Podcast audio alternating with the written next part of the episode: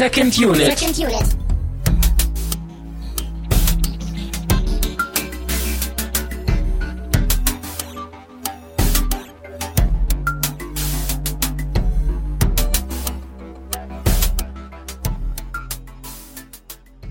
Herzlich willkommen zu einer neuen Ausgabe von Play Together. Mein Name ist Christian Steiner und ich habe bei mir natürlich Tamino Mut.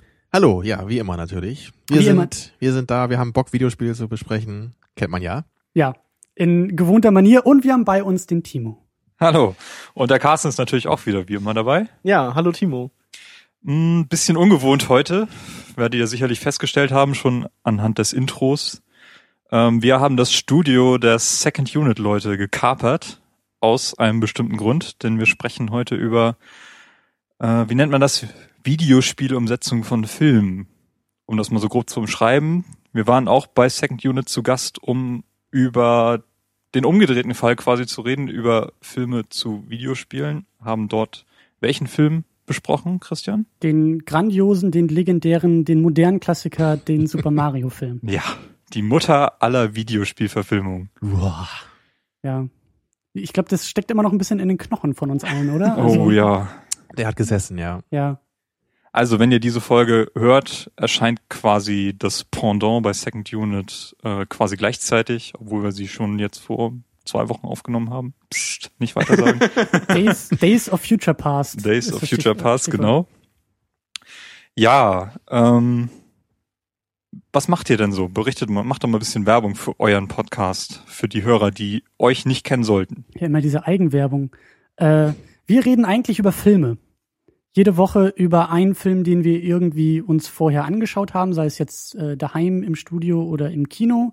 Das sind neue Filme, alte Filme, Klassiker, Nischenfilme, ähm, was uns irgendwie gefällt und was auch manchmal vom Publikum in die Sendung gewählt wird. Und danach sprechen wir in Ausführlichkeit und epischer Breite über unseren Eindruck und Meinung und Interpretation. Genau. Und dabei analysieren wir noch ein Getränk, was idealerweise irgendwie zum Film passt oder auch nicht. Und manchmal laden wir auch noch nette Gäste ein, wie euch zum Beispiel. Haha, vielen Dank. Wir wurden nicht eingeladen, wir haben gekapert. Ja, ihr standet einfach vor der Tür, hattet eine Kiste Nuka-Cola dabei und den Super Mario-Film unterm Arm und dann haben wir gesagt, na gut, machen wir halt. Genau, hat sich so ergeben mit uns. Und da ihr uns ja auch so schön gefragt habt, was so unsere Lieblingsfilme sind, frage ich jetzt einfach mal euch, was sind denn eure Lieblingsspiele? Auf welchen Plattformen spielt ihr so und sowas? Ja, dann fange ich mal an. Also ich bin eher so der, der Oldschool-Gamer, würde ich mal sagen. Also ich bin nicht so der Typ, der immer so den neuesten Spieletrends hinterherläuft. Und ich habe auf jeden Fall lange Zeit immer so meine alten Favoriten gespielt, auch so wie Anno 1602, ja, oder Heroes of Might and Magic 3.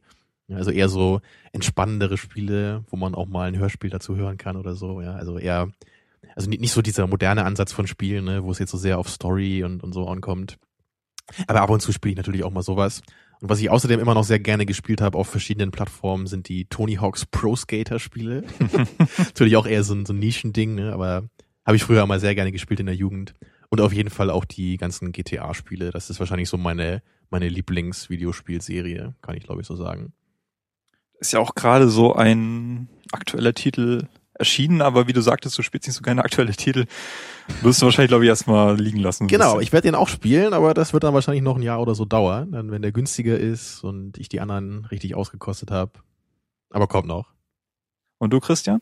Bei mir ist es eher andersrum. Also ich bin, glaube ich, eher das Gegenstück zu dir, Tamino, weil ich eher Sachen gerne spiele, die irgendwie eine Geschichte haben und eine tolle Story irgendwie äh, voranbringen und plattformtechnisch ist eigentlich irgendwie alles da, sei es angeschlossen am Fernseher oder irgendwo versteckt im Keller. Aber so von der, ich glaube, von der PS2 aufwärts sind irgendwie alle Plattformen da. Und ähm, aber ich bin eher so der Budget-Gamer mittlerweile. Mhm. Ich habe mir das angewöhnt, ähm, so wie jetzt das GTA 5, das habe ich auch noch nicht äh, irgendwie gekauft. Das mache ich dann in einem halben Jahr oder in einem Klingt Jahr. aber schon cool, so alle Plattformen zu Hause und ich bin so der Budget-Gamer. ja, also man muss ja irgendwie, das ist ja leider so das leidige Thema, ne? Wenn du irgendwie so, weiß ich nicht, Gears of War spielen willst oder wenn du irgendwie Halo spielen willst, dann brauchst du halt eine Xbox. Das ist so wie sich so, ein, so einen riesigen Mercedes zu kaufen und dann an der Ampel immer den Motor auszumachen. Weißt du, ne? Oder so ein riesigen- bisschen Sprit zu sparen. oder mit einem riesigen Mercedes oder mit einem Maybach immer nur zum Aldi zu fahren, ja. Genauso ist das bei mir, ja. Aber ich muss auch sagen, man wird so in der aktuellen, abgelaufenen Konsolengeneration so ein bisschen schon zum Budget-Gamer gezwungen. teilweise. Haben wir auch schon öfter in der Sendung besprochen, Carsten, den ganzen DLC-Zwang und so. Ich denke mal, Ja. Das ist auch so ein bisschen, was dich dann wahrscheinlich auch davon abhält, das ein oder andere aktuelle Spiel zu spielen. Ja, und auch ähm, die Preise teilweise, ne? Wenn du halt irgendwie guckst, äh, also ich kann halt locker mal so drei Monate auf ein Spiel warten und zahle dann irgendwie die Hälfte oder ein Drittel von dem Titel Mhm. und ist halt vollkommen okay, so für meinen Geschmack, weil ja. Und so viel Zeit habe ich leider auch nicht mehr irgendwie, dass ich, dass ich Klar, spiele. Aber- Zeitproblem, genau. Ihr nehmt ja auch einmal die Woche auf, was ich auch ziemlich beeindruckend finde. Da macht ihr auch keinen Halt vor Urlauben und Weihnachten und so. Ihr zieht das komplett durch.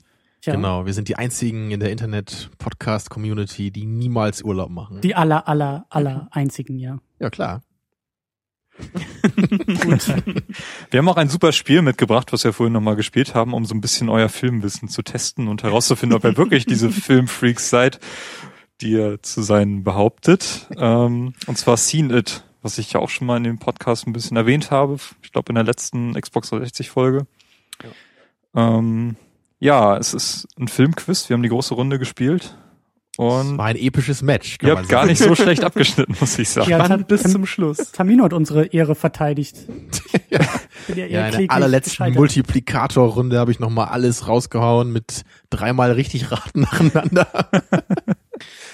Ja, es ist es halt ein bisschen, ich weiß nicht, das, das Spiel war schon ganz cool, aber es kam halt schon so ein bisschen aufs Raten an manchmal, ne, weil halt oft echt so Filme dabei waren, von denen einfach keiner jemals was gehört hatte von uns und dann ging es halt nur darum, wer halt dann Glück hatte.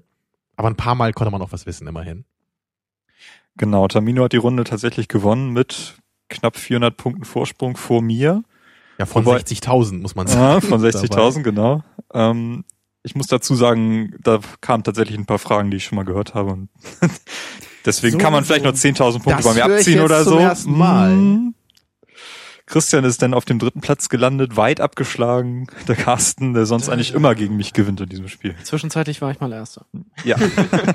Ich glaube, wir waren alle mal Erster und Letzter in diesem Spiel heute. Das Ich würde sagen, Carsten, zu unserer Verteidigung, wir mussten ja auch Kekse nebenbei essen, ja. Also irgendwann habe ich dann auch die Kekse als höhere Priorität gesehen als die Ehre Ja, des ich habe Gewinners. die klugerweise schon vorher fast alle aufgegessen. so, deswegen hattest du so viel Ahnung. Ah, okay. Mm, Carsten bringt jetzt immer Kekse mit in den Podcast, habe ich gehört. Genau, wenn wir uns persönlich treffen. Ja, sehr romantisch. Vielen Dank dafür. Sehr schön. Nächstes Mal gibt's dann auch Kerzen. Ein, Bitte nicht in den Keksen. diesmal mit Wachs und Zimt.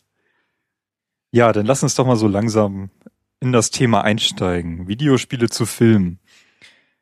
Da möchten wir jetzt natürlich nicht durch alle Epochen durch, dennoch haben wir uns so ein paar Titel, die so ein bisschen herausragen oder die wir selbst gespielt haben, herauspicken.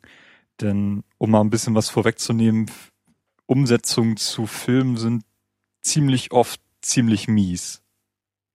Wenn ich mich so dran erinnere, es gab so eine Zeit, als so Animationsfilme groß wurden, da musste zu jedem Animationsfilm gleichzeitig auch ein Videospiel rauskommen und das war eigentlich immer grottenschlecht. Genau, die Spiele Ja. wirken dann ja oft, als wären die so in letzter Minute irgendwie noch zusammengeschustert Ja, die- die worden, sind ne? auch ja wenn auch die halb unter- fertig sind oder Die so. sind ja auch unter sehr hohem Zeitdruck dann immer erschienen, dass die halt auch zum Release des Films fertig waren und waren dann halt auch noch echt verbuggt und hatten eine grottige Steuerung und alles. Ähm, ja, das waren halt echt keine guten Spiele. Ja, und ich glaube, das liegt auch teilweise, ähm, wie du auch gesagt hast, so an den Produktionsbedingungen. Also wenn sie halt zu einem festen Termin fertig sein müssen und dann hast du manchmal noch das Problem, dass die Lizenzen dann auch irgendwie Geld kosten. Wenn du halt irgendwie ein neues James Bond oder so entwickeln willst, dann muss der Publisher oder der Entwickler halt irgendwie auch erstmal sich die Lizenz halt von dem Filmstudio kaufen. Mhm. Und das ist halt Geld, was normalerweise ja eigentlich auch direkt in die Entwicklung fließen könnte und was dann vielleicht auch fehlt. Aber Seid ihr denn dennoch so interessiert immer noch so an Videospiel, äh, Videospielen zu filmen oder, oder seid ihr da schon eher so ein bisschen abgeschreckt, weil es ja eben wirklich oft eben qualitativ eher minderwertige Produkte sind? Ich würde sogar sagen, dass es in letzter Zeit ein bisschen besser geworden ist, dass wir tatsächlich so einige Sterne erlebt haben, ähm, die dann doch wieder die Hoffnung zurückgeholt haben. Also es gibt tatsächlich Anstrengungen. Ich nenne jetzt zum Beispiel mal Walking Dead, auch wenn das jetzt nicht auf dem Film basiert, aber da sehen wir wirklich, dass da Potenzial drin steckt. Aber was anderes würde mir so spontan jetzt leider auch gar nicht einfallen. Mir fällt höchstens noch so diese, diese Batman-Geschichte ein, Ja, die okay. nicht direkt auf einem Film Ja. oder so basiert, Ja. aber wo auch ähm, Sorgfalt dabei war beim Spiel. Ja. Aber ich muss gestehen, ich fall da, obwohl ich irgendwie mich, also ich höre viele Gaming-Podcasts und äh, krieg den irgendwie auch mit, was so der heiße Scheiß ist und was auch gut ist. Aber ich bin irgendwie dann doch naiv genug, oder ich lasse mich davon gerne reinlegen, wenn ich irgendwie Bock hab. Wenn, wenn mir ein Film gefallen hat, dann weiß ich, dass das Spiel scheiße ist, aber ich spiele es gerne trotzdem. Also so wie zum Okay. Beispiel das ähm, zu dem letzten Amazing Spider-Man, das Spiel, das steht durchaus auf meiner haben wollen Liste irgendwo. So für einen Zehner oder so würde ich das auch nochmal mitnehmen und mich durchquälen, aber Dann frage ich dich doch direkt mal, hast du mal ein gutes Superman-Spiel gespielt? Äh, Ja, weil man, man muss dazu sagen, Christian ist absoluter Superman-Fanboy. ähm, ich habe tatsächlich das Superman Returns gespielt Mhm. auf der PS2, weil da hatte ich noch keine Xbox 360, wo zumindest die Grafik besser gewesen wäre. Es war furchtbar. Muss man da so heulen mit verschiedenen Tastenkombinationen, so dem Film angemessen oder? Nee, man muss, man beschattet auch nicht Lois Lane in ihrem Privatleben, leider. Aber ähm, es ist halt auch, es ist total absurd. Also ich hat- hatte die Demo denn, oder nee, wie bin ich drauf gekommen? Ich weiß es gar nicht mehr. Auf jeden Fall habe ich das gespielt und es macht Spaß, durch die Stadt zu fliegen für zwei Minuten vielleicht und dann muss man halt den Rest doch noch durchspielen. Und Gibt's das da denn wenigstens diesen coolen Moment, wo Superman das Flugzeug aufhalten muss? Nein, Nicht mal den haben sie übernommen. nein. Den hast du dir doch auch in dem Film, glaube ich, was meinst du, 50 Mal angeguckt? Nur so den, den, nicht den Film, ne, sondern nur diese eine Szene da. Ja, das ist äh, als YouTube-Video immer wieder gern gesehen. Aber nee, ähm, also ich, ich wusste aber auch, dass es ein furchtbares Spiel ist. Also ich habe das irgendwie, äh, also ich, also so so naiv bin ich dann doch nicht, dass ich dann irgendwie sagen würde, boah, was für ein tolles Spiel. Aber ich habe halt irgendwie Bock auf sowas. Ich, also ich bin wirklich irgendwie, ich lasse mich davon gerne begeistern, wenn ich aus dem Kino komme und denke ich mir, Mensch, das wäre doch irgendwie cool, das irgendwie nachzuspielen oder oder also deswegen das Batman-Spiel ist halt die die Arkham-Serie ist ja durchaus macht ja durchaus Spaß und die hat es ja auch tatsächlich mal geschafft, so dieses Gefühl der der Comics und der Filme irgendwie rüberzubringen. Aber Auf jeden Fall, ja. Also bist du auch jemand, der gerne von solchen Spielen dann auch den, den Film nochmal so erwartet, so ein bisschen? Also, also magst du es gerne, wenn du wirklich den Film oder viele Szenen aus dem Film nochmal nachspielen kannst? Hm, Das ist mir relativ egal. Also ich bin, ich weiß es gar nicht so genau. Ich bin eher so ein bisschen enttäuscht, wenn, wenn viele Spiele denn eben nicht den Film, sondern irgendwie so eine Nebengeschichte drumherum bauen. Genau. Also ich finde es auch passender, wenn sich die Spiele von dem Handlungsrahmen, den der Film eigentlich vorgibt, lösen und entweder so als Spin-off agieren oder was komplett eigenes halt eben erzählen. Ähm, es gibt eigentlich nur sehr wenige Ausnahmen, die sich wirklich komplett an dem Film dann entlanghangeln und was man dann auch wirklich spielen will. Das ist halt auch so eine Sache, wenn man irgendwie einen Film hat, der anderthalb Stunden geht und diese Story dann auf ein Videospiel ausdehnt, das dann irgendwie sechs oder acht Stunden geht, ist halt auch nicht immer ganz einfach, das hinzukriegen. Ja, obwohl natürlich, wenn man die meisten Szenen so spielt, die man im Film sieht, das dauert ja schon länger. Ne, ja, das ist mal. richtig, aber es gibt dann halt immer noch so ein paar Lückenfüller, die dann halt in Filmen durch Dialoge oder sowas ähm, ja erzählt werden und das kann man vielleicht in Spielen nicht immer ganz so gut umsetzen. Also durch eine Zwischensequenz okay, aber das sind ja ab und zu vielleicht in, in irgendwelchen Actionfilmen oder sowas schon mal. Also ich, ich finde das ist, wollte ich jetzt sagen? Ich hab's vergessen. Also ähm, ich- ich finde das zum nicht ganz Beispiel- so un- gut umgesetzt. Also, also ich habe zum Beispiel mal dieses, äh, fällt mir gerade ein, dieses Spiel zum, äh, zum Herr der Ringe 3, zu der Rückkehr des Königs gespielt. ja. Und das war, glaube ich, ziemlich genau an den Film angelehnt. Also es waren eher so Episoden, so verschiedene Szenarien aus dem Film, die man dann eben nochmal in ein bisschen anders vielleicht durchgespielt hat, dann mit verschiedenen dann- Charakteren. Ja, okay, da könnte das eigentlich ganz gut funktionieren. Das ist richtig. Ja, also wenn das, das dann war schon okay so. Ne? Also Ja. ich weiß, wahrscheinlich bei Herr der Ringe ist halt auch schwierig, da jetzt irgendwie noch eine andere, so eine Art Spin-off zu machen, ne? weil die Geschichte ja relativ abgesteckt ist. Ja. Aber hätte man vielleicht natürlich auch irgendwie versuchen können. Aber da hat es auf jeden Fall Spaß gemacht, einfach nur die, die coolsten Momente dann irgendwie nochmal einfach durchzuerleben damit. Vielleicht funktioniert es auch nur dann, wenn man sich zum Beispiel die Lego-Spiele anschaut, die ja sich auch tatsächlich sehr eng an der Filmvorlage entlanghangeln und doch so viel eigenen Charakter, eigenen Stil mit reinbringen, dass es dann doch wieder funktioniert. Die sind ja auch eher so mit dem, mit dem zwinkernden Auge wahrscheinlich da. Genau. Da, ne? Vielleicht ist es gerade das, was es denn dazu bringt, dass zum Beispiel Indiana Jones, da haben sie einfach alle drei Filme in ein Spiel gegossen, was du so in auch in 10, 15 Stunden durchspielen kannst und da funktioniert das wunderbar. Ja, es gibt ja auch noch diese anderen Spiele, die wir jetzt noch nicht erwähnt haben, die eigentlich dann auch zum offiziellen Filmkanon gehören.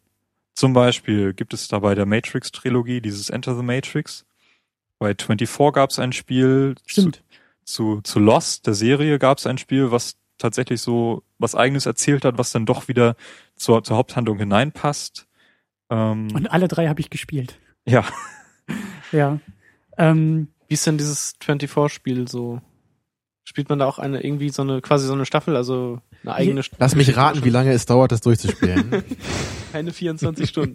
Äh, nee, ich glaube, so lange war es nicht. Es war auf jeden Fall so ein, so ein PlayStation 2 exklusives Ding. Mhm. Ähm, er hat auch dann so mit Splitscreen, ich glaube auch in den Zwischensequenzen irgendwie gearbeitet und ich meine auch, dass die Idee dahinter war so, das soll eine Staffel, so ein, also das, was eben bei der Serie als eine Staffel, so ein Tag irgendwie im Leben von Jack Bauer, das hat man da, glaube ich, auch gespielt. Und ich glaube auch, dass da so eine Nebenfigur aus der Serie, die da gerade eingeführt wurde, mehr dann im Fokus im Spiel war. Ich glaube, das war sogar die Hauptfigur dann. Mhm. Aber ähm, also das, das ging noch, also das da habe ich jetzt gar nicht so schlecht in Erinnerung wie zum Beispiel das Lost-Spiel. Also das war wirklich furchtbar. Das war genauso wie wir das gerade beschrieben hatten. Das hätte irgendwie mindestens noch ein Jahr länger Entwicklungszeit gebraucht. Das hatte so ein, zwei nette Ideen, Ansätze so von Erzählstruktur ähnlich wie in der Serie. Und natürlich trifft man auf die Charaktere aus der Serie, die dann teilweise nicht die gleichen Synchronsprecher hatten oder äh, also die die Originalschauspieler als Synchronsprecher hatten.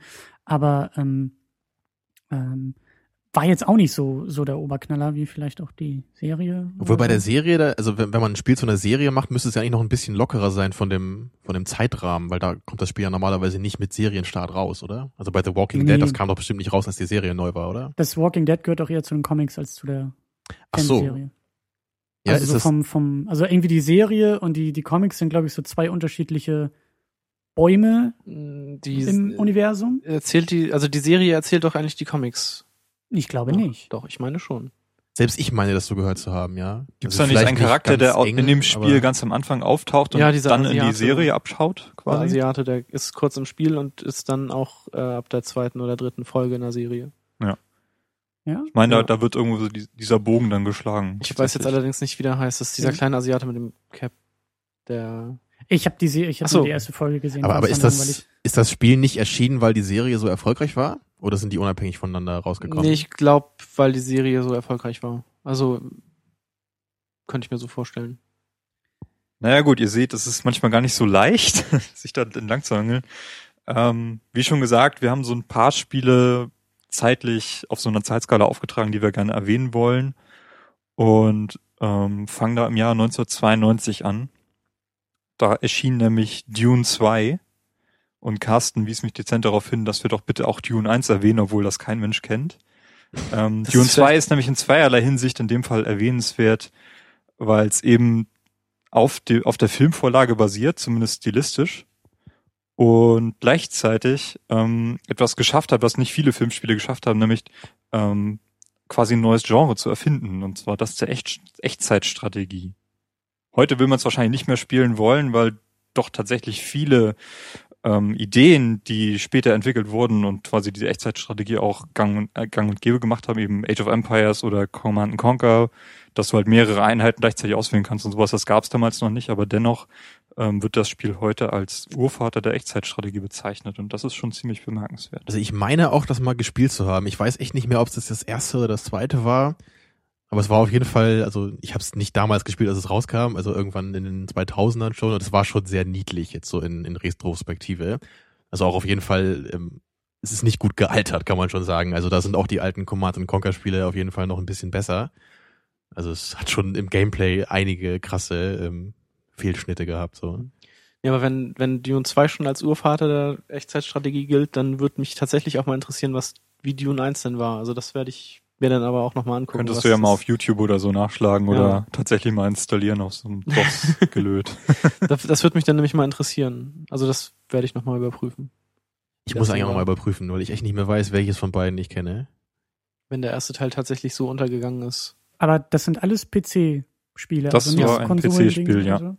Ja, Echtzeitstrategie ist ja auch eigentlich nie so richtig für Konsole geeignet, finde ich. Also, es- also ich persönlich zumindest, ich hab's, ich, ich brauchte einfach eine Maus für. Es für gab ja sowas. mal das Command and Conquer 64, also das, Das hatte ich nämlich auch mal, genau. Teil. Man kam da halt schon mit klar mit der Steuerung, aber ich fand's immer ein bisschen, bisschen mäßig so. Mhm. Also mit Maus und Tastatur ist das, also beziehungsweise mit einer Maus ist das schon besser zu Ja, steuern. auf jeden Fall. Das ist ja im Grunde eben auch der Sinn, ne? wenn man halt immer diese, diese Kästchen ziehen muss, um mehrere Einheiten zu aktivieren. Ja. Da, da macht einfach ein Controller keinen Sinn. Also für diese Aktion. Genau, aber ich glaube, das ist ein anderes Thema. ja. Es geht ja hier tatsächlich um die Spiele. Ähm, ich habe denn noch in der Liste von 1992, da erschien damit dieses Aladdin. Aladdin. Ähm, äh, die Genesis-Version wurde mir gesagt, sei die beste von dem Spiel. Ich habe mich dann vorhin nochmal informiert. Es wurde auch tatsächlich die Super Nintendo-Version von vielen empfohlen. Ja, die habe ich auch gespielt. Ähm, du hast es gespielt? Ich habe das auf dem, bei einem Kumpel auf dem Super Nintendo gespielt. Kannst du dich noch erinnern, wie das war? Ja, so ein bisschen. Also man spielte da auch so einzelne Level aus, wie in dem Film, also dem Film nachempfunden waren nach. Mhm. Ähm, Es war auf jeden Fall so ein Jump'n'Run-Ding. ja, Genau, genau. es war ein wo man- 2D Jump'n'Run. wo man Gegner mit Äpfeln bewarf und so. Mhm. Und zwar sogar ein ziemlich gutes. Ja, das stimmt. Für Ich- damalige Fälle. Ich habe es jetzt quasi hier als Stellvertreter für eine ganze Reihe von Spielen von unter anderem, also meistens Disney-Umsetzungen gesetzt, denn ich habe damals sehr viel Lion, also König der Löwen auf dem Gameboy gespielt, Ja, das hatte ich auch. was so in diesem Stil war. Das habe ich auch auf dem Super Nintendo gespielt. Genau, Ich hatte das DuckTales auf dem Gameboy. Mhm. Das gehört auch so in diesen Kanon. Asterix hat auch, auch viele ja, Leute die waren gespielt. auch großartig. Ja, hatte ich auch. Da gab's auch, glaube ich, zwei, drei Spiele. Das war so ein bisschen die glorreiche Zeit auch so für diese ganzen Disney-Umsetzungen, ne? Ja, genau. Also die waren Vor doch, die sind alles- doch alle irgendwie gut gealtert und Alles als Jump and Runs oder so halt auch. genau und teilweise kommen die doch jetzt so als als Remake raus. Das DuckTales war doch Mhm. irgendwie jetzt neulich als HD. Genau, und dieses bla. Castle of Mhm. Illusions auch. Obwohl Genau. die Remakes waren jetzt nicht ganz so gut. Die habe ich letztens nochmal gespielt. Aber aber also ich kann mich halt nur dran erinnern, dass halt alle so begeistert waren, dass diese Spiele jetzt endlich als Remake, egal wie gut sie Mhm. jetzt Ja, waren, genau. aber so dieses auf einmal haben alle über diese Spiele wieder geredet, über die alten Spiele und das fand ich halt auch ganz interessant, weil ähm, ich weiß nicht, ist Disney überhaupt jetzt noch dabei, Spiele selber zu machen? Ja. Also letztes, kam letztes Jahr oder Ende le vorletzten Jahres dieses Epic Mickey 2 raus. Aber sonst machen die doch gar nicht mehr so viel. Die haben noch dieses Obwohl dieses Infinity. Disney, genau, Disney Infinity gibt's ja jetzt. Das ist ja dieses, äh, diesem Skylanders nachempfunden, wo man mit diesen Figuren, die man auf irgendeine Plattform stellen kann und die dann ins Spiel übertragen werden. Äh, das hat Disney ja jetzt auch gemacht. Und sonst, Also Disney mutiert gerade zu so einem riesigen Konzern, jetzt vor allem, wo die diese Star Wars Lizenz erworben haben. Und Und Marvel. Mhm, genau. Also ich habe das Gefühl, dass sie so ein bisschen diesen Geist von damals auf jeden Fall eingebüßt haben. Ähm, was, was sie jetzt aus dieser Star Wars Lizenz machen, ähm, das werden wir ja sehen. Mhm. Ich glaube, das erste Spiel ist sogar gerade auf iOS erschienen von Disney zur Star Wars Lizenz. ist das dieses Tiny Death da? Ja. Genau. Also da bin ich ein bisschen skeptisch, ob Disney diesen Charme von damals.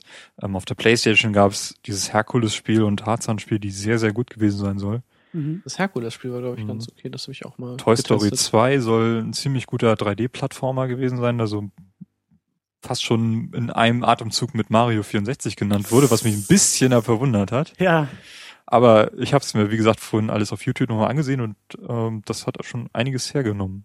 Ich weiß noch nicht, wie eng sich das tatsächlich denn an der Filmvorlage orientiert hat. Mhm. Aber gerade bei Toy Story finde ich, da kann man sich ziemlich viele Spiele vorstellen, einfach aufgrund dieser Sandkastenvorlage, die dieses, diese Idee halt Ja. Da ist man von der Grafik her im Grunde auch schon so eng beim Thema. Ne? Hm. Aber zu der Zeit, zu Anfang der 90er, da kamen ja wirklich unglaublich viele äh, Spiele raus, die irgendwie auf Fernsehserien oder Filmen basiert haben. Ne? Also ich, ich habe damals auch noch was von den Turtles gespielt und von den Schlümpfen und so, alles Es auf gab dem ja Gameboy ne? und die so Tiny ein Toons, alles Jump and Run mögliche. zu Tooltime und so. Ja, Firma, wer da hämmert. Was, echt? ja. das ist doch totaler Quatsch, ne?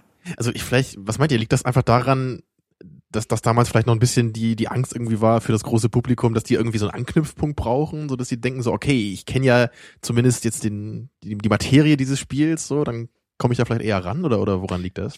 Weiß nicht, vielleicht ob es früher noch nicht so dieses Thema mit den Lizenzen oder so gab. Also weil auf der, beziehungsweise auf der PlayStation 1 oder so, da gab es, oder auf dem Super Nintendo ja auch schon, da gab es ja auch unfassbar viele schlechte Spiele. Also da gab es ja auch eine, eine Fülle an Spielen zu allen möglichen Dingen. Mhm. Also die irgendwie totaler Crap waren, aber trotzdem gab's die. Und es kamen immer wieder neue. Und sowas gibt's heute, heutzutage ja auch irgendwie gar nicht mehr. Ich glaub, Also- also, das, also damals war es ja auch noch viel, viel günstiger und einfacher, so Spiele zu produzieren. Ja. Wenn du jetzt gerade so diese, diesen Umstieg auf die neue Generation irgendwie hast und was da teilweise an, an äh, Budgets durch den Raum geworfen wird für, für ein Spiel und ein Spiel, guck dir Ubisoft an, Mhm. da sind irgendwie hunderte und tausende von Leuten involviert in einem Assassin's Creed. Das wird durch alle Studios durchgereicht und Ja. jede, jedes Außenstudio steuert irgendwas zu einem neuen Spiel bei und dann muss es hunderte von Millionen einspielen, um irgendwie erfolgreich zu sein. Das hattest du damals ja noch gar nicht so sehr.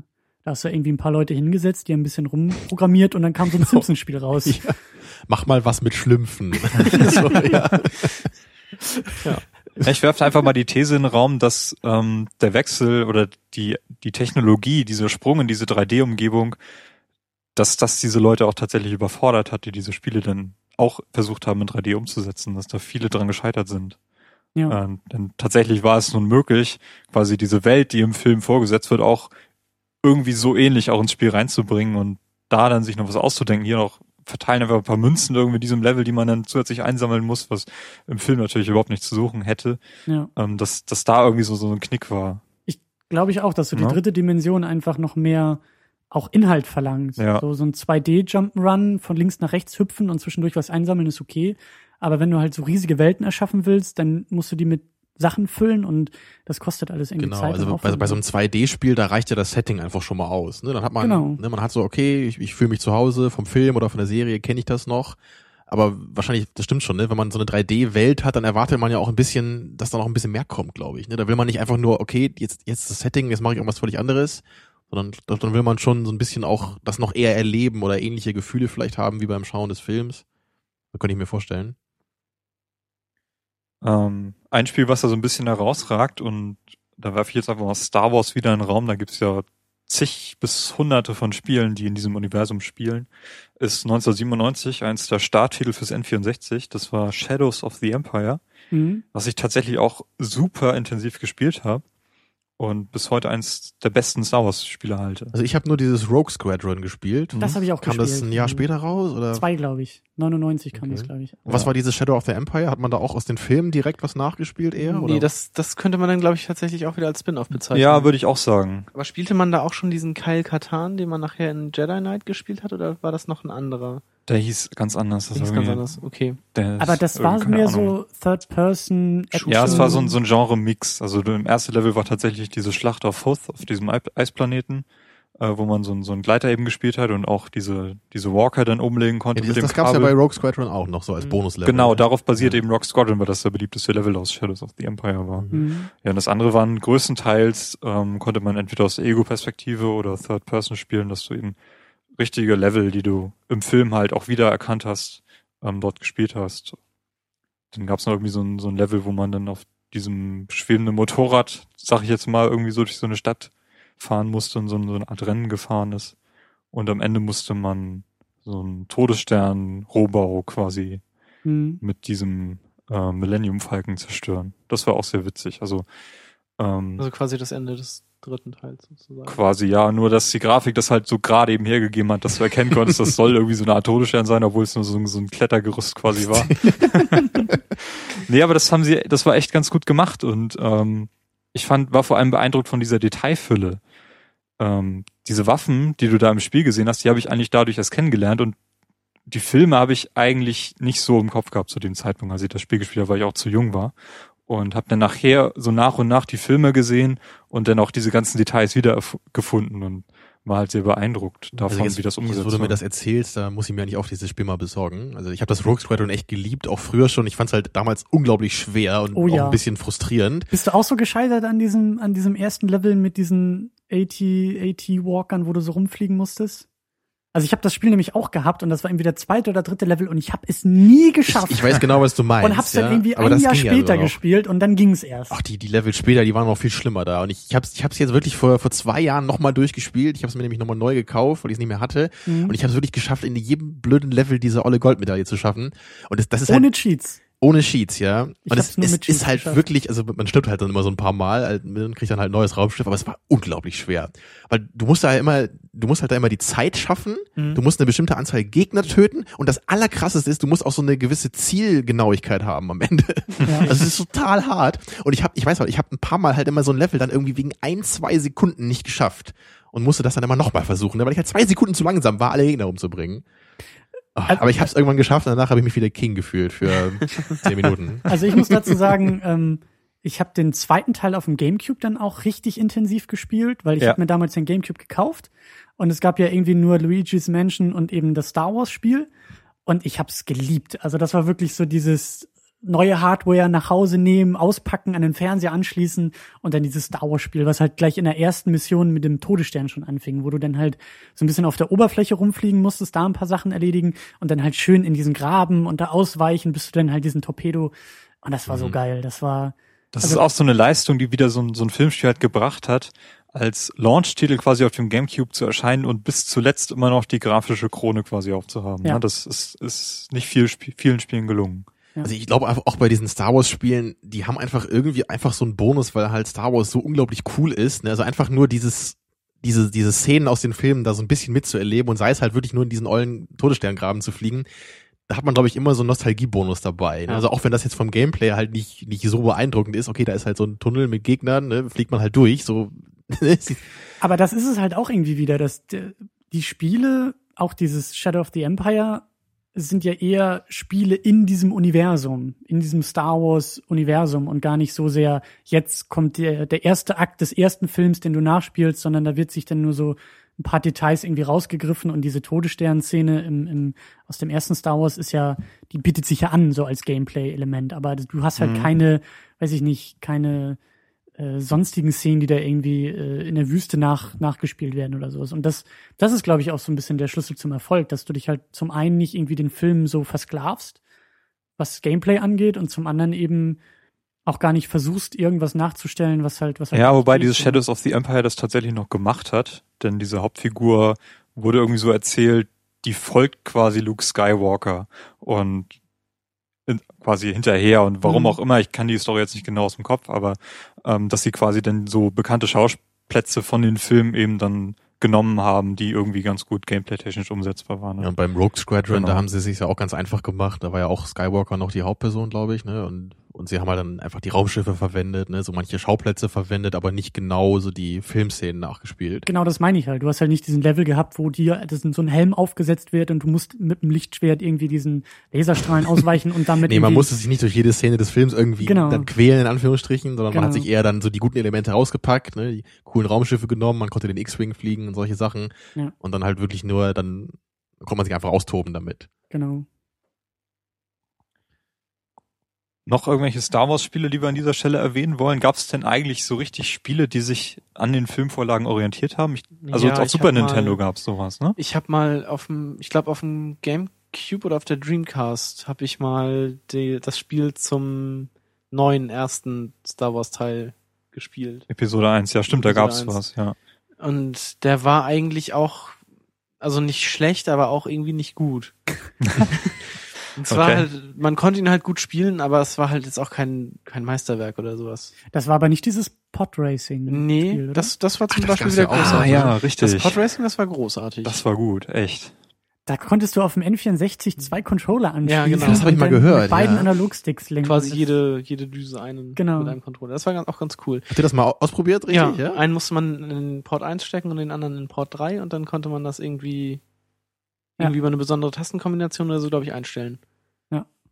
Und war das dann äh, sinnvoll oder einfach nur schwieriger? Es war schon ein bisschen schwieriger, aber es war halt irgendwie auch cool.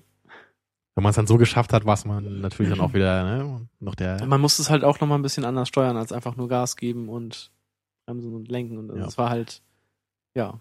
Habe ich aber auch oft gehört, dass das äh, ziemlich cool gewesen sein soll, weil also Mhm. für mich damals, ich, ich kannte das nicht und ich hatte immer eher das Gefühl so, ja, dann machen sie jetzt irgend so ein Rennspiel und nennen es halt so, ne, weil es halt dann sich gut verkauft. Mhm. Aber es scheint ja wohl echt äh, auch Spaß gemacht zu haben. Ich weiß gar nicht, ob das, das andere Spiel hieß, glaube ich, auch irgendwie Battle for Naboo oder so. Irgendwie so.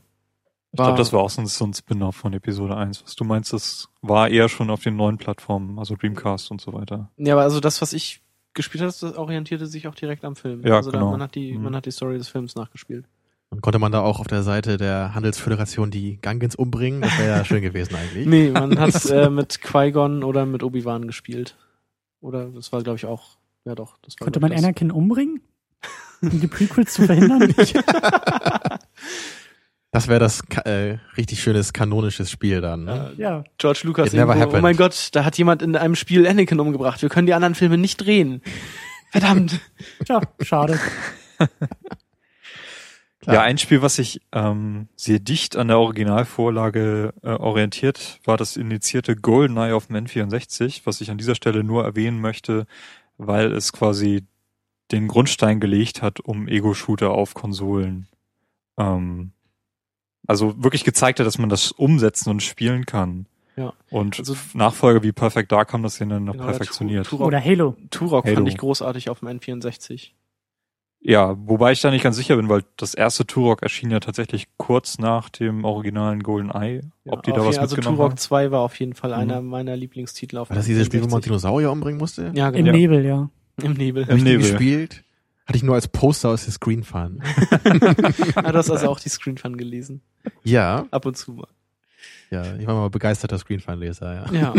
Oh, Wir hatten ja nix damals. Genau, wir hatten doch nichts. das war unser Internet. Genau, das Ja. gab's halt damals noch nicht. Ja. Da Da war hat man auch man sich halt- froh, wenn alle paar Ausgaben mal irgendwie eine CD oder so Ja, genau. Hat man sich sowas besorgt und dann hat man sogar noch ein Spiel dabei gehabt. Uh. Ja. Ja, aber Turok 2 fand ich großartig. Das war ein wirklich cooles Spiel, was auch einen coolen Multiplayer hatte. Habt ihr eigentlich mal eine Sondersendung zum N64 gemacht? Noch nicht. Ist ne? noch vor uns. Ja. Steht noch vor uns. Finde ich gut. Äh, ja. Das noch mal. Hier lädt sich gerade jemand in die Sendung ein. Ich möchte es Ja, nur, da hätte ich auch Bock zu. Das ist auch meine, meine Kindheitserinnerung. Und dann, ich, das, das, das halt Spiele wie Mario Kart 64, dass man das damals halt so begeistert gespielt hat, ist halt so großartig, weil das halt, wir hatten letztens äh, mit ein paar Kumpels so eine Game äh, Mario Kart Session gemacht, wo wir uns dann auch einfach mit zwei Konsolen hingesetzt haben und zu acht dann Mario Kart gespielt haben. Also ich war jetzt auf zwei Fernsehern dann auch. Cool, dann wir dann, dann Mario macht's ja auch immerhin Turniere Spaß, gemacht. ne? Aber Ja. ich meine, wenn du halt zu zweit da so ein Rennen fährst auf diesen riesigen Strecken, wo du allen paar Metern mal so einem Gegner begegnest und dann und diese Wüstenstrecke, wo man eigentlich immer nur so äh, wann kommt das nächste Fragezeichen, ich kann nichts machen, ich kann nur geradeaus fahren, äh, ja, ich meine, das war das Spiel. So.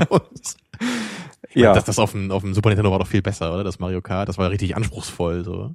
Tamino, wusstest du, dass es ein Spiel zu dem Film Blade Runner gibt? Nee, das wusste ich nicht. Und ich habe mir das eben schon, als wir hier mal die, den groben Durchlauf, den groben Ablauf der Sendung durchgegangen sind, habe ich das schon ganz begeistert gelesen, weil Blade Runner einer meiner Lieblingsfilme ist. Und äh, taugt das Spiel auch was, ja? Ich habe selber nie gespielt, aber ich hatte einen Kumpel, das ist ein Bruder, das andauernd gespielt hat. Ist das nicht auch so ein Third-Person-Ding? Das ist ein? Adventure, das ist richtig so, ein, so eine Art Point-and-Click-Adventure, Okay. was damals revolutionär auf mehreren CDs erschien. Oh. Und dieses, dieses Oh. Setting auf jeden Fall fantastisch eingefangen hat Ja? und selber auch ziemlich gut gewesen sein soll. Ich weiß nicht, ob man es heute noch wirklich spielen kann, ob das, wie gut das gealtert ist. Aber das äh, ist auf jeden Fall ziemlich gut umgesetzt, definitiv. Ich persönlich bin nicht so der Adventure-Typ, weil ich meistens Ich auch zu, nicht, zu blöd nee. bin, um diese ganzen Regel, äh, Rätsel zu verstehen. Furchtbar. ich liebe Adventures. Äh, ja, jedem das seine, ne? Und sowas wie Monkey Island, ich glaube, da würde ich nicht ein Level schaffen, weil ich dann nie verstehen würde, was man machen muss. Ja, also wenn, wenn so ein Adventure irgendwie zu schwere Rätsel hat, dann ist das auch blöd, aber ich hatte jetzt zum Beispiel letztens ein Spiel, wo man ein gewisses Geräusch hören musste und das ging nur, wenn man im Hauptmenü des Spiels die Spielmusik äh, ausgeschaltet hat. da muss man natürlich erstmal drauf kommen. Und das hat bei mir, das habe ich halt auch nicht geschafft und musste dann nachgucken. Aber also so eine Rätsel sind halt irgendwie ein bisschen blöd, aber wenn das so, ein, so Rätsel sind, die man sich irgendwie noch hinleiten kann, dann ist das eigentlich ganz okay. Ich meine, heutzutage kannst du halt immerhin noch den, den Loser-Weg gehen und dann eben googeln. Ja. Aber ich meine, damals, als wir noch klein waren, da war es Da dann halt musstest echt du so. die Screen Fun lesen und hoffen, dass Ja, da und genau, und Glück haben oder jemanden kennen, der das wusste. Und sonst war das halt so, hm, ich schaff den Level nicht. Spiel ich mal was anderes. Und ich ich- komme halt nicht weiter. Ja. ich, da weiß ich zum Beispiel noch, mein erstes äh, Point-and-Click war in Toonstruck und da habe ich mir unfassbar viel, das spielt übrigens Christopher Lloyd die Hauptrolle. Mhm. Der wurde dann noch so mit Motion Capturing irgendwie drin oder so aufgefangen, also eingefangen und hat dann damit gespielt. Ähm, und da habe ich mir unfassbar viele Zettel irgendwie mit Notizen und so gemacht, die mir dann irgendwie beim Lösen dieses Spiels geholfen haben. Und das, da würde ich heutzutage irgendwie nie mehr drauf kommen, weil man irgendwie Internet zur Verfügung hat. Das, das waren bessere Zeiten. Man war auf jeden Fall mehr gefordert. ja, irgendwie schon. dann machen wir einen kleinen Zeitsprung ins Jahr 2003. Christian, ähm, Enter the Matrix. nicht unbedingt bessere Zeiten, würde ich sagen. Aber, nee, äh, irgendwie nicht. Ja, äh, d- d- wie schon erwähnt, also ich habe das, ich habe das gerne gespielt. Das war ja so dieses ähm, Das war die Zeit, wo die beiden Nachfolger vom Matrix-Film ins Genau, Kino da Genau. kam kamen. gerade die beiden der zweite Fortsetzungen. Teil. Und dann äh, wurde da so ein bisschen groß angekündigt, dass dieses Enter the Matrix äh, zwei Nebenfiguren aus den Filmen nimmt und Mhm. die im Spiel äh, zur Hauptfigur macht oder zu zwei Hauptfiguren. Da wurden extra Szenen gedreht am Set von, von den Matrix-Fortsetzungen, die dann halt als Zwischensequenzen, als Videosequenzen im Spiel waren. Und Ja. ähm, leider war das Spiel nicht unbedingt fertig, als es auf den Markt kam. Nee, die Steuerung war furchtbar. Es war vor allen Dingen legendär auch für die für die viereckigen oder für die eckigen Reifen in den Autos. Also beim Daran kann ich Flugzeug jetzt gar nicht mehr erinnern. äh, Aber ich- furchtbar. Ich, also, weiß nur noch die, die Steuerung, weil da gab es auch wieder so eine Szene, ähnlich wie bei Matrix 1, dem Film in diesem äh, Vorraum da. Ja, ja, ja. Wo die da diese In so einer Lobby. Zeit, ja, genau, diese Lobby. Ja. Sowas gab's da auch und das war einfach furchtbar. Vor allem diese Animationen, die hatten irgendwie so einen, so einen Flickflack zur Seite, so einen Ja. Sprung oder sowas. Und das sah auch relativ furchtbar aus, Auch diese am Animation. schlimmsten, am schlimmsten, wenn sie, wenn sie Leitern hochgeklettert sind. Das sah immer richtig furchtbar aus. Wie sie da Weiß ich irgendwie sich so hochhiefen. Ja, Aber an sich war das irgendwie schon cool, weil das hat so diese Konzepte aus den Filmen halt irgendwie auch gut aufgenommen. Du hattest diese Bullet Time, du konntest Mhm. halt irgendwie alles verlangsamen. Ähm, und eben dann auch deine, also das war, glaube ich, auch in so, in so äh, Kampfabschnitte aufgeteilt. Also du hattest so die Nahkämpfe wie in den Filmen, halt so Kung-Fu-Style. Und du hattest aber eben auch die Level oder die Abschnitte, wo du dann irgendwie mit Waffen durch die Gegend feuern konntest und dann eben immer wieder diese Bullet Time. Und natürlich ziehen die Pistolenkugeln dann auch diese Ringe nach sich wie in den Filmen und so. Das war schon alles irgendwie cool gemacht. Und auch die Idee zu sagen, wir erzählen hier nicht die Filme nach, sondern wir versuchen, so eine ähm, Parallelhandlung. Genau, es gibt zum Beispiel in dem, ich weiß gar nicht mehr, ist es in einem Reloaded oder Revolutions, diese Szene auf der Autobahn. das ist Reloaded. Reloaded. Genau, und da hast du dann eben ähm, im Spiel als einer dieser beiden Hauptfiguren bist du dann halt im Auto erst zu diesen Trucks hingefahren, wo der Das eigentliche Kampf furchtbar. passierte.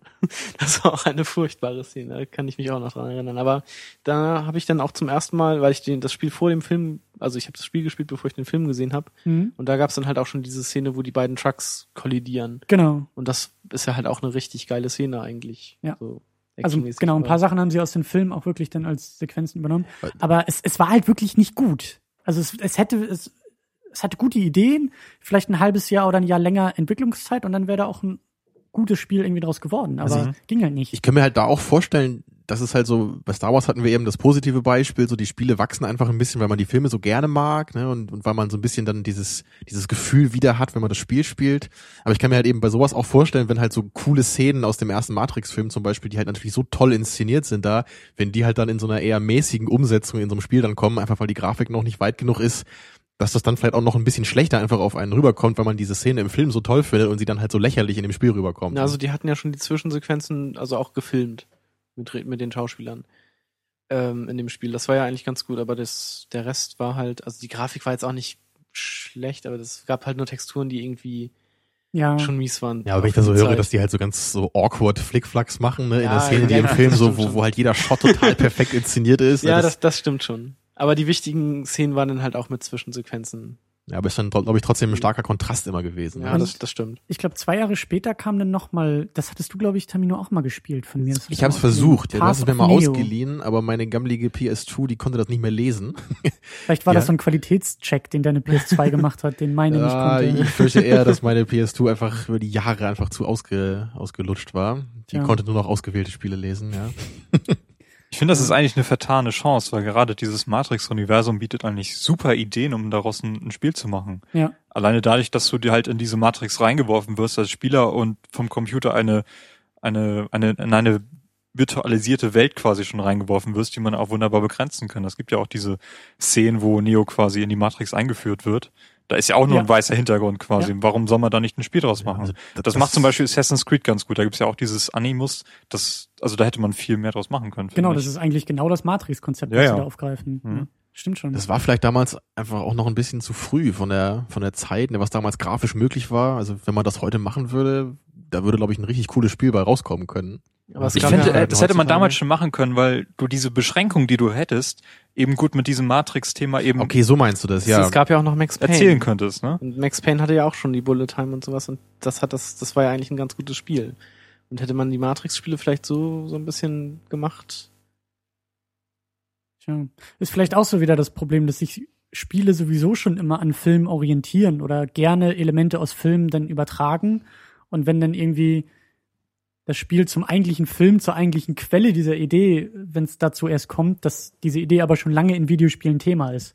Also genauso, wenn jetzt irgendwie ein super tolles Matrix-Spiel erscheinen würde, was wie bei Assassin's Creed, diese ganze Konzept von außerhalb der Matrix, innerhalb der Matrix, wenn es das aufgreifen würde, Mhm. würden wahrscheinlich auch wieder alle sagen, ja, aber es gibt ja schon Assassin's Creed.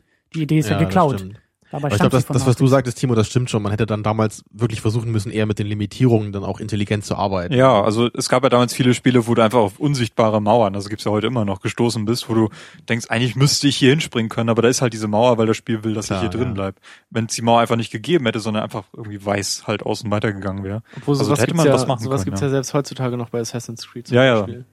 Aber bei Assassin's Creed wird's ja erklärt durch diesen Animus. Ne? ja, Das, diese Erinnerung ist noch nicht verfügbar. Ja. Das ist halt, ich finde, das ist Ja. zumindest eine logische Umsetzung diese, dieser Ja. Idee. Und auch so der Bruch mit der mit der vierten Wand äh, bietet sich natürlich total an. Also gerade heutzutage, wenn Ja. du vielleicht irgendwie eine iPad-App oder sowas hast, mit der du dich dann irgendwie das, mit der du das Spiel erweitern kannst, weil es gab irgendwie bei dem Enter the Matrix, glaube ich, so ein so ein Cheat-Modus, wo du tatsächlich so ein Computerterminal bedient hast und da glaube ich irgendwelche Nachrichten oder irgendwelche bestimmten Codes eingeben konntest, um dann halt Cheats einzugeben im Spiel, was von der Das- Idee ja schon cool ist, zu sagen, du cheatest halt mit der Matrix sozusagen. ja. Und da gibt's eigentlich schon viele Möglichkeiten, gerade heutzutage, da irgendwie was zu machen.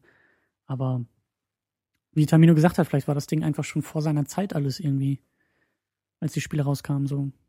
Aber ja, schade.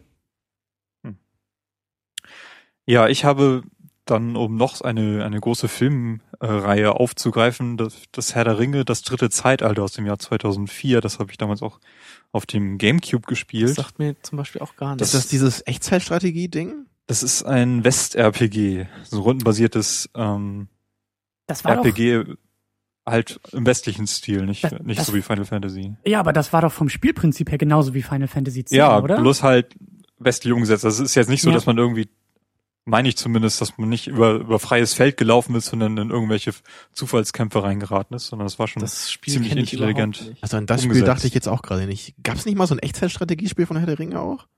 Naja, es gab halt die. Gibt's nicht alles von und mit Herr der Ringe mittlerweile? Ja, äh, wie hieß denn? Das gab, das habe ich jetzt letztens auch irgendwie in einem Hum- Humble Bundle gekauft. Ähm, ja, Kannst dir es nochmal überlegen, aber ähm, Again, gibt's nicht mittlerweile alles im Humble Bundle? Ja, irgendwie schon. Gut, dass du heute da bist, Christian. Du kannst hier wichtige Informationen beisteuern. Sie, Senior.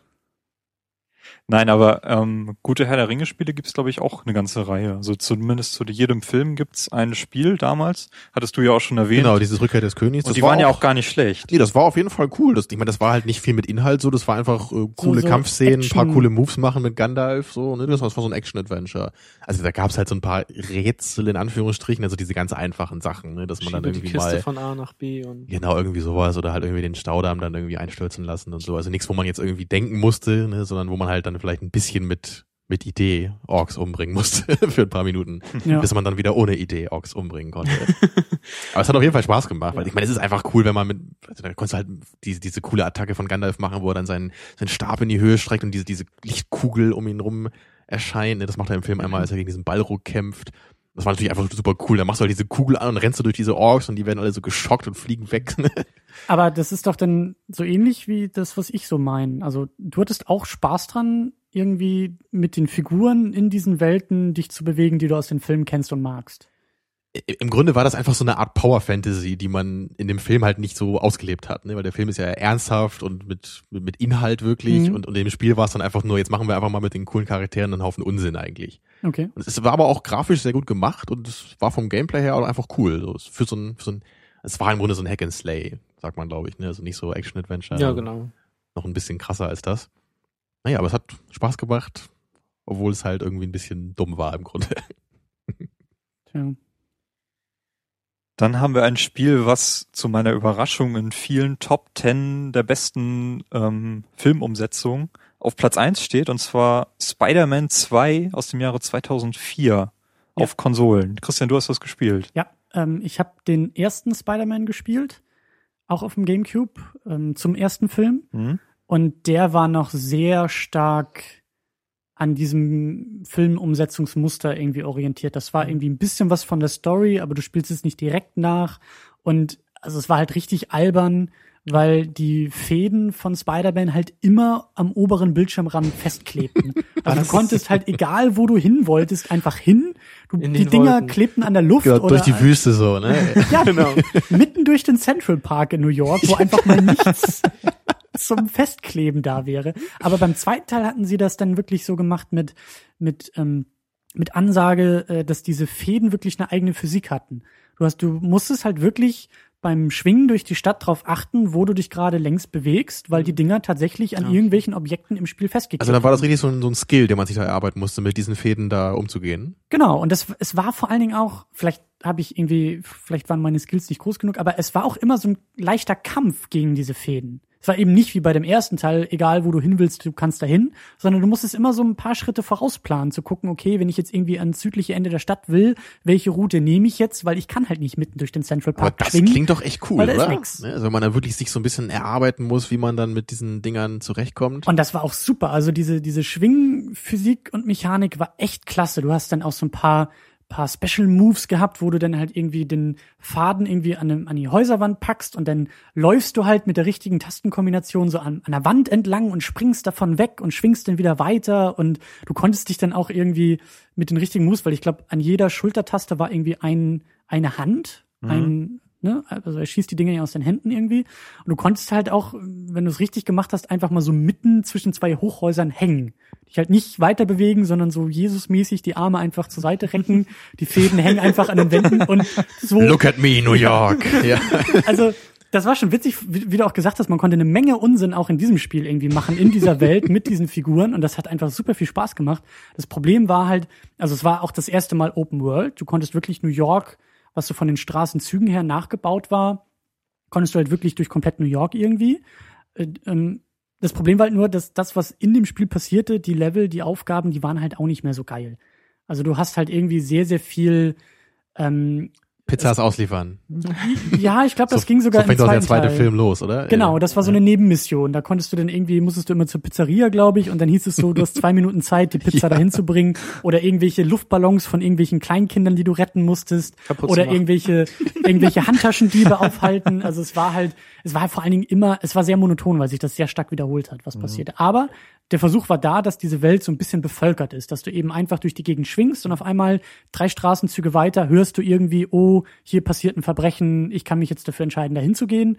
Oder ich mach doch das mal äh, weiter, was ich gerade will. das klingt echt cool, wenn du das so erzählst, weil das, das scheint mir auch so sehr gut eigentlich diesen, diesen Geist des Films irgendwie einzufangen oder das, was man eben dann auch erleben will in so einem Spiel, ne? dass man nicht wie im ersten Teil einfach nur, okay, ich bin jetzt Spider-Man und das ist jetzt halt so animiert, dass ich mich irgendwo hinbewege, weil Spider-Man sich eben so bewegt. Nee, sondern halt wirklich auch so ein bisschen halt zu fühlen im Spiel, ne? wie das halt so ist, sich durch die Straßenschluchten zu schwingen und dann eben selber zu gucken, okay, wo muss ich jetzt sein, ne? was muss ich jetzt gerade machen. ja. Aber Also- äh, abgesehen, also abgesehen davon, dass das in, im ersten Teil mit der Steuerung der Fäden nicht so geil war und äh, eigentlich nur unlogisch, fand ich den ersten Teil auch vom spielerischen her eigentlich ganz gut. Also ich habe den damals sehr gerne gespielt. Ich habe ihn auch gerne gespielt, aber als der zweite dann rauskam, habe ich Ja. den ersten komplett wieder vergessen. Okay, aber ich habe den er- zweiten, glaube ich, nochmal angefangen und auch nur eine Stunde oder sowas auf einer LAN mal gespielt. Hm. Und von daher ist mir der erste halt eher im Gedächtnis geblieben. Ähm, wie muss ich den Film, äh, das Spiel dann einordnen? Orientiert sich das am Spider-Man 2 an dem Film oder erzählt das was völlig eigenes? Also gegen Doc Ock wird da gekämpft. Ja, der, der Endkampf ist auf jeden Fall auch gegen ihn, das, das weiß ich auch noch. Aber so zwischendurch war das, glaube ich, alles ein bisschen. Du hattest auch viel mehr, ähm, viel mehr Comic-Gegner irgendwie im Spiel drin. Im Film ist es ja eben nur der Doc Ock Hm? und im, im Spiel war das dann viel mehr die klassischen Comic-Gegner, die irgendwie auch mit reingeworfen wurden, weil du brauchst ja ein bisschen mehr Varianz als in einem Film. Du kannst ja nicht irgendwie acht Stunden oder zehn Stunden immer gegen den gleichen Gegner kämpfen. Gab es da auch diese Szene auf der Hochbahn aus dem Film? Oh, ich weiß das gar nicht mehr. Ich glaube, dass die auch irgendwie sowas gemacht hatten. Ich weiß auch gar nicht, ob die da die, die Filmsequenzen als, als Zwischensequenzen irgendwie auch eingespielt hatten. Das habe ich alles gar nicht mehr so, so parat. Aber ich weiß, dass diese, diese Schwingmechanik, diese, dieses Netzfäden-Ding, gerade auf den, auf den, ja, wie bezeichnet man das jetzt, auf Xbox 360 und PS3 bis zum Schluss, glaube ich, nie wiedergekommen ist. Also ja, wollte ich gerade fragen. Ich meine, ich hatte neulich mal auf der Xbox so geguckt, was gibt's dann so an Spider-Man-Spielen? Da gibt's ja eine ganze Batterie mittlerweile. Ja. Ähm, taugen die noch oder sind die, Carsten, Also- du weißt das, glaube ich. Ähm, mein Lieblings-Spider-Man-Spiel ist Ultimate Spider-Man. Das gab's, ich weiß gar nicht, ob es auf der aktuellen Generation noch erschienen ist oder ob das sogar noch älter ist. Das habe ich sehr gerne gespielt, aber die Spiele, die jetzt so rauskamen, hier Edge of Time oder wie die hießen, die sind, glaube ich, alle nicht mehr so ganz gut Ich gewesen. glaube, die basieren dann noch mehr ein bisschen auf den, den Comics als auf Ja, den genau, Filmen, oder ne? beziehungsweise erzählen auch was eigenes. Ja. Ja, aber das äh, zum letzten Film, das Amazing Spider-Man, das wollte ich mir eigentlich auch noch mal angucken. Mhm. Und ich glaube, ich bin mir nicht ganz sicher, aber ich glaube, dass sie selbst da nicht diese Mechanik, diese Physik äh, ins Spiel gebracht hatten. Die hatten sowas Mhm. ähnliches, die haben es ein bisschen anders gemacht alles, aber ich glaube auch nicht, dass du da so Open-World-mäßig schön an den Häusern äh, entlang Das wäre jetzt konntest. echt so das, was mich jetzt an zum Spiel am meisten gereizt hätte. Also wirklich so eine Fäden mit Physik, um Tja. da wirklich dann eben auch mal Unsinn machen zu können. um das eben auch so ein bisschen meistern zu, zu müssen, ne? dass man vielleicht, wenn man anfängt, einfach mit Spider-Man irgendwie kaum um, umgehen kann, ne? erstmal ein bisschen üben muss. So, okay, wie bediene ich jetzt diese Dinger? Ja. Also ich mag das schon, wenn man da so ein bisschen auch irgendwie so ein Skill entwickelt dann innerhalb des Spiels. Und äh, um das jetzt noch mal ganz kurz einzuwerfen, äh, Schlacht um Mittelerde hieß das Strategiespiel. Sehr schön. Du hast schon ja, stimmt. Aber das habe ich auch nie gespielt. Also der einzige Zugang, den ich zum Herr der Ringe spielen hatte, war eben dieses ähm, dritte Zeitalter. Hm. Aber sonst, ähm, Ich habe letztens mal das Lego Herr der Ringe gespielt und das fand ich ehrlich gesagt nicht gut. Also für eine Lego-Umsetzung fand ich das echt nicht gut. Da gibt's ja anscheinend auch schon, um mal so einen Christian-Einwand zu machen, ne, gab's nicht von jedem Spiel schon mal eine Lego-Variante? Richtig. in der aktuellen, nee, in der aktuellen Version spielt nicht Superman mit, ne? In dem, Doch, bestimmt, oder? Gibt's nicht auch? Lego nee, Marvel? Superheroes doch, ist, es- doch, es ist, ist, gibt er dabei? Nee, DC ist Superman doch, oder? Ja, genau. Und es gibt Aber doch es ist irgendwie. halt- Ja, es, ist, es gibt nur die Marvel-Version im Das Moment. ist bei Lego Batman, da spielt er mit. Ja, da bin ich Genau. noch. Ja. Aber das, das Neueste ist ja dieses Marvel Superheroes. Also die DC-Version wird wahrscheinlich dann nächstes Jahr rauskommen. So oder so. Mhm. Äh, ja. Gut. Okay. Gibt's Ähm, auch Lego Harry Potter? Ja, Ja. Ja, ne? drei, zwei oder drei Spiele sogar. Hat's Mann, nicht sogar damit angefangen? Nee, mit Bat- Star Wars. Star Star Wars Wars, war das erste? Ja. ja, erst Okay. die alte Trilogie, dann Stimmt. die Stimmt, neue ja. und dann die komplette. Also als komplettes Spiel nochmal. Das ist schon irgendwie so ein bisschen abgefahren, ne? Und Herr der Ringe gibt's auch von, von Lego, oder? Ja, Ja. das ist- finde ich aber nicht Man nimmt ein Spielzeug, ne, so wie Lego, und macht das dann nochmal in ein anderes Spiel. Also es ist ja irgendwie schon abgefahren. Ne? Also man, man spielt ja im Grunde, wie man etwas spielt dann. Es ist schon irgendwie. Warst du mal zuletzt in einem, in einem Geschäft und hast mal durch die Lego-Regale geguckt? Da ist fast nur noch Merchandise-Zeug irgendwie. Lego Ja, ne, es gibt nicht Lego mehr so diese, Batman. diese richtigen Lego-Artikel, so eine Modelleisenbahn oder so. Natürlich, das gibt's hatte. alles, aber ja, das, das gibt's natürlich auch noch, ne? Aber, es, Ja. aber das, das Moderne, was jetzt neu rauskommt, ist wirklich immer wie Indiana Jones und Star Wars, ne? Und Harry alles Potter diese, und all ja, dieser alle so Kram. Filme. sie haben sogar den Lone Ranger gemacht, aber das ist ja, ist ja nicht nur als Film gefloppt, sondern tatsächlich auch als Ach du liebe Zeit. Obwohl ich mir den Film gerne mal angucken würde. Okay. Also ich, ich kenne ihn nur aus Reviews und ich würde sagen, lass es lieber. Gab's da eigentlich auch ein Spiel zu, zu Lone Ranger? Nee, ich glaube, das ist nicht umgesetzt worden, weil das eben alles gefloppt ist. Okay. Ja, ja. Ja. Würde mich mal Pirates of the. Caribbean gibt's auch. Ja. Richtig, auch als Lego. Auch als Lego-Spiel, ja. Okay. Und das ist sogar eins der besten, habe ich gehört. Ja. Mhm. Also was ich so ein bisschen schade an den Lego-Spielen finde, ist, dass es halt, äh, dass die um Umgebung und alles nicht aus Lego besteht, also nicht größtenteils zumindest nicht, sondern da immer nur so Lego-Objekte drin sind, die man dann halt kaputt machen kann oder halt irgendwas aufbaut, um irgendwie weiterzukommen. Aber der Rest ist halt kein Lego. Und das stört mich in diesen Spielen halt so ein bisschen. Dann Das wundert mich jetzt auch. Also ich, ich habe sowas nie gespielt, aber ich dachte Mhm. jetzt, dass das halt im Grunde auch relativ einfach ist, wenn man eh Ja. schon Lego-Steine hat, dann ist es ja im Grunde sogar eine billige Ausrede für Pixel, ne? also wenn man Ja. es gerade sagen will. Und das, das war halt bei den Star Wars Spielen noch, da gab's halt nur irgendwie graue Räume und Gänge und da, da machte das jetzt nicht so den, also da fiel das jetzt nicht so schlimm auf, aber jetzt zum Beispiel bei Lego Indiana Jones ist mir das sehr schon aufgefallen und bei Herr der Ringe halt auch. Äh, und das finde ich halt nicht so gut. Und deshalb freue ich mich jetzt demnächst, oder nächstes Jahr kommt ja auch so ein Lego-Film. The Lego Movie, oh großartig. Und Was? das, Der und, Trailer ist so klasse. und da ist halt tatsächlich wieder alles komplett aus Lego-Steinen. Also auch Explosionen und sowas, alles komplett aus Lego-Steinen gemacht. Also natürlich am Computer, aber sieht schon cool Davon aus. habe ich noch nichts gehört, aber ich bin äh, gespannt und beängstigt. Ja. Nee, also ich finde das sehr witzig. Ja. Ich schlage den Film vor für Second Unit Episode 100 oder so. Guckt euch den Trailer an. Das kriegen wir, glaube ich, hin. Ja. Gut, wir sind im Jahre 2005. Ähm, da erschien das Spiel Chronicles of Riddick. Riddick soll einer der Filme sein, wo Vin Diesel noch gut war. Der ist doch Ist das immer richtig? noch gut. Was? Also ich Also finde, ich ich, weiß mag nicht. ihn immer noch. Ich fand, Die er war, Filme nicht, er war schon immer auf so einem gut schlechten Niveau. Also er war halt Ja. schon immer lustig und irgendwie cool, aber also jetzt ernsthaft gut war er wohl nie. nee, Mhm. aber ich finde Filme mit ihm halt sehenswert. Ich habe diesen Riddick-Film auch mal gesehen und ich fand den damals ein bisschen merkwürdig. Es, es gibt ja, es gibt ja zwei. Der erste ist Pitch Black. Genau. der aus also der war 90ern. ziemlich lustig, ja. Ja, obwohl das noch so ein Horrorfilm sein sollte. Genau, den, Ja, den habe ich auch Da gesehen. sind die auf so einem Wüstenplaneten gestrandet und können nur Alkohol trinken, um zu überleben. Was, was du nicht versuchen solltest.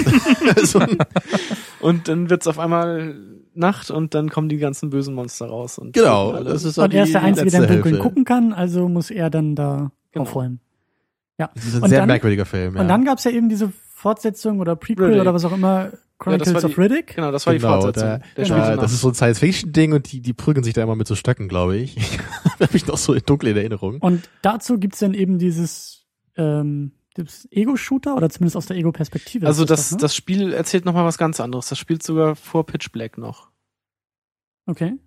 Weil ähm, in, dem, in dem Spiel wird man nämlich von diesem äh, in Pitch Black ist man ja von diesem, wird man ja von diesem Gefängnis oder beziehungsweise diesem Wächter da ähm, begleitet, der Genau, das ist ja so ein Gefangenentransport, glaube Ja, ich. genau. ne? Also näher nicht unbedingt, aber er ist halt als Gefangener irgendwie mit auf diesem Raumschiff. Warum auch immer. Mhm. Ähm, und er wird halt von diesem einen Typen bewacht und der stirbt ja auch in Pitch Black, aber der Typ bringt, ich weiß jetzt nicht, wie der heißt, aber der bringt einen halt auch in dieses Gefängnis ähm, Butcher Bay in dem Spiel. Ach so, und das ist das Setting dann. Das genau, das ähm, das heißt ja auch irgendwie Chronicles of Riddick, Escape from Butcher Bay. also es geht einfach nur darum, wie man aus dem Gefängnis ausbricht dann Genau. im ganzen Spiel. Also beziehungsweise ich glaube, wenn man aus dem ersten raus ist, kommt man noch mal ein zweites und muss da halt auch wieder ausbrechen. nee, aber es ist halt auch sehr sehr kreativ gemacht. Also es ist glaube ich auch gar kein so schlechtes Spiel. Also, es Also ist so ein Adventure oder was? Das Nee, war sogar, war der- sogar so gut, dass es ein Remake auf den aktuellen Konsolen gab, Mhm. welches ich dann auch mal gespielt habe, aber ich habe da irgendwie keinen Zugang gefunden. Ja, es gab dann ja einmal dieses äh, Assault on Dark, Dark Athena Mhm. und da war Das dann, war aber eine Fortsetzung, oder? das war eine Fortsetzung. Also das spielte, glaube ich, zwischen, ich weiß nicht, ob es zwischen Pitch Black und Chronicles of Riddick spielte oder sogar noch nach Chronicles of Riddick. Ähm, aber da war dann halt Escape from Butcher Bay ein bisschen verändert, glaube ich, noch als ähm, Remake mit bei. Wenn ich das jetzt so höre, das äh, Das würde sich mir jetzt nicht erschließen, warum man von einem Film wie Pitch Black jetzt ein Videospiel machen sollte. ich glaube, dass Vin Diesel da sogar ein bisschen. ja, dem ähm, gehörte das, der oder der war Chef von diesem Produktionsstudio. Genau, also der, der war da ein bisschen mehr involviert, als das normalerweise bei solchen Umsetzungen wohl ist. Also dass er da auch ein bisschen die treibende Kraft war und Okay. ähm, Interesse daran hatte, dass es eben auch ein gutes Spiel wird. Und äh, also ich habe das, ich habe das Es selber ist, nie auch ein gespielt, gutes, es ist auch ein gutes Spiel. aber ich habe es halt auch so damals irgendwie wahrgenommen, dass es durchaus äh, also für sich schon mal ein gutes Spiel ist, unabhängig Ja. von Filmumsetzung, Okay. bla bla bla. Das, das erklärt es ist ein zumindest einiges, ne? weil Pitch Black war jetzt bei weitem kein Film, der jetzt so bekannt war, dass da irgendwie ein Spiel zu kommen muss Nee, oder nee. wo man sagt, so, ja klar, Pitch Black hat ja jeder gesehen. Ne? Also das ist ja schon eher so ein, so ein B-Film, der halt irgendwie in Kennerkreisen vielleicht mal irgendwie ganz gern geguckt wird, weil er halt so einen gewissen Trash-Faktor irgendwie hat. Ja. Aber ist ja nicht so ein Ding wie Herr der Ringe oder so, ne? wo halt der Name halt schon ein Programm ist dann. Kommen wir zum nächsten Launch-Titel einer großen Konsole, King Kong. Ja. Das Spiel soll sogar besser sein als der Film, habe ich mir sagen Also lassen. ich habe den, ich habe den Film mal gesehen und fand Mhm. ihn sehr, sehr mäßig, Langatmig. langatmig. Der ist auch ja. super, der ist zweieinhalb Stunden oder so lang, ne? Ja, Peter Jackson, der keinen Editor wie immer zur Verfügung hat und irgendwie auf epischer Breite meint, kurz und knapper Geschichten erzählen drin, zu ne? Der Ja. Film, ich glaube, ich glaube, da, der Film braucht irgendwie eine Dreiviertelstunde oder so, bis man King Kong erstmal sieht. Also bis Ja. die Hauptfigur mehr oder weniger eingeführt wird in dem Film. Ähm, Also er erzählt zumindest in dem Bonusmaterial von Herr der Ringe, dass sein Lieblingsprojekt, was er immer mal umsetzen wollte, King Kong sei. genau, das war so nach Herr der Ringe. Ja. Nach Herr der Ringe hat er eben. Freibrief gehabt, genau.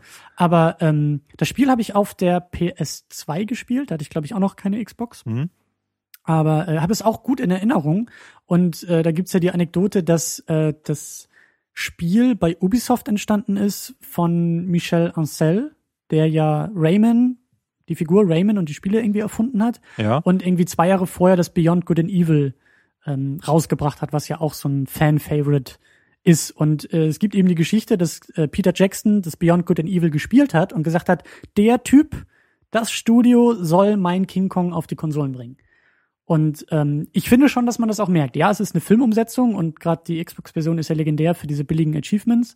Und ähm, Stimmt, da war was, ja. und äh, es ist auf jeden Fall eine bessere Filmumsetzung. Also es ist so ein, so ein Ego-Shooter aus der Ego-Perspektive. Du spielst halt irgendwie äh, in, den, in den meisten Abschnitten, ich weiß nicht, ob das eine Filmfigur war oder nur eine Randfigur, auf jeden Fall bist du irgendwie auf dieser Insel unterwegs und äh, in Ego-Shooter-Manier.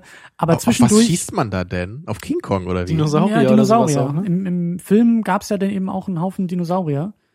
Und glaube ich auch im Film. Auf jeden Fall im Spiel, weil du, es gibt auch ein paar Abschnitte, Es gibt wo doch du diese selber Szene, wo King Kong spielst. gegen T-Rex kämpft im Film. Genau, und die spielst du selber auch Mhm. im, im Spiel nach. Es gibt auch Abschnitte, wo du King Kong steuerst, was mehr so ein, so ein Okay. Jump'n'Run-Ding ist. Und das war schon sehr, sehr cool, äh, als King Kong dann irgendwie gegen drei äh, Dinosaurier da zu kämpfen, so in Beat'em-up-Manier und so, das, das, das war echt schon, das war halt abwechslungsreich, es war cool umgesetzt, auch in den Ego-Shooter-Abschnitten dann halt eben gegen so einen T-Rex zu kämpfen. Das hat schon alles Spaß gemacht. Da hätte ich mir gleich ähm, den Cheat gewünscht, dass man den King Kong durch Donkey Kong austauschen kann.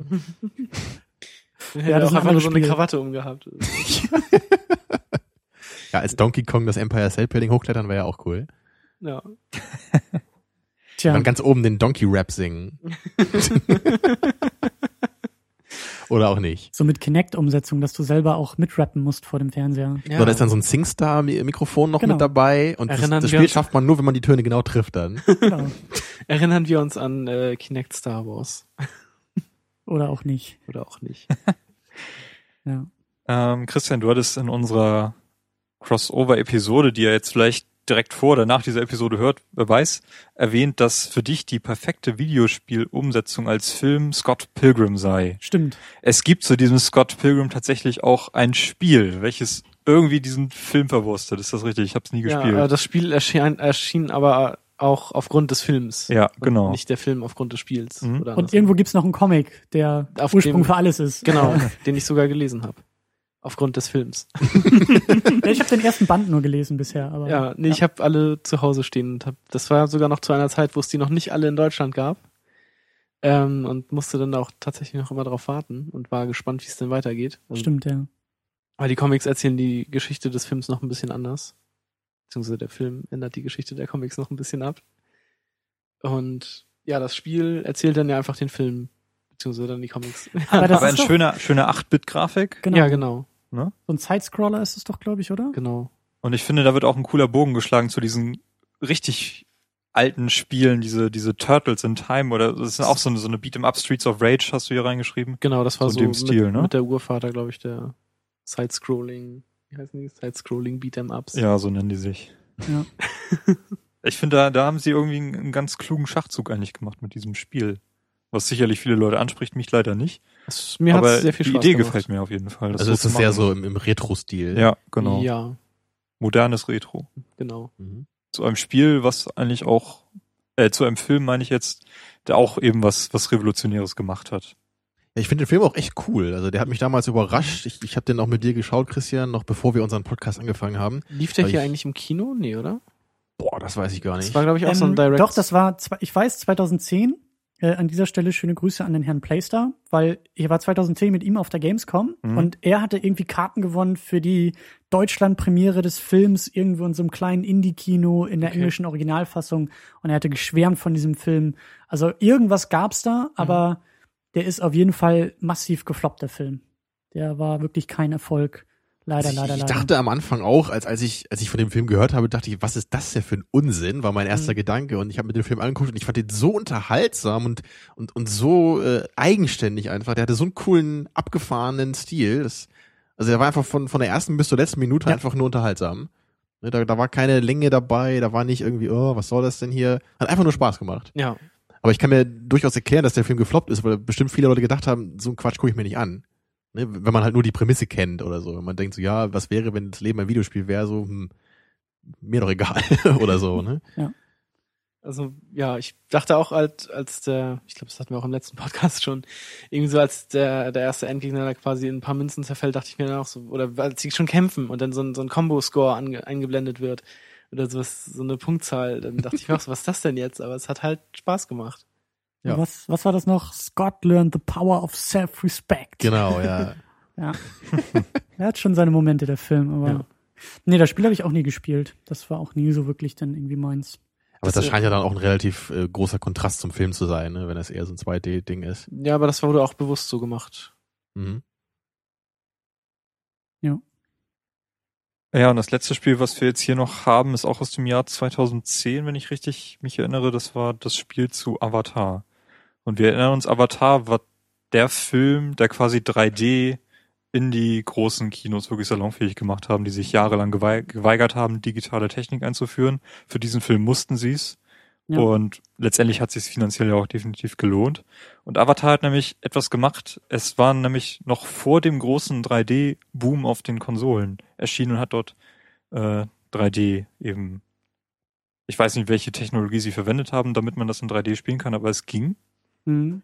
Und danach hat Sony angefangen, die PS3 so, hey, jetzt alles 3D und haben sie zum Glück mittlerweile wieder fallen lassen, diese nee, Strategie. Ich, ich wusste da, ich weiß ja nicht so viel von, ich bin ja nicht so in der Materie wie ihr, aber, aber es gab da halt auch so diesen Versuch, da auch 3D wirklich groß zu machen und zu Ja. sagen, ja, im Grunde muss jedes zweite Spiel irgendwie 3D haben, oder? Du hattest, du hattest, glaube ich, so von, ja, vielleicht war das sogar auch schon 2010. Auf jeden Fall 2011, 2012. Es gibt ja immer so im, im Sommer gibt's die große Videospielmesse E3, wo halt so Konsolen vorgestellt werden und das ist so der Zeitpunkt, um irgendwie Neuentwicklung zu präsentieren. Also da ballt sich die Industrie an einen Ort und da gibt's die wichtigsten Neuigkeiten. Und ich kann mich dran erinnern, eben aus so, so anderen Podcasts von Redakteuren, die dann vor Ort waren, die dann auch erzählt haben, wie gerade die Sony-Pressekonferenz alle paar Minuten einen neuen Trailer vorgespielt bekam zu einem neuen Killzone oder welches Spiel auch immer und ständig mussten die irgendwelche 3D-Brillen aufsetzen und dann wieder absetzen und wieder aufsetzen, weil die Trailer dann immer schön in 3D waren. und ähm, ich glaube, ich habe auch ein paar Spiele, ich glaube, das Uncharted 3 war irgendwie noch in 3D, Killzone 3, glaube ich auch. Und äh, es gab so wirklich ein, zwei Jahre, wo Sony massiv das gepusht hat und gesagt hat, hier unsere First-Party-Titel, alles, was wir irgendwie in Entwicklung geben, das ist auch in 3D möglich, aber Ja. Es ist halt äh, dann doch nicht so. Es war so die gewesen. Zeit, wo, also durch, durch HD-Fernseher gab es ja einen richtigen Boom in der Fernsehbranche und das, Genau. das musste ja irgendwann abebben, abebben, weil eben jeder so einen Fernseher mittlerweile hatte. Ja. Und das, die nächste Stufe war halt, jetzt müssen die Leute alle 3D gucken können. Das wurde halt primär mit Spielkonsolen dann erstmal versucht, bevor dann das auch mit Blu-ray in 3D losging. Und das ist dann irgendwie voll nach hinten losgegangen. Und Sony ist ja so ein großes Unternehmen, was ja eben auch unter anderem selber Fernseher Genau. herstellt. Bei Microsoft war das nie so das Thema. Die haben, glaube ich, auch so ein paar Sachen dann mal irgendwie mit mitgemacht und mitgezogen. Ja, Gears of War 3 zum Beispiel, das war auch genau in der Zeit. Genau. Ja. Aber das war irgendwie schon von vornherein klar, dass es nicht dieser Riesenschritt sein wird, weil das alles so ein bisschen halbherzig auch war. Also so habe ich das zumindest wahrgenommen. Und äh, ich kann mich, ich konnte mich gar nicht mehr dran erinnern, dass das Avatar äh, das auch auf der Konsole gemacht hat, aber ja. Habt ihr das denn mal ausprobiert, richtig? Also taugt das irgendwas? Oder ist das, also ich bin ja bei Filmen bei weitem kein 3D-Freund, aber also wirkt bei, bei Videospielen für mich auch wie so ein unnötiges Gimmick irgendwie. Also ich finde immer bei, also ich habe es leider auch nicht ausprobiert, aber bei animierten Sachen, ich kenne das jetzt zum Beispiel nur aus, oder ich wusste bis jetzt spontan nur, dass äh, Batman Arkham City 3D unterstützt. Und da könnte ich mir das halt eigentlich ganz gut vorstellen, wenn man die ganze Zeit irgendwie die Spielfigur komplett sieht ja, und dann da halt so ein 3D-Modus eingebaut wird. Das finde ich, glaube ich, gar nicht so schlecht. Also die einzige Erfahrung, die ich habe, ist halt auf dem 3DS, auf dem Nintendo 3DS, der ja wirklich vom Konsolenkonzept her um 3D herum gestrickt ist. Du brauchst halt keine Brille. Du kannst ja das Ding aufklappen und der obere Bildschirm hat eben auch diese dreidimensionale Tiefe. Und ähm, gerade die Spiele, die wirklich dafür gemacht sind, so wie Nintendo, irgendwie Super Mario World 3D oder was es da gibt, die sind wirklich gut. Aber eben auch, weil die ganze Konsole darum gebaut ist. Du kannst diesen Effekt jederzeit ausschalten. Also es ist nicht so, dass es nicht auch ohne gehen würde. Mhm. Aber wenn die Spiele, gerade Nintendo-Spiele, die ja sowieso immer ziemlich gut sind, wenn die halt wirklich mit diesem Konzept auch erdacht sind, dann taugt das schon was. Aber selbst Nintendo hat das ja mittlerweile mehr oder weniger wieder begraben. Die haben jetzt aus dem Ja. 3DS ein 2DS gemacht und äh, dadurch, dass der Effekt immer wieder ausschaltbar war, war halt auch klar, okay, man muss es auch ohne 3D spielen können. Und ähm, es ist nett, es macht schon Spaß. Also es, in, in, bei Spielen kann ich mir das noch eher vorstellen als bei Filmen. Aber da auch wieder das Problem, ich habe keine Lust, eine Brille aufzusetzen und ich will mir keinen neuen Fernseher kaufen müssen für mehrere hundert oder tausend Euro.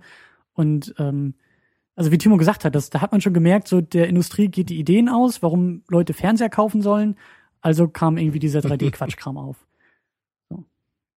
Okay. Ja, vielleicht nimmt sich die Filmindustrie da ja mal ein Beispiel dran und fährt das auch mal ein bisschen zurück mit diesem ganzen 3D-Gebume. Ja, die Kinos haben ja nun extrem viel Geld da reingesteckt in diese Technologie und wollen das natürlich auch ausschöpfen. Wobei ich natürlich mehr Gefallen daran täte, wenn mehr Filme in 4K laufen würden, anstatt in 3D. Ja, Weil beides zusammen ist eigentlich immer miteinander verbunden. Die Geräte können entweder 4K oder 3D. Meistens nicht beides, weil ich mir gesagt habe sagen lassen, das nimmt noch zu viel Speicher weg von, von dem Film her. Ähm, aber ich habe das Gefühl, 4K ist so gut wie gar nicht vorhanden, aber 3D dafür komplett. Ich wäre eher so der. Fan hier für mehr IMAX-Kinos statt 3D. Ja. Ja, ja. Aber das wird mich, da werde ich wohl enttäuscht werden, denke ich mal. So, wir driften langsam ab hier vom, vom Thema. Ja, wir sind auch mit den Spielen soweit durch, die wir hier an dieser Stelle erwähnen wollten. Es gibt bestimmt noch tausende Spiele, die man ähm, hier vielleicht reinwerfen sollte. Gerne auch in die Kommentare damit. Ähm, Spiele, mit denen ihr irgendwie aufgewachsen seid. Also bei mir war es zum Beispiel König der Löwe auf dem Gamer, was ich sehr viel gespielt habe an der Stelle.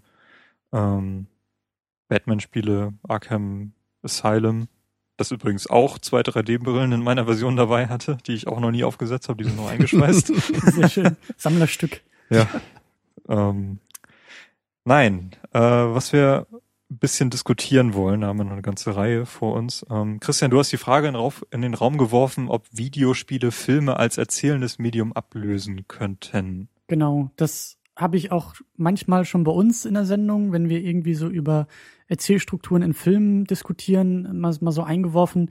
Also ablösen würde ich jetzt auch nicht unbedingt sagen, weil das klingt so, als ob das eine obsolet wird. Also Filme werden immer relevant bleiben. Mhm. Aber ich frage mich halt mittlerweile, ob eben Videospiele so die nächste evolutionäre Stufe des Geschichtenerzählens sein können. Also wenn man das vielleicht irgendwie in so eine Reihe stellen will und sagen will, okay, früher wurde irgendwie über das gesprochene Wort erzählt, nämlich Märchensitzung irgendwie um den Kamin oder was auch immer. Dann kam irgendwann Audio dazu in Form von Radio, Hörspiele, die dann irgendwie gesendet wurden. Dann kam auf einmal das Bewegtbild, Fernsehen, Kino, also was TV-Serien und dass man vielleicht sagen könnte, die nächste Stufe danach wäre eben das Videospiel, also als nächste Ebene die Interaktivität dass Geschichten eben nicht nur in Bild und Ton erzählt werden, sondern eben auch interaktiv durch unser Zutun.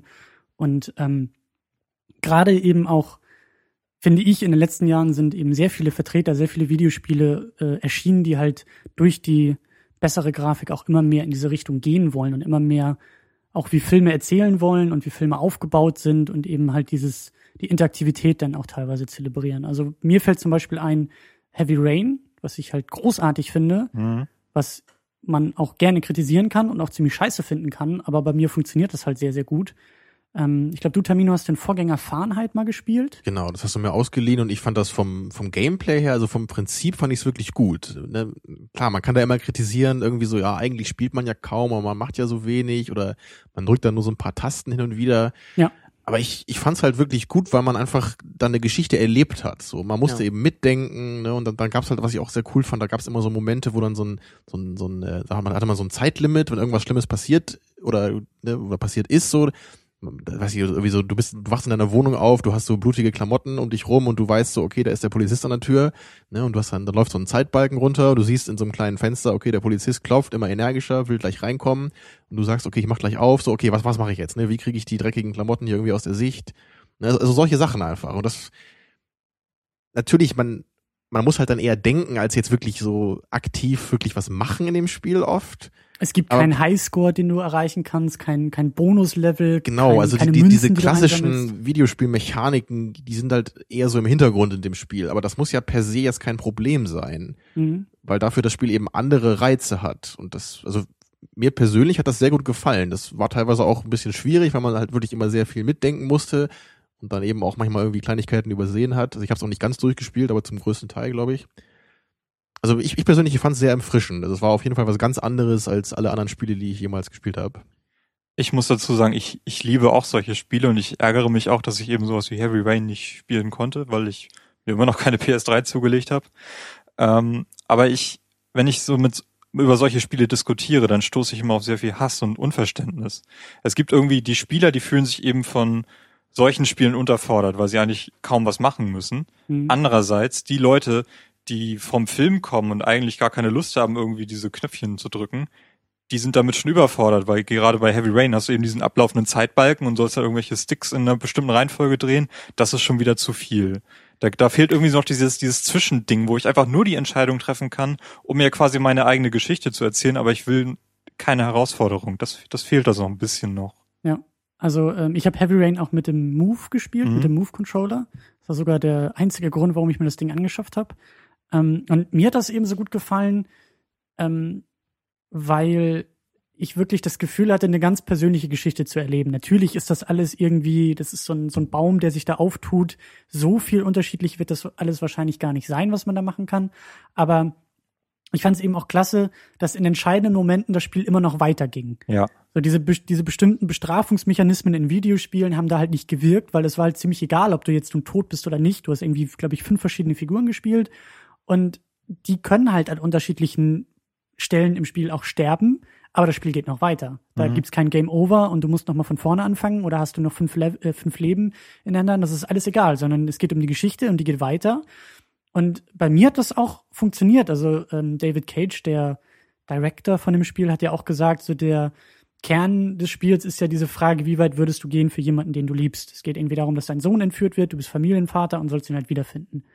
Und das hat bei mir echt auch funktioniert. Es gab so ein, zwei Momente im Spiel, wo ich gesagt habe, also wo moralische Fragen aufgeworfen wurden im Spiel, würdest du jetzt das und das tun? Und habe ich gesagt, nein, das tue ich nicht und habe damit eine Bestrafung innerhalb des Spiels auch auch angenommen und gesagt, okay, damit wird mir das Spiel halt schwerer gemacht.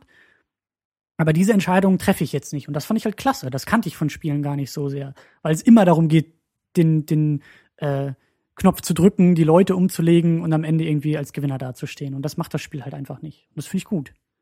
Kann man auch, wie, wie Ja, gesagt, damit, damit eben The Walking Dead Season 1 spielt ja auch damit, ne? Du lernst in der ersten halben Stunde dieses Mädchen kennen und irgendwann hatte ich so den Punkt erreicht, wo ich gesagt habe, wenn dieses Spiel mir irgendwann sagen soll, ich soll mich zwischen dem Mädchen und jemand anders entscheiden und oder ich muss das Mädchen irgendwo verlieren oder so, dann mache ich das aus, weil ich habe mich in dieses Mädchen verliebt.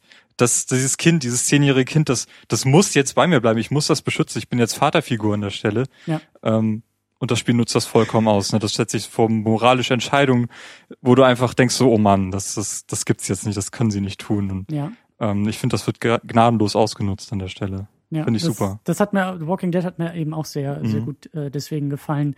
Und ähm, ich war ja eben, äh, was man bei uns in der Sendung auch nachhören konnte, ich war neulich in äh, Leipzig auf einem Filmfestival und fand es da super interessant, dass es, dass da eben auch, also es war so ein Dokumentarfilmfestival und da wurde auch diskutiert über den interaktiven Film. Ja. Da gab es halt auch so ein paar Film-Sessions, die halt das Ganze aus Filmsicht versucht haben, irgendwie einzubauen und dann gab es das eher so in, in Form von Webseiten. Also du hast halt irgendwie eine Internetseite angesurft, hast eine Doku dir da angeguckt und konntest dann innerhalb der Doku, innerhalb des Filmes hier klicken, da klicken und dann selber entscheiden, in welche Richtung ähm, die Doku jetzt weitergeht oder was dir die Doku als nächstes erzählt. Und ähm, das ist schon eher, wie gesagt, aus der Filmrichtung, aber ich finde es halt super interessant, in diese Richtung in den nächsten Jahren auch nochmal weiter, weiter zu schauen und auch zu gucken, wie sich das alles entwickeln wird, weil ganz ehrlich, ich bin immer ein bisschen, ich bin ein bisschen zwiegespalten, was so die Gaming-Community angeht, weil jedes Mal, wenn jemand irgendwie mir erzählen will, dass ein Spiel wie Heavy Rain oder Walking Dead kein Videospiel sein soll, dann denke ich mir, komm, geh zurück ins Internet und kommentier bei, bei YouTube oder sowas, weil lass doch mal irgendwie neue Ideen und neue Möglichkeiten zu, weil mir ist es ziemlich egal, was jetzt so ein Videospiel ist und was ein Film ist und was interaktiv ist oder nicht. Aber diese neuen Möglichkeiten, das fand ich damals bei Nintendo klasse, bei der Wii, zu sagen, wir laden hier einfach mal ganz neue Menschen ein, Videospiele zu spielen oder irgendwie mit dem Fernseher, mit, mit, äh, mit dem Medium zu interagieren.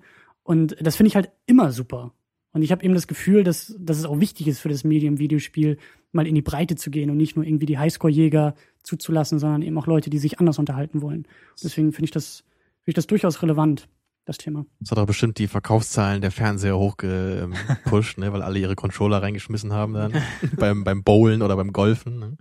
Es gibt ja auch Spiele, die so ein bisschen schon in die Richtung, also den Spielern entgegenkommen. Ich würde jetzt auch Mass Effect in, in die Mass Effect-Reihe in diesem Kanon nennen, weil man da auch eben Entscheidungen trifft und so seine eigene Geschichte so ein bisschen erzählt.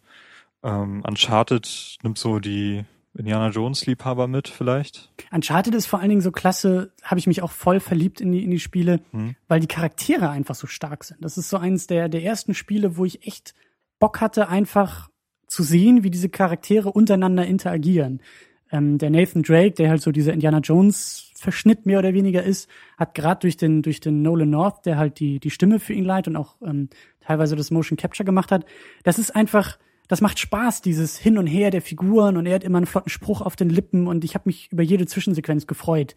Gibt ja auch Leute, die sowas immer wegdrücken und ich war begeistert, wenn ich wieder sehen konnte, wie die, wie er irgendwie mit der mit der Hauptfigur mit der weiblichen Protagonistin irgendwie äh, Sprüche austeilt und so. Das, das, das hat Spaß gemacht. Und das war das erste Mal, dass ich wirklich ein Videospiel aufgrund der Charaktere gespielt habe. Das Gameplay war mir relativ egal. Man schießt ein bisschen, man läuft ein bisschen, man springt ein bisschen, alles bekannt, aber diese Umsetzung, das, das Drehbuch des, des Spiels und vor allen Dingen die Dialoge, die haben halt Spaß gemacht. Das, Aber meinst du da nicht auch, dass das, dass das Gameplay schon fast wie so, ein- wie so ein Fremdkörper wirkte manchmal? So, wenn man, weil man halt so, man muss irgendwie zig Leute umbringen und dann in der Zwischensequenz kommt dann so, oh mein Gott, der eine hier ist gestorben. und deswegen- was bedeutet das oder so? Deswegen finde ich das halt so super, wenn Videospiele sich auch mehr jetzt um die Geschichten kümmern, die sie erzählen wollen, weil Jahre und Jahrzehnte lang war es halt kein Problem, dass wir immer nur über eine Waffe, über ein Mündungsfeuer mit der Welt interagiert haben. Aber in diesem Spiel bei Uncharted war es auf einmal ein Problem, weil in den Zwischensequenzen ist das halt ein sympathischer, cooler Typ, der eher so durch die Gegend stolpert und mit ein bisschen Glück und einem flotten Spruch irgendwie den Tag rettet. Aber sobald du das Gameplay übernommen hast, hast du halt irgendwie Tausende von Menschen umgebracht, was halt mit der Figur gebrochen Ja, hat also eigentlich. ich weiß noch, als ich früher mal dieses Indiana Jones äh, Turm zu Babel gespielt habe, was halt wirklich so ein, so ein Adventure ist, wo man die ganze Zeit nur Rätsel, äh, Rätsel lösen muss. Mhm. Und ich weiß noch, das habe ich, hab ich mal mit einem Kumpel zusammengespielt und wir hatten da auch irgendwie in einem Moment dann auch mal so eine Minigun da irgendwie oder so ein Maschinengewehr in der Hand und sind dann auch einmal mit Indiana Jones Nummer eins in den Flur lang gelaufen und haben da halt echt so ein paar von diesen russischen Typen da abgeknallt und da mussten wir halt schon voll lachen. Ne, nur in diesem einen Moment, weil natürlich das halt auch schon so, das ist halt so, so ganz un-Indiana Jones typisch, ne, wie mit so einem Maschinengewehr da durch so einen Flur zu laufen. Ja. Ne, Und wenn ich das dann höre, was du mir da so erzählst, ne, wenn man echt so in den krassen Zwischensequenzen und dann, dass das Gameplay schon fast wie ein Fremdkörper wirkt in dem Spiel, also schon eine interessante Entwicklung so. Ja, da gibt's so ein paar Beispiele, auch dieses Tomb Raider, was Anfang Ja. des Jahres erschienen ist, wo man quasi in den Zwischensequenzen sieht, wie zärtlich Lara da so an die Waffe rangeführt wird und in der nächsten halben Stunde hat sie bereits zwölf Dutzend Gegner umgenietet Mhm. damit und dann geht's wieder quasi auf diesem anderen Level weiter. Das ist so ein, so ein, so ein Bruch, Ja, sie, der schwierig ist. die ja. tötet halt irgendwie, was weiß ich, hunderte von, von Menschen auf der Insel oder dann erschießt sie einen Hirsch und sagt dann so, oh, I'm sorry. es, tut mir leid, aber ich muss dich jetzt töten, um, um dich, äh, um weiterzuleben und, und um zu überleben und so. Und dann das passt halt irgendwie nicht. Ja, da merkt man einfach noch, dass diese Form von Videospielen irgendwie noch so in den Kinderschuhen steckt. Ne? So diese, dieser moderne Ansatz zu gucken eben, dass die Geschichte auch sinnvoll mit dem Gameplay verknüpft ist. Ich meine, das kann man halt eben mit dem Fahrenheit-Spiel auch vorwerfen, ne? dass Mhm. man, dass da vielleicht dieses Gameplay in Anführungsstrichen eigentlich nur noch da ist, weil man es eben so gewohnt ist. Ne? Dass man eben sich noch nicht getraut hat zu sagen, wir machen dieses Spiel jetzt wirklich nur über Entscheidungen und wir machen es gar nicht mehr über Knöpfe drücken im Grunde. Ne? Oder also die Knöpfe sind nur dazu da, deine Entscheidung einzugeben, aber dass du keinen Skill mehr haben musst, möglichst schnell irgendwelche Knöpfe zu drücken oder so. Es gab mal den Versuch, das Spiel Tomb Raider Angel of Darkness als interaktive DVD umzusetzen.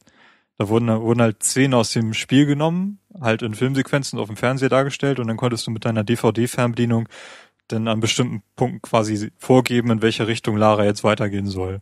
Habe ich selber nie ausprobiert, aber ähm, so dieser Versuch war zumindest schon mal da, klassische Videospiele auch an Leute heranzubringen, die das eigentlich gar nicht spielen wollen, aber zumindest die Story, die das Spiel erzählt, halt Ja, aber ist das dann überhaupt noch ein Spiel? Also da Das kann man ist- halt echt schon fragen, ne? Nee, das ist Irgendwie- quasi diese, diese Zwischenstufe, die mir eigentlich fehlt, weil was wäre ein Heavy Rain, was mir eigentlich nur die Entscheidung vorgibt und nicht auch die Umsetzung dieser Entscheidung. Ne? Genau, was wäre Heavy, Heavy Rain, wenn man einfach nur irgendwie vier Knöpfe hat, die alle eine Entscheidung immer Oder zumindest, symbolisieren in jedem wenn es als. Alternative angeboten wäre für Leute, die eigentlich gar keine Lust haben, das Spiel zu erleben.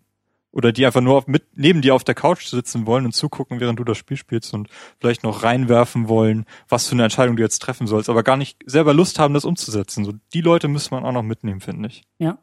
Das wurde dann ja bei dem, bei dem Nachfolger zu Heavy Rain, dieses Beyond Two Souls, was Ja. jetzt vor kurzem rauskam. Habe ich selber auch nicht gespielt, Mhm. aber ich habe auch gehört, da gibt's irgendwie eine iPad-App oder sowas, eine iPhone-App, wo Das denn, weiß ich gar nicht, aber bei dem Spiel an sich kann man ja auch, das kann man ja auch zu zweit spielen. Also der eine Genau. Charakter spielt halt, also der eine Spieler spielt dann halt ähm, die Ellen Page, ich weiß jetzt gar nicht, wie sie im Spiel heißt, Hm? und der zweite Charakter spielt dann halt diese, diesen Aiden. Dieses Diese- Geistwesen, dieses was sie begleitet. Und ich meine, dass der zweite Spieler eben über, über Touchscreen das Ganze macht, da tatsächlich irgendwie nur so ein paar Knöpfe drücken kann, Das aber weiß ich gar nicht, ob das über Touch, äh, über, äh, über eine App dann geht. Aber es ist, man kann es auf jeden Fall dann zu zweit spielen. genau, und das Prinzip ist eben, der zweite Spieler ist so ein bisschen, Mhm. äh, also muss nicht so viel tun, aber Nee. ähm, ja, natürlich, aber ich find's halt gut. Ich find's halt gut, wenn solche Sachen, solche Grenzfälle irgendwie rauskommen und man darüber diskutieren kann und dann Mhm. in der Diskussion erst sich vielleicht rausstellt, okay, äh, das macht Sinn, das macht nicht Sinn, anstatt immer im Vorfeld schon zu sagen, oh nee, das ist mir zu wenig interaktiv, das ist Unsinn. Weil, also das Walking Dead Spiel auf dem, ähm, also das von Telltale, das Adventure, wer das Spiel kritisiert, weil es irgendwie zu zu wenig interaktiv ist, hat in meinen Augen das Konzept nicht verstanden.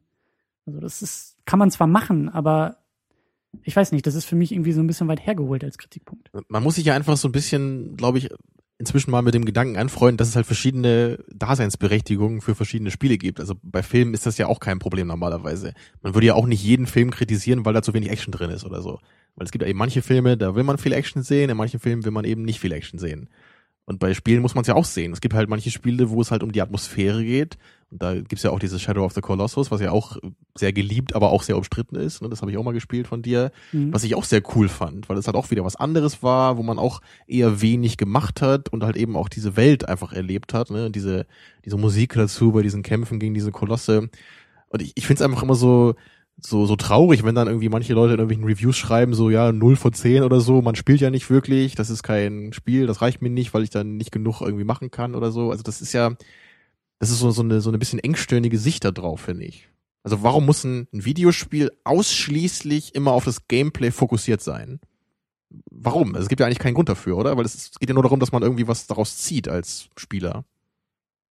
Also ich finde es halt eben gut, dass sich das in den letzten Jahren immer mehr aufgefächert hat. Ja, dass auf jeden wir eben Fall. nicht nur diese Aufgrenzung oder Aufteilung von Casual und Hardcore Gamer oder was auch immer haben, sondern dass es eben mich interessieren so Sachen wie Dark Souls oder Demon Souls überhaupt nicht. Oh. Das ist so ein Spiel. nein, das, also Was ist das? das ist Hast halt, gefragt? das ist halt, so wie ich das verstehe, sehr schwer Ja. und bewusst sehr schwer und ignoriert eigentlich sehr, sehr viele Design-Trends Mhm. der letzten Jahre, nämlich zu sagen, wir machen es so einfach wie möglich und so zugänglich wie möglich, sondern Also- das Spiel sagt, ich bin bockschwer und ich nehme dich hier nicht an die Hand und hier können auch Dinge passieren, die in anderen Spielen schon, schon lange, schon lange weg sind.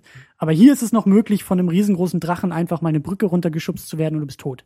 Ja, Also, das klingt für mich nach einem Spiel, was man irgendwie zu zweit spielt, sich abwechselt und dann irgendwie auch über diese Frustration ein bisschen lacht dabei. Also, Also ich habe das gespielt, ich spiele das auch immer noch sehr gerne und das Spiel ist halt, ähm, das wirft dich einfach in die Welt, das erklärt dir noch kurz, wie du angreifst und wie du blockst sozusagen, wie du dich bewegst, aber es gibt keine, es gibt keine Minimap oder es gibt keine Karte, du kannst das Spiel nicht pausieren und immer wenn du, du kannst das Spiel an, ähm, an so Leuchtfeuern kannst du quasi ja, jetzt nicht wirklich speichern, aber du kannst dann halt rasten und aufleveln und sowas. Und immer wenn du dich an ein Leuchtfeuer setzt, kommen alle Gegner im Level wieder, bis auf Minibosse oder Endgegner.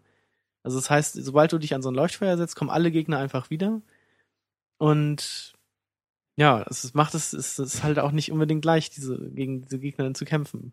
Aber ich finde es halt gut, dass, dass es sowas gibt. Das ist eben Also jetzt in der heutigen Zeit sogar. Genau, also das ist überhaupt nichts für mich, aber ich finde es halt super Mhm. gut, dass eben Leute darauf abfahren, dass es irgendwie, dass sie sich darauf einlassen können und sagen, genau das will ich spielen. Genauso wie es eben Leute gibt, die sagen, ich will nur Highscores jagen, ich will Tetris spielen, ich will äh, Bejeweled spielen oder irgendwelche kleinen Puzzle-Geschichten, wo ich sage, vollkommen okay, ist nicht unbedingt meins, aber äh, den würde ich doch niemals absprechen, nein, das ist kein Videospiel.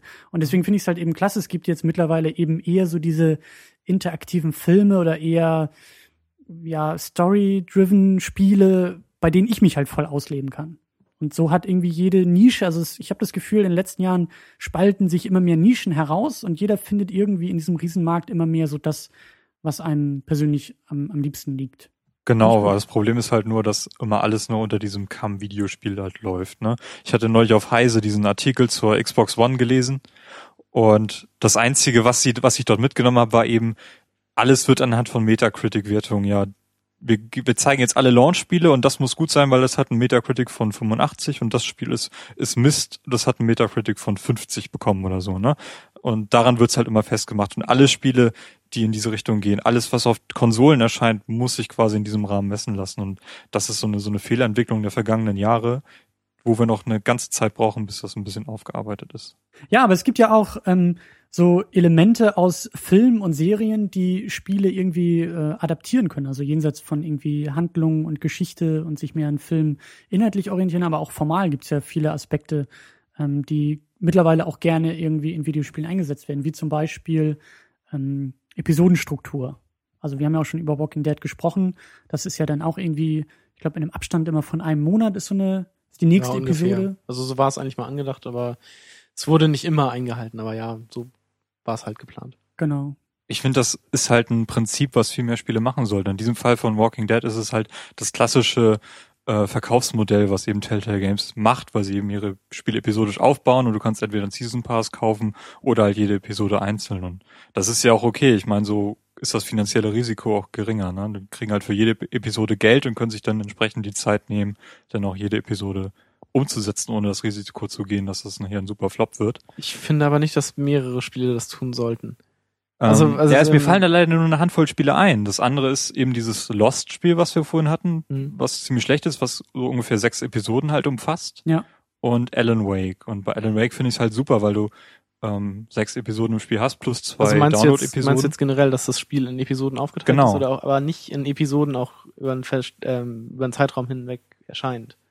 Ja, egal. Das, das, Also eine das- schließt das andere ja nicht aus. Ich Also- meine, eure Diskussion spiegelt ja eigentlich so diesen, diesen ähm, Unterschied zwischen Film und TV-Serie wieder. Ja. Mhm. Nicht jede, nicht jeder Film, also Filme haben ja ihre Relevanz zu sagen, wir haben hier irgendwie zwei Stunden Kinoerlebnis oder zwei Stunden DVD-Erlebnis. Genauso hat eine Serie mit irgendwie 100 Episoden und 100 Stunden ähm, Relevanz. Und ich finde halt beide Optionen auch cool. Also ich finde es auch schön, wenn irgendwie so ein Ding wie weiß ich nicht, das Batman Arkham City oder so, das ist so der Blockbuster, da setze ich mich davor und ich weiß, ich habe da Stunden um Stunden Spaß. Ja, da Aber hätte wenn ich es mal schnell gehen soll, dann nehme ich irgendwie eine Episode Walking Dead oder bei Batman oder sowas hätte ich nämlich jetzt, glaube ich, keine Lust, das irgendwie nach zwei Stunden wieder auszumachen und dann einen Monat auf das nächste zu warten. ja. Musst du ja nicht. Du kannst ja auch warten, bis das Spiel komplett erschienen ist. Ja, aber das ist, ist ja auch blöd, irgendwie. Aber du kannst es auch mal anders betreiben. Das Spiel erscheint komplett von Day One, ist aber in Episoden unterteilt, so wie Alan Wake. Da Ja, hast das- du halt sechs find- Episoden. Ja, das finde ich schon wieder Ja, okay. Das meine ich halt von der Struktur her. In Ja. dieser Struktur möchte ich gerne Spiele sehen. Ich will auch unbedingt, wie bei Alan Wake und auch bei Walking Dead, dieses Previously On. Genau. Ich will wissen, was vorher passiert ist, weil bei mir kann es auch mal passieren, dass ich zwischendurch irgendwie eine Woche oder zwei Wochen gar nicht spiele oder was anderes spiele. Aber allein dieser, dieser von Serien bekannte Rückblick zu sagen, okay, bei Serien ist klar, dass da, wenn du es halt live irgendwie guckst, eine Woche zwischenliegt. Und wenn deine Mhm. Geschichte voranerzählt wird, ist es immer nett, mal zu wissen, was war jetzt eigentlich letzte oder manchmal auch vorletzte Woche, weil eine andere Figur wichtiger war letzte Woche.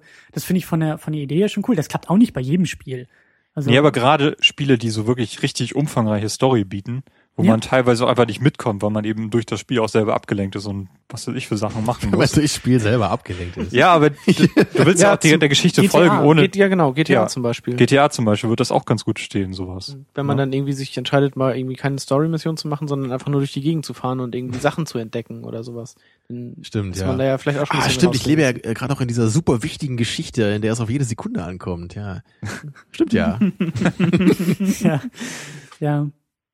Aber ja, stimmt schon. Also diese Episoden würden wahrscheinlich nicht überall Sinn machen, aber ähm, in vielen Fällen dann doch. Ja, also bei Alan Wake ist es halt auch cool. Aber selbst, selbst ein Spiel wie Darksiders 2 hat ein, so eine Rückblickfunktion, also ich nenne es jetzt mal Funktion, wenn man das Spiel startet, wird halt nochmal kurz erzählt, was passiert ist, bevor man das Spiel ausgemacht hat. Mhm. Das ist jetzt nicht wie in Alan Wake, dass das in Episoden aufgeteilt ist, aber es hat halt nochmal so einen Rückblick, dass man weiß, ach ja, das ist passiert. Das kann man halt auch nach einem Monat mal wieder anmachen und weiß dann immer noch, richtig, da war ich. Ja, das ich macht, das machen. macht Deus Ex zum Beispiel auch. Da gibt's auch so eine, so eine Light-Version davon, dass einfach im Ladescreen so die letzten fünf Ereignisse quasi nochmal als Text halt erscheinen. Ja. Und wenn dann wieder so ein, so ein neuer Block von fünf Ereignissen halt auftaucht, dann hast du auch einen kompletten Szenewechsel. Das ist quasi ein neues Kapitel. Also es ist auch so eine Art ähm, Episodenstruktur, die das Spiel halt bietet. Finde ich Mhm. auch super. Mhm. Ja. Äh, was haben wir denn noch hier? Die, die Spieldauer. Ähm, wir beobachten ja auch, dass die Spiele immer kürzer werden, also schon in Richtung Filmlänge gehen. Gerade aktuell sind da so ein, so ein paar Spiele auf Steam erschienen, die auch was Neues versuchen, zum Beispiel Gone Home oder sowas. Und die Mhm. sind ja auch alle so auf so drei Stunden beschränkt. Ist das eine Option für Spielprinzipien, einfach die Geschichte noch mehr in den Fokus zu bringen? Also ich, Also- ich glaube, mich wird das auch reizen, also weil, weil auch oft man kann halt einen Film einfach mal kurz gucken, so man kann sich irgendwie mal für zwei Stunden hinsetzen abends und guckt sich einen Film an. Mhm. Aber bei einem Spiel, da habe ich schon das Gefühl, ne, oder zumindest war es bis jetzt immer so, man muss sich wirklich hinsetzen und man denkt sich eher so, okay, ich nehme mir jetzt mal eine Woche Zeit, in der ich dann jeden Tag vielleicht so zwei, drei Stunden an dem Spiel spiele. Und das ist halt schon eine andere Form, ne, so vom Zeitaufwand, also halt auch eher wie eine Serie dann. Ja. Und ich, ich habe da schon das Gefühl, dass da bei Spielen, dass, dass ich auch sowas, auch, auf sowas auch mal Lust hätte, dass man einfach sagt so, Mensch, das ist doch vielleicht eine coole Idee bei so einem Spiel, ne? Oder sei es jetzt irgendwie Spider-Man, ne, ich will jetzt einfach mal irgendwie zwei Stunden ein kleines Spiel haben, wo ich mit Spider-Man so durch die Stadt oder so schwinge oder so. Ne? Also nur so eine Kleinigkeit, nur so eine kleine Idee. Und dass man dann eben nicht gleich so ein riesiges Spiel sich auch vielleicht kaufen muss für 60 Euro, sondern dass man eher sagt so, okay, ich zahle jetzt 10 Euro, Ja, kaufe mir genau. dieses kleine Spiel, hab dann ein paar Stunden Spaß mit und dann mache ich was anderes. Ne? Das, das wollte ich nämlich auch noch sagen. Also so Gone Home- Home kostet irgendwie 13 Euro oder so. Mhm. Und da finde ich das dann völlig okay, dass das nur zwei, drei Stunden Spielspaß bietet und dann aber einen auch wirklich mitnimmt. Aber wenn ich mir jetzt irgendwie, ja, für einen AAA-Titel, wie, das Beispiel jetzt zu dieser Sendung, irgendwie Batman, würde ich halt keine 60 oder 70 Euro ausgeben, nur um dann drei, vier Stunden das Spiel zu spielen. Da würde ich mich dann halt auch ein bisschen verarscht fühlen. Muss ich ganz ehrlich sagen. Was mich da jetzt Egal, auch wie- wie interessieren packend würde, das wäre oder wie, wie, wird sowas entwickelt? Also ist das nicht ein bisschen uneffektiv, auch so von Entwicklerseite, wenn man am Ende nur so ein Zwei-Stunden-Spiel hat, was relativ wenig kostet? Also ist das nicht eher un, unproduktiv, das herzustellen? kommt halt auch drauf an. Also dieses Gone Home ist halt ein Spiel aus der Ego-Perspektive, bei dem du nach Hause kommst, wie der Name schon sagt. Du kommst in ein Haus und erkundest einfach nur das Haus. Da Ja. gibt's, da gibt's keine Außenareale, da gibt es keine anderen Spielfiguren, da gibt es nichts weiter. Also das Also Spiel ist vom Konzept her schon sehr limitiert. Es ist zwar ein riesiges Haus mit vielen Zimmern und es ist auch nicht von Anfang an frei begehbar. Man muss irgendwie erst Schlüssel finden oder irgendwie was. Das ist so eine Detektivgeschichte oder Genau. Ja, kann man Du Es gibt eben diese Hintergrundstory, die halt vorher, mit der du quasi da reingeleitet wirst. Was ne? halt auch wieder in dieses interaktive Storytelling geht, was ich halt, also Gone Home als, als konkretes Beispiel finde ich halt auch super, weil das halt eben nicht dieses DVD-Menü Ja oder Nein, sondern das ganze Spiel, die ganze Geschichte ist nur durch deine Handlung Mhm. vorangetrieben. Man- Dadurch, dass du jeden Raum erkundest, jeden, jede Schreibtischschublade aufmachst, hast du die Möglichkeit, Hinweise zu finden oder auch nicht zu finden. Wenn du sagst, nee, den Raum gucke ich mir jetzt nicht sonderlich an, interessiert mich nicht, was in der Küche los ist. Mhm. Aber wenn es dich interessiert, dann gehst halt rein und findest dann wieder äh, Geschichten, also irgendwelche Ja, Briefe Tagebucheinträge, oder Briefe, Tagebuch- genau. Solche Sachen. Und das Tolle ist eben auch, du wirst in dieses Spiel auch sofort reingeworfen. Da gibt es eben nicht erstmal zehn Minuten Zwischensequenz, was irgendwie passiert ist, sondern du bist halt einfach da. Und Ja. du hast ein bisschen Also man- Voice-Over und Man hört, glaube ich, am, am Anfang noch irgendwie dieses Telefonat, dass die, die Schwester Genau. dann halt mit auf den AB, glaube ich, sogar nur spricht. Irgendwie, ja, ich komme dann und dann nach Hause.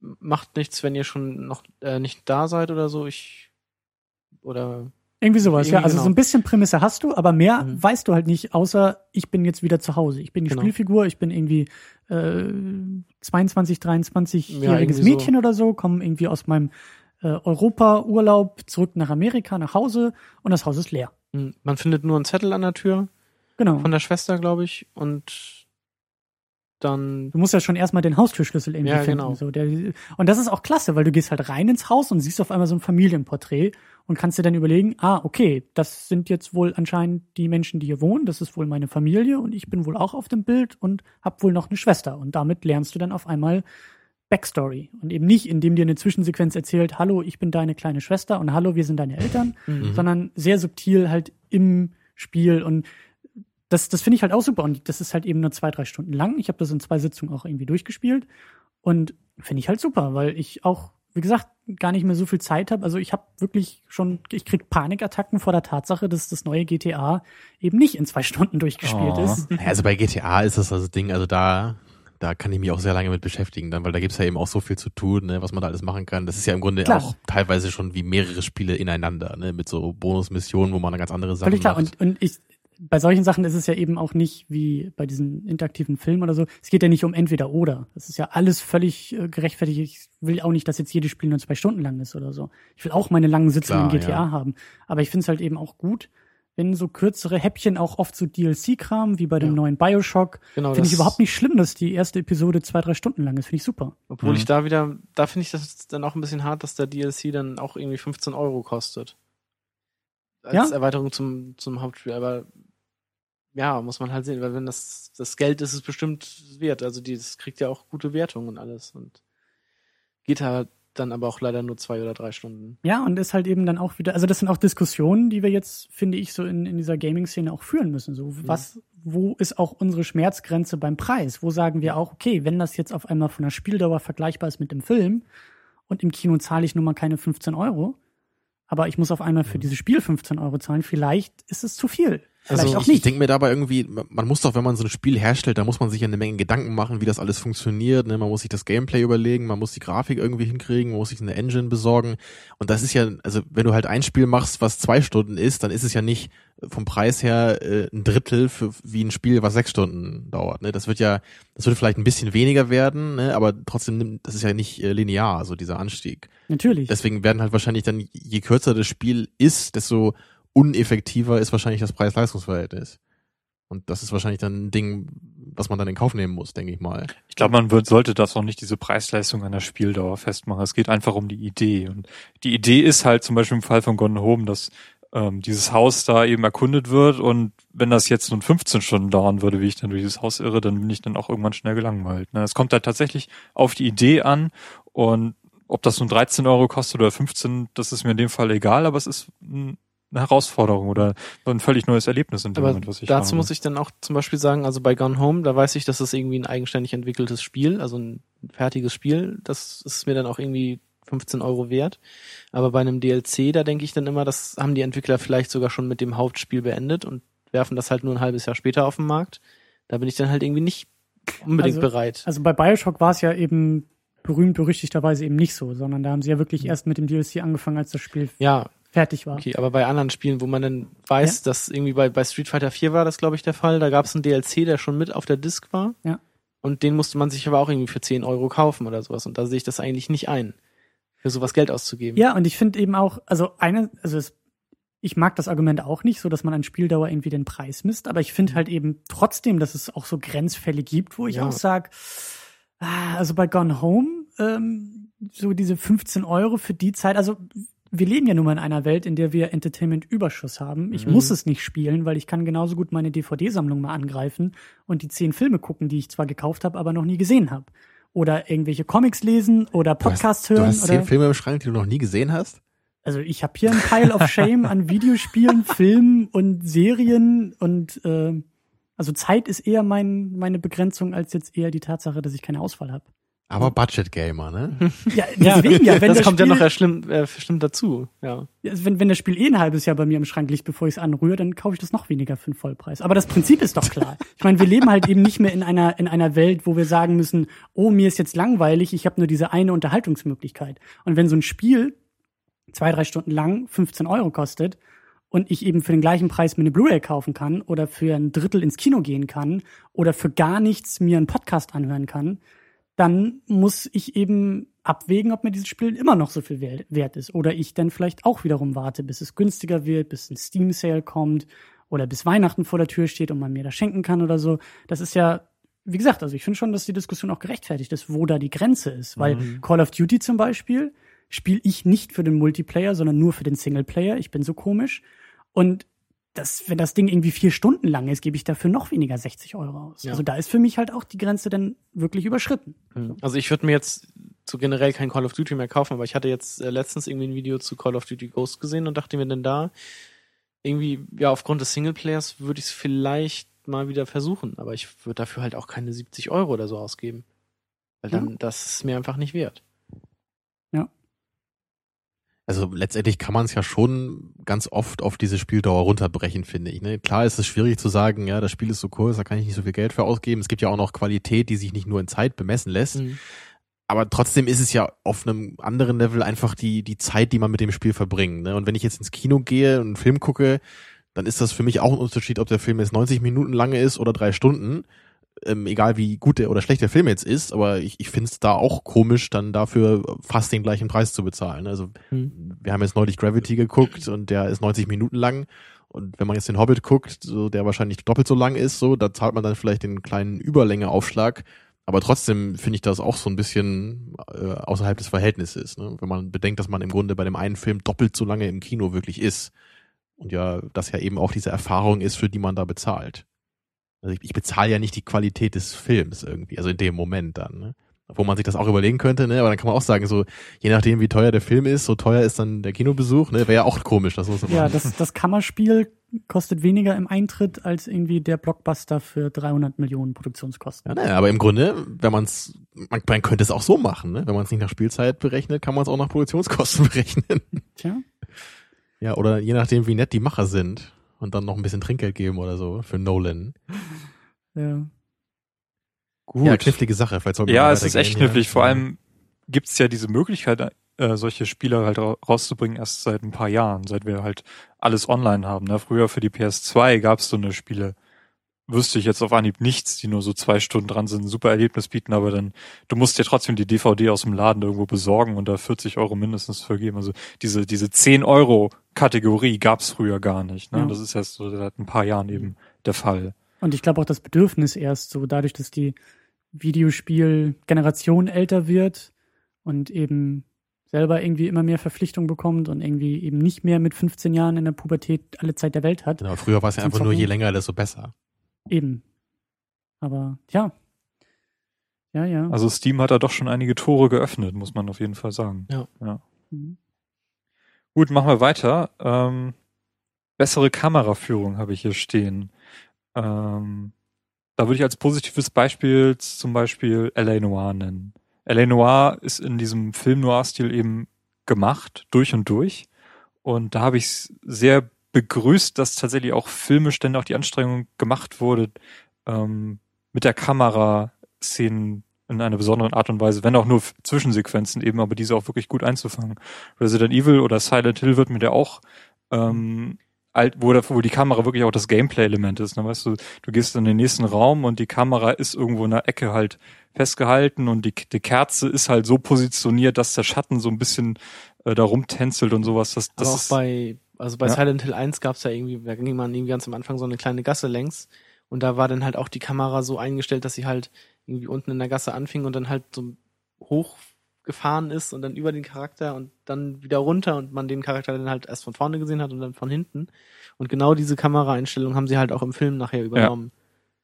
Also was halt erst irgendwie so ein bisschen aus Film vielleicht bekannt war, haben sie dann halt auch in äh, auch wieder, man könnte es wieder Fanservice nennen, auch in das in das äh, in den Filmen über das Spiel dann übernommen. Also Ähm, Kameraführung ist ja auch bei, bei Videospielen so ein super zentrales Ding, also wie beim Mhm. Film ja auch. Und ich, ich glaube nicht, dass ich in meinem Leben jemals ein Spiel gespielt habe, wo, wo nicht an irgendeiner Stelle, wo man da dachte, ah, die Kamera passt hier gerade nicht perfekt. Mhm. Ne, weil das, da hat ja wahrscheinlich auch jeder andere Präferenzen, ne, wie er gerne so die Kamera hat. Da kann man ja immer auch ein paar Einstellungen vornehmen, dann in die Kamera rauszoomen, reinzoomen oder so, zumindest bei den meisten Spielen. Aber das ist heutzutage ja auch gar nicht mehr so richtig möglich, wenn man die Kamera irgendwie frei bewegen kann in irgendwelchen Third-Person-Sachen oder sowas. Ja, also ich denke auch primär so mehr so Zwischensequenzen tatsächlich. Ja. Also ich finde auch die den Abspann der diversen GTA-Spiele finde ich auch total super, weil da, weil ich so gemerkt habe, da hat jemand einfach mal seine Chance genutzt, jetzt ganz bestimmte Einstellungen zu suchen und Mhm. auch einfach mal umzusetzen. Und das passiert irgendwie viel zu selten. Also du meinst so filmische Sprache? Ja, filmische? Sprache in diese, in diese Spiele reinbringen. Aber gerade im Gameplay wäre mir das halt auch sehr wichtig. Und das ist wahrscheinlich auch mit das Schwierigste, was man machen kann bei den Videospielen. Also, Also- das halt gleichzeitig so wirklich irgendwie interessant und, und irgendwie auch künstlerisch zu filmen, ne, in so, in so einem Spiel, wo es halt eben darauf ankommt. Und halt gleichzeitig das aber auch noch so zu machen, dass man sich als Spieler wohlfühlt. Dass man nicht denkt, ja, das sieht unglaublich geil aus, aber ich sehe gerade gar nicht, was ich machen soll. Also ich träume ja noch von so einem von so einem Videospiel, was was irgendwie ähm, die Rolle eines Kameramanns einfach nur simuliert. Mhm. Also Ego-Shooter-mäßig, Ego-Perspektive und du steuerst halt nur die Kamera. Das ganze Geschehen ist halt ohne dein Zutun und deine Aufgabe ist es nur perfekt einzufangen, den perfekten Frame zu finden für das, was gerade äh, passiert, weil das kennen wir vielleicht alle, aber so Ego-Shooter, gerade ist Half-Life. Ja? Half-Life, wo, wo eben keine Zwischensequenzen sind, sondern die Figuren in-game miteinander sprechen, die Nebenfiguren. Da spielen wir ja schon Kameramann. Mhm. Da gibt's ja eben die Leute, die sagen, interessiert mich nicht, ich gucke hier in der Ecke irgendwie nach irgendwelchen Bonusgegenständen. Ja. Oder man geht eben in die andere Richtung und sagt, ich stelle mich jetzt so hin, dass das Bild perfekt eingefangen ist, wie die beiden gerade da interagieren, ohne Ja. mein Zutun. So. Wäre auch mal Das- cool. Das wäre ganz cool, dann kriegt man irgendwie am Ende Punkte für die, oder eine Benotung für das, für die Kameraarbeit. Genau, Genau. man kann es auf den Schultertasten schneiden und dann gibt's so Sequenzen, wo man ganz schnell schneiden muss und tak, tak, tak, tak. Guck mal, mit den neuen Konsolen kannst du es dann gleich bei YouTube hochladen oder bei Twitch oder wo auch immer Ja. und dann kann man schon irgendwie sehen, wie andere gespielt haben. Ja. Ich glaub, gibt ja diese- Leute, die damit dieses spielen, Spiel ja. nennt sich äh, Windows Movie Maker. Oh, den habe ich früher sehr oft benutzt. Hast du durchgespielt, oder? Ja, ich habe Den hast du durchgespielt, ich ja. hab früher äh, Musikvideos geschnitten. Okay. und Gibt's selber getanzt vor der Kamera. Nein, nein, nein. Ich habe äh, zu äh, Zwischensequenzen aus Final Fantasy VIII habe ich mal ein Musikvideo gemacht, das es noch gibt und die anderen sind alle verschwunden. So, Darf ich das du- verlinken? Es ist leider nicht mehr bei YouTube zu finden, aber ich habe es noch bei mir zu Hause auf dem Rechner. Ich dachte, du Kann man ja den, ändern, ja. Ich dachte, du hättest den Gummibären-Song gesungen Nee, und dann selber ähm, wir das haben zusammengeschnitten, tatsächlich, wie du das äh, ich habe performt hast. tatsächlich mal mit Videos und Bildern von uns äh, ein Video zu dem DuckTales-Theme gemacht. Aber das sind äh, Das lasse ich mal so Sünden stehen. der ja. Kindheit. Und dann muss ich aber eigentlich den Donkey Rap auch nochmal aufnehmen. ne? Hatte das, hatte das Video denn auch parallele Handlungsstränge? Nee. Da wird eine Überleitung gesucht. Tricky. wow. Tja, Also GTA hat ja das Kunststück vollbracht, GTA 5 jetzt ähm, drei Hauptcharaktere gleichzeitig zu bringen und auch individuelle Handlungsstränge zu, zu machen, die sich an vielen Punkten überschneiden. In GTA 4 ging das ja auch schon los, da gab es ja das Hauptspiel mit Nico Bellic und zwei Episoden, die quasi parallel gespielt haben und sich an so gewissen Knotenpunkten dann auch getroffen haben. Und ich finde, ähm, da ist viel Potenzial, da steckt viel Potenzial drin. Wir haben jetzt auch versucht, Filme zu finden, wo sowas ähnliches gemacht wird. Das war auch gar nicht so leicht. Pulp Fiction. Bei Fiction fiel da so Würde mir jetzt ist- wirklich spontan ja. so als einziges momentan einfallen. Ja, ist dann immer oft die Frage, ist es jetzt Episodenfilm ne, oder parallel? Und Aber das, also das sind ja schon Handlungen, die parallel laufen und ab und zu treffen sich die Charaktere ja auch mal. genau, ja. Das, das schon, das stimmt. Also zum Beispiel am- am Anfang halt in der Bar oder ähm, dann ähm, ja, also Bruce Willis trifft ja ab und äh, öfters mal auf die auf seine Gegenspieler sozusagen in Form von John Travolta und Samuel L. Jackson. ja, wobei na- natürlich dann auch mit der Zeit gespielt wird, Ja, ne, ja. wo man am Ende auch erst weiß, okay, das ist jetzt vor dem anderen passiert, dann. Mhm. Oder halt eben auch bei Videospielen, wie wir schon erwähnt hatten, das Fahrenheit, wo du ja teilweise die Protagonisten- und Antagonistenrolle gespielt hast. Du, du bist irgendwie, also ich habe das nicht mehr ganz so in Erinnerung, aber ich glaube, es gab doch so Szenen, wo du irgendwie auf der Arbeit warst als Verdächtiger. Oder war das nicht sogar in der ersten Szene? Du hast, du hast irgendwie so einen Mord begangen, musstest alle Spuren beseitigen und bist dann selbst als Spieler mit einer Ja. anderen Figur an den Tatort gekommen, um zu ermitteln. Genau, man, man Genau, ist man- erstmal, man war der Täter, so, so fängt man da an, man bringt diesen Typen da oben auf dieser dreckigen Toilette, Genau. flüchtet dann und dann kommt man dann nochmal als Spieler rein, indem man dann diese beiden Polizisten spielt, die gerade am Tatort da ermitteln. Mhm. Und Also das fand ich halt auch super, ja. weil parallele Handlungsstränge irgendwie drin sind, aber das Problem war ja, dass man beides gespielt hat. Also man spielt irgendwie gegen sich selbst so dabei. Genau, das war dann gerade äh, bei, bei, bei so Verhörszenen gab's das dann, ne? Das meintest du ja gerade, wo, wo dann einmal, man ist am Arbeitsplatz mit diesem, mit diesem Täter und dann kommt diese eine Kommissarin dann rein. Und man weiß jetzt gar nicht, äh, auf welcher Seite bin ich denn jetzt, weil man ja beide mal gespielt hat. So will ich jetzt, dass der Täter entkommt oder will ich, dass der Täter geschnappt wird? Ne? Es ist, es ist total irre, ja. Und man, man muss sich halt drauf einlassen und dann irgendwie gucken, wie es halt weitergeht. Und das meine ich halt, das kann halt nur ein Videospiel sowas Ja. erzeugen, so diese Spannung. Das ist halt in einem Film nie so eins zu eins umsetzbar. Du bist immer für eine Seite, das ist ja völlig egal. Naja, wohl, wenn du da jetzt an einen Film wie Heat oder so denkst, ne, also da geht's mir zum Beispiel auch so. Da bin ich jetzt auch, dann bin ich jetzt auf der Seite des Detectives oder der, auf der Seite des Kriminellen. Ne? Also da, ja gut, aber deine gibt's ja so Entscheidung ein- bringt die Geschichte nicht voran. Nee, das nicht, aber es gibt trotzdem diesen Sympathiewechsel, wo man dann auch nicht weiß, wen will ich jetzt triumphieren sehen. Man kann es zwar nicht direkt beeinflussen, aber vom, vom Zustand des Zuschauers ist es ja trotzdem ähnlich. Dann ähnlich wie in, äh, mir würde da jetzt nur Departed oder so einfallen. Das ist doch auch ähnlich. Genau, da gibt's ja auch die beiden, beiden Typen, die jeweils undercover auf der anderen Seite arbeiten. Ja, genau. Resident Evil hatte das damals auch ganz geschickt gemacht. Das erschien ja auf zwei DVDs oder zwei CDs. Und je nachdem, welche CD du halt eingelegt hast, hast du mit einer anderen Spielfigur angefangen. Und dann gab es so ein paar Schlüsselszenen. Da bist du irgendwie auf so ein Mädchen gestoßen und je nachdem, ob du nun die Frau oder der Mann in dem Moment warst, ist in dem, in dem Moment halt was anderes passiert oder hat die, die Story so eine andere Abzweigung genommen, die halt irgendwann wieder zusammengeführt wurden, aber ähm, das fand ich ganz geschickt gelöst damals, wie, wie das damals umgesetzt wurde. Ja. Denke, da ist auch noch viel, viel Potenzial drin, aber so richtig zwei komplett eigenständige Spiele, die sich an bestimmten Punkten halt treffen, gibt's auch irgendwie so nicht wirklich, ne? Gab's da nicht von, von Zelda auf dem, auf dem Gameboy mal was? Oh ja, die Oracles of Ah ja, Ages und Oracles Oracles of of Seasons. Seasons. Aber, Aber das haben- war auch nicht so. Waren das nicht einfach, also- oder nee, das waren glaube ich die gleichen Welten, nur dass man sie halt anders beeinflusst hat mit diesen Items, die dann halt pro Spiel anders. Ja, Aber Okay. diese Idee finde ich eigentlich auch cool, weil ich, auch, auch bei Mario oder so, ich hätte es auch immer mal cool gefunden, mal Bowser zu spielen. So jetzt nicht nur in Smash Brothers, sondern, ne, also ich, ich will auch mal Bowser sein und die Prinzessin entführen, ja. Ich will nicht immer nur Mario sein und die Prinzessin retten. Du musst äh, Bowser spielen und äh, die Prinzessin retten, damit sie nicht von diesem kleinen fetten Klempner entführt wird. Ja, genau. Also das ist, ich meine, das ist halt, ich meine, das wäre doch auch mal witzig, wenn man in so einem Spiel, Ja. ne, das einfach mal, einfach mal so wechselt, ne, dass man in manchen So eine- Missionen eben mit Bowser was So machen eine muss. Stealth-Mission oder sowas, wo man Ja, dann auch in, in so einer Kiste durch die Gegend schneidet. habt ihr, was mir gerade spontan einfällt, habt ihr dieses äh, Brothers gespielt?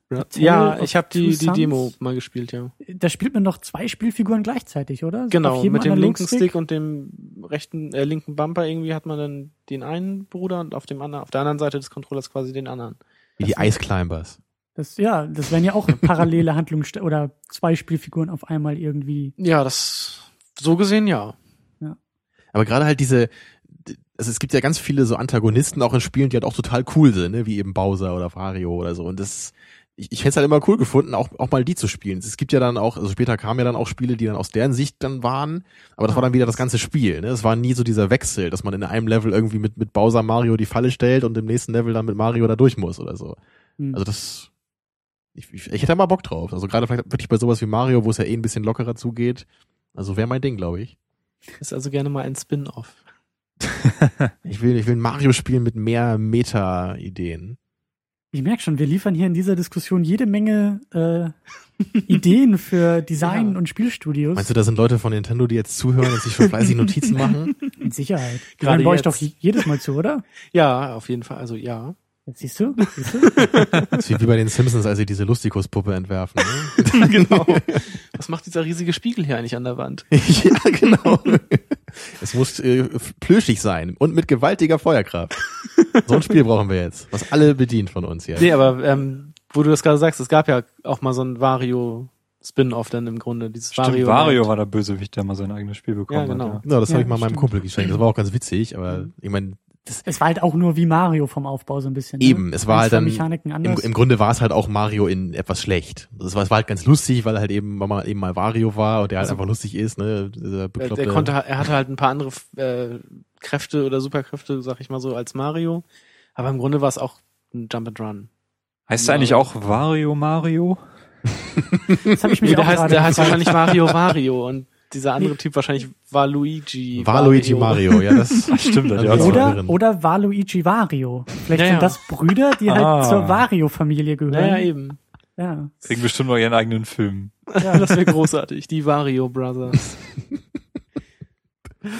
Oh, ja. Oh Mann. Ja, Spin-offs. ähm, ist auch eher so eine, so eine Seltenheit. Ähm, und ich finde, also ich bin der Meinung, dass Spin-offs doch eher im filmischen Sektor so auf Serien basieren. So von Friends gibt's einen Spin-off. Mhm. Echt? Ich weiß gar nicht wieder. wie- Joey. Joey, genau. Der hat seine eigene Serie bekommen. Von, von Breaking Bad ist gerade ein Spin-off geplant. Aber ein Spiel. Walking Dead soll, glaube ich, auch eins bekommen, irgendwie, habe ich gelesen. Ja. aber Also das die spielt dann auch wahrscheinlich im Zombie-Universum. Ne? Das Ja, aber ich glaube, irgendwie ein Prequel oder irgend, irgendwas ist da Also los. ich weiß, dass es auf jeden Fall ein Spiel-Spin-off mehr oder weniger gab über diese beiden Brüder, diesen, wie heißen die, Daryl und Merle? Die gibt's ja auch in der Serie. Okay. Ähm, und da gibt's halt auch so ein, so ein Spiel drüber über die beiden, so ein Ego-Shooter, der auch unfassbar schlecht ist. Ähm, also auch unfassbar schlecht umgesetzt und eine furchtbare Steuerung hat. Oder das, ich weiß nicht, ob man das auch schon als, ob man sowas halt als Spin-off bezeichnen könnte. ist Yoshi's Island nicht eigentlich ein Spin-off von Mario? Ja, im Ja, Grunde oder? auch schon, weil da ist ja wieder der Nebencharakter, der zum, Genau, der ne? zum Helden wird oder zum, zur Hauptperson wird. Ich weiß gar nicht, ob im Nintendo-Universum überhaupt irgendwas als Spin-off bezeichnet werden kann, weil die alle so Entweder- groß sind, die Spiele dann. Entweder gar nichts oder alles. Ja, ja. Mario. Ja, dann könnte man das Wario-Spiel irgendwie auch als Spin-off bezeichnen. Ja, also es ist, sind halt Nebencharaktere, die dann halt ihr eigenes, ihr eigenes Spiel kriegen, beziehungsweise zum, zur Hauptperson Genau. werden. Und Smash Bros. ist dann sowas wie The Avengers. Das wäre großartig. Ein Smash Bros. Film, wo die die Welt retten. Ja, und dann auch so die, die, die Mario-Spiele auch so in Phasen aufgeteilt. Wo die dann So. gegen die bösen äh, Sega All-Stars kämpfen. Das wäre dann die Justice Ja. League, ja. Ja. Oh Mann. Es ist alles das Gleiche. Ja, es wäre großartig. Tja. Ja, aber also du willst wirklich mehr Spin-offs haben? Timo? Ich finde die Idee gut. Ich meine, es sind, gibt wirklich tatsächlich viele Charaktere, die auch durchaus auch mal eine eigene Geschichte zu erzählen haben, wo man das umsetzenswert wäre. Ähm, bei den größeren Spieleserien haben wir das in letzter Zeit gesehen. Bei Halo gab es dieses Halo Wars, was Mhm. ich jetzt als Spin-off bezeichnen würde. Bei Gears of War, der letzte Teil, Judgment, war ja auch eher so ein, so ein Spin-off aus der Sicht von zwei Charakteren, die in den Hauptspielen eher so eine kleinere Rolle gehabt haben. Ähm, aber so, die tragen alle immer noch so dieses Halo Gears of War halt im Titel, weil das eben auch der Selling Point ist. Ja. Ähm, Ja. So, so, ich habe jetzt länger überlegt, was, was ist denn so als richtiges Spin-off zu bezeichnen, was eben nicht diesen Originaltitel halt drin hat und das war eigentlich nur dieses Tingles Rosy Rupiland auf dem DS, wo man diesen Tingle, der glaube ich zum ersten Mal in Majora's Mask aufgetreten ist, ähm, Oh ja. tatsächlich spielt. Das war auch gar nicht so schlecht, das Spiel, das habe ich auch mal eine Zeit lang gespielt. Einen rubinbesessenen Menschen spielt, der den Endgegner mit Rub der ein riesiger Rubin ist, mit Rubinen beschießt, um noch mehr Rubine zu bekommen. Ja gut, der Quatsch ist natürlich immer noch da, aber ähm, Okay. ich würde das als, als richtiges Spin-off bezeichnen, Ja, was nicht unbedingt diesen großen Namen halt mitnimmt. Ne? Mhm. Ich denke auch nicht, dass, sie, dass das Breaking Bad Spin-off wird jetzt auch nicht Breaking Bad ähm, Saul. The Next. Chapter. Breaking. Even Bad. Ja, das wäre ja die Fortsetzung wahrscheinlich. Ja. Breaking Worse. ja. also, was, was, ich Breaking mir, Worse. was ich mir gut vorstellen könnte bei, bei, bei solchen Spin-Offs, war eigentlich das, was wir vorhin bes besprochen haben, würde ich mal so, so kürzere Spiele zu machen. Ne? Dass man sich wirklich sagt, so, wir nehmen ja nur diesen coolen Charakter, wir versuchen jetzt nicht so, ein- so ein Riesenspiel damit zu machen, sondern wir nehmen den nur raus, ja, betonen so, die lustigen Eigenheiten, für die den alle mögen und machen so ein kürzere, kürzeres, günstigeres Spiel da draus. Das könnte ich mir gut vorstellen bei Gab doch sowas. auch mal so ein Krusty-Spiel auf dem NES. Also von den Simpsons. ja. ja. Was Da musste man muss- da denn machen? Mäuse fangen. Man musste irgendwie, glaube ich, Mäuse fangen. Das war auch irgendwie furchtbar, aber ich habe das damals bei einem Kumpel andauernd gespielt. Wir hatten Ähm, ja nichts, ne? ja. Und was mir sonst noch so jetzt, also als wir das vorhin irgendwie spontan nochmal äh, besprochen hatten, da fiel mir so spontan dann auch nur ähm, Final Fantasy VII, dieses Dirge of Cerberus ein. Ja, wobei ich finde, dass Square Enix das da auch so ein bisschen übertreibt. Also da ist irgendwie so diese Marvel-Mentalität irgendwie auch zu finden. Da wird dann irgendwie jedes Final Fantasy als Teil einer neuen Compilation angekündigt. Das hatten sie doch bei 13, glaube ich, auch. Die Ja, irgendwie zwei 13 Fortsetzungen zu ja, 13. stimmt, 13.2 und 13.3. Und dann Ja. noch irgendwelche Spin-offs, glaube ich, für Handys und für Mhm. Tablets und für irgendwelche japanischen Handys. Und also da wird ja tausend, tausend äh, Spin-offs und Fortsetzungen und sonst Ja, was die schämen sich ja auch nicht, zweistellige äh, Zahlen schon hinten dran zu haben. Ne? Ja, Final Fantasy 13, 13. ja, aber gut. Ich glaube, bei von Final Fantasy gab es noch so ein, so ein Tower Defense Spiel, Ja. Was tatsächlich nicht Final Fantasy Crystal Namen ist das, hat. glaube ich, oder? Ja, Crystal? Defense stimmt. Das war auch gar nicht so schlecht, aber es war so eine Zeit, wo Tower Defense Spiele groß waren, ne? Und das Crystal Chronicles gab es damals Ja. von GameCube. Aber das, war hieß auch so wieder Final Slay. Fantasy, ne? Mhm, Aber es war halt kein, ja, aber es war halt auch kein Teil der Hauptreihe, beziehungsweise hat ja auch ein anderes Gameplay quasi So eingeführt. Multiplayer und, und Hack and Was, Slay war ein das. Multiplayer? Ja, das war mit den GBAs, dass du irgendwie, Ach jeder so, konnte seinen okay. eigenen GBA anschließen und dann hast du irgendwie auf dem Display noch irgendwie was Ja, wie machen dieses, können wie dieses Force Sword, äh, Genau. Sword Adventures Genau. von Das- Zelda. Ich habe ja noch Kingdom Hearts stehen. Das ist aber weder ein Spin-off, aber schlägt wieder diesen Bogen zu diesem Thema, was wir eigentlich im Podcast haben, eben äh. Spiele zu Filmen, weil dort sämtliche Disney-Charaktere aus den Filmen in ein Spiel quasi verwor Jetzt- verworren wurden. Jetzt im dritten Teil dann noch mit Darth Vader und. Ernsthaft? Nee, also es Was? wäre natürlich möglich. ja gut, Aber- ja trotzdem. Ich weiß nicht, ob das dann. Also ist das sowas wie Smash Brothers? Nee, das ist äh, eher was für Final so ein, Fantasy. Das ist so ein Final Fantasy, nur halt, dass man äh, auf Disney-Charaktere trifft. also auf alle. Inklusive Tarzan, Simba und hast Okay. gesehen. Ja. Aber was ist der, what's the point davon? Ähm, die, das ist, also es gibt da irgendwie, also die, von der Story her sind da irgendwie diese Schatten, so eine Schattenkreaturen, die dieses Königreich von Mickey angreifen. Der ist halt König in dieser Welt. Natürlich, ja. Und man spielt dann irgendeine menschliche Person, die dann in dieses Königreich kommt. Ähm, und da trifft man dann halt auf, also irgendwie hauptsächlich immer auf, auf Goofy und Donald, die einen dann auch irgendwie unterstützen, aber man kommt dann immer in verschiedene Welten ähm, mit seiner Waffe, dem Schlüsselschwert. Und kommt dann halt in verschiedene Welten, die dann halt an diese Filme angelegt sind, wie zum Beispiel Tarzan oder der König der Löwen und sowas. Und muss dann da Okay. äh, so Final Fantasy mäßig gegen Gegner kämpfen. Also es Mhm. ist im Grunde auch gar kein so schlechtes Spiel. Ziemlich abgefahren klingt Ja. das, ja. Und da Disney ja jetzt auch die Rechte an Star Wars hat, kann es natürlich auch sein, dass es dann auch so eine Star Wars Welt da mal Genau, geben dann wird. gibt's vom König der Löwen geht man dann auf Genau, den Sternenzerstörer, ja. und kämpft mit Alle Simba- Disney-Charaktere in einem Spiel. und kämpft mit Oh Simba Mann. gegen Darth Vader und den Imperator. Ja, vom Ton her ist das, glaube ich, super eingängig dann. Hail to the King. Okay. Jetzt fällt mir gerade keine Überleitung an zu den Credits an. Wir sind auch noch nicht am Ende der Sendung, deswegen ist das irgendwie, naja, egal. Äh, ich finde es immer ziemlich beeindruckend, wenn ein großes Spiel damit anfängt, so innerhalb der ersten Spielstunde mir noch die Credits reinzuwerfen, so wer der Director von dem Spiel ist und solche Geschichten, wer die Musik beigesteuert hat. Das machen zum Beispiel Metal Gear Solid oder Das fand ich bei Metal Gear Solid 3 auch unfassbar ja, gut. Das ist richtig, richtig gut gemacht. Und bei Film wiederum ist es ja erst seit Star Wars so, dass das nicht mehr äh, so oft gemacht. Also vor Star Wars hat quasi jeder Film, das war verpflichtet, die Credits, die wichtigsten Personen am Anfang zu zeigen. Und danach Star Wars hat sich das so ein bisschen aufgelöst. Aber bei Spielen finde ich es immer noch, das, das gibt mir irgendwie so diesen Punkt, da ist was Großes, was jetzt vor mir steht. Und das finde ich, finde ich, das soll, das, das sollte bei großen Spielen häufiger verwendet werden. Bei Assassin's Creed 3 fand ich das auch sehr schön. Ja. Also de, der, der Moment war sehr gut gewählt, wo dann quasi der Spieltitel eingeblendet wurde. Das ist ja dann eben auch so eine Filmkonvention, die, Mhm, die ja. das so ein bisschen aufgreift und dadurch wahrscheinlich auch diese Erwartungen, die du hast, geschürt wird von hier ist was Großes, weil Mhm. du kennst es aus dem Kino Ja. und du fühlst dich vielleicht ans Kino erinnert. Ähm, ich kann mich nur dran erinnern, dass es ja auch irgendwann mal so ein, so ein Trend war und eben äh, Giant Bomb, meine Lieblings-Gaming-Website und Podcast und so, die haben halt auch jedes Jahr Preise, die sie verleihen. Mhm. Und in einem Jahr gab es irgendwie äh, Best Late Title Card in a Game, weil es irgendwie in diesem Jahr so viele Spiele gemacht hatten, dass sie dafür eine eigene Kategorie gegründet haben. Und dann hat er, ich weiß nicht, irgendwie Far Cry oder irgend, Mhm. irgendwas hatte da dann auch gewonnen. Ähm, aber ich kenne es halt auch, ich kann mich erinnern, das Tomb Raider, das, das Reboot hat das, glaube ich, auch so gemacht, dass Ja, eben ich relativ spät erst so der, Ja, der Titel eingeblendet wurde. Und ähm, klar, das ist natürlich auch so als Erzählelement.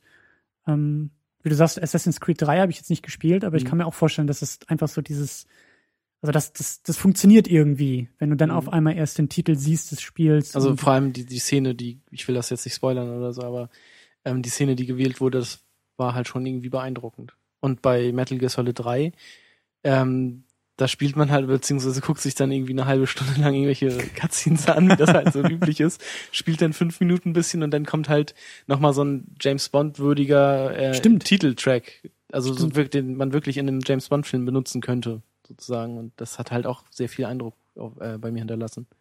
Golden Box.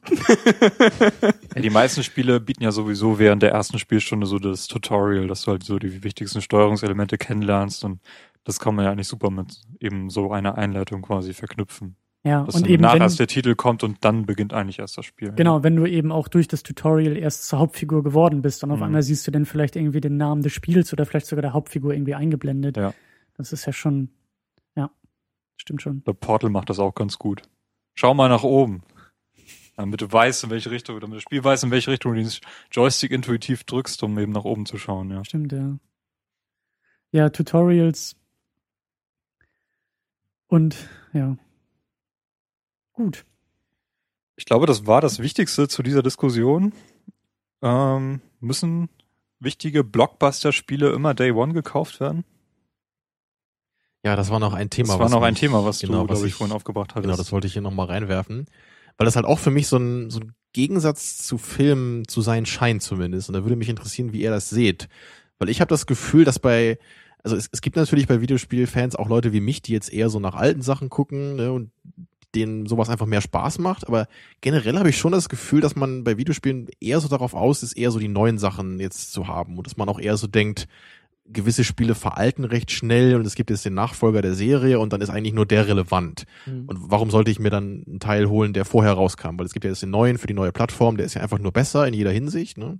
Und bei Filmen würde man das ja wahrscheinlich nicht so sagen. Da würde man ja nicht sagen, wenn jetzt Spider-Man 2 rauskommt, was brauche ich noch bei Spider-Man 1? Den muss ich ja nie wieder sehen, es gibt ja jetzt den zweiten Teil. Ne? Also meint ihr, das ist, ist schon so eine, so eine Mentalität irgendwie bei Videospielern oder, oder gibt es einfach auch äh, einen Grund, dass man das so machen sollte? Also mir ist das im Grunde eigentlich egal. Bei mir war das jetzt dieses Jahr nur bei einem Spiel so, und zwar Bioshock Infinite, weil ich da kurz vor Release halt, oder beziehungsweise am Tag des Releases habe ich irgendwie von dem, davon gehört, dass das so ein, so ein krasses Ende haben soll. Und da dachte ich mir dann, okay, das will ich mir jetzt irgendwie nicht durchlesen oder mir spoilern lassen, das will ich tatsächlich äh, spielen und habe dann auch irgendwie mir irgendwo im Internet einen Key besorgt und das dann auch sofort runtergeladen und gespielt, weil ich das unbedingt wissen wollte, was da passiert. Ähm, aber sonst müsste man das eigentlich nicht unbedingt haben. Es ist auf jeden Fall ein Marketingziel der großen Mhm. Firmen, weil sie eben nur mit dem mit der Erstverkaufsmarge quasi richtig Geld verdienen. Ne? Ja, die bieten ja auch irgendwie Vorbestellerbonus oder Ja, Vorbesteller-DLC Das- das oder sowas ja an. völlige absurde Ausmaße. Ja. Ich meine, ich konnte vor Monaten schon Forza fünf Vorbestellboxen kaufen mit T-Shirt drin, ähm, damit sie halt sicher gehen, dass ich das Spiel dann nachher auch wirklich kaufen sollte und sowas. Ähm, gerade bei, bei Call of Duty oder so, da wirst du ja so mit DLC gemolken.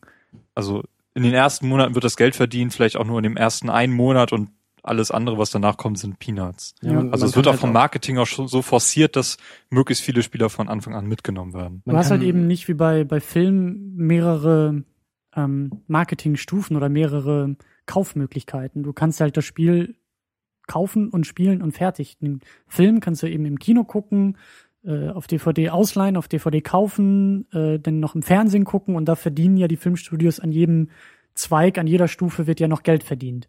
Und wenn das Spiel draußen ist, dann ist es draußen, dann verdienst halt in den ersten paar Wochen Geld und danach nicht mehr.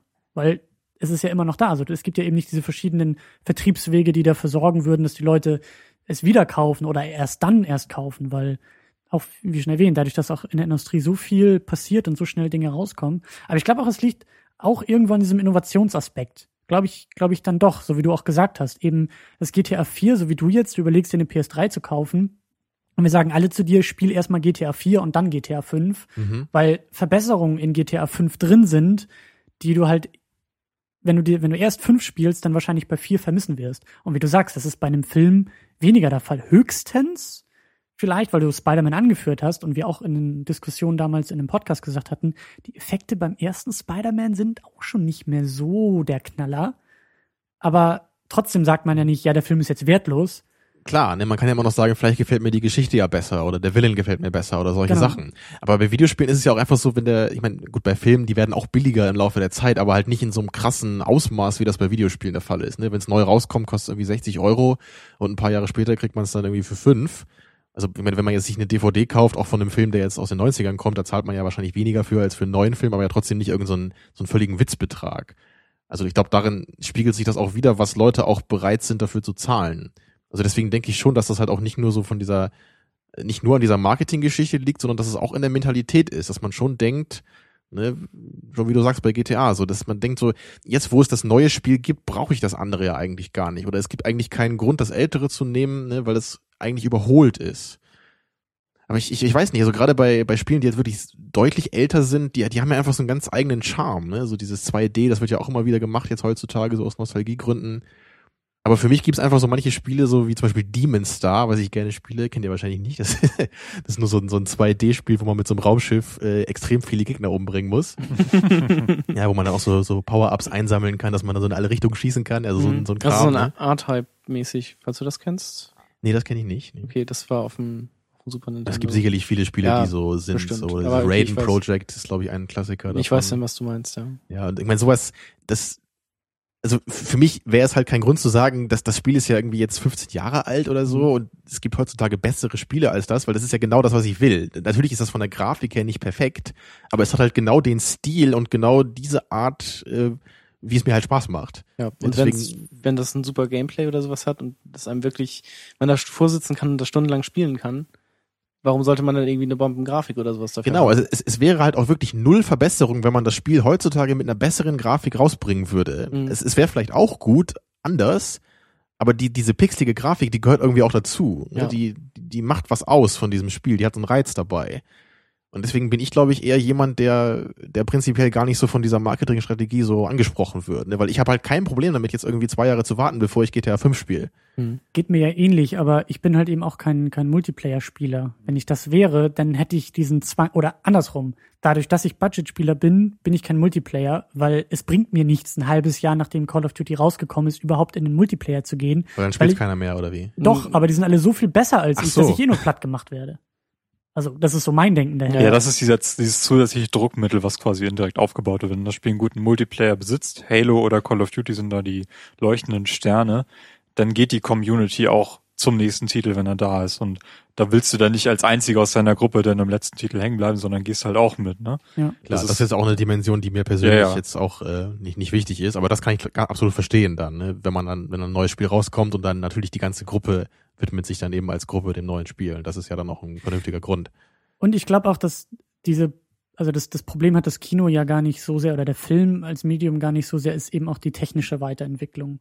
Dass du halt einfach das Problem hast, wenn du eben kein Super Nintendo mehr in deinem Haus hast, dann hast du vielleicht auch Schwierigkeiten, irgendwie deinen Turtles in Time noch zu spielen, es sei denn, du hast irgendwie einen Emulator, aber auch da ist das manchmal schwierig und grenzwertig. Also, weißt du, was ich meine? Das ist, es ist, es ist einfach schwieriger, jetzt irgendwie so ein Klassiker wie Super Mario Brothers das erste spielen zu wollen, weil es auf dem NES rauskam. Und dann Mhm. hast du eben das Problem. Hast du ein NES im Keller? Hast du das Spiel im Keller?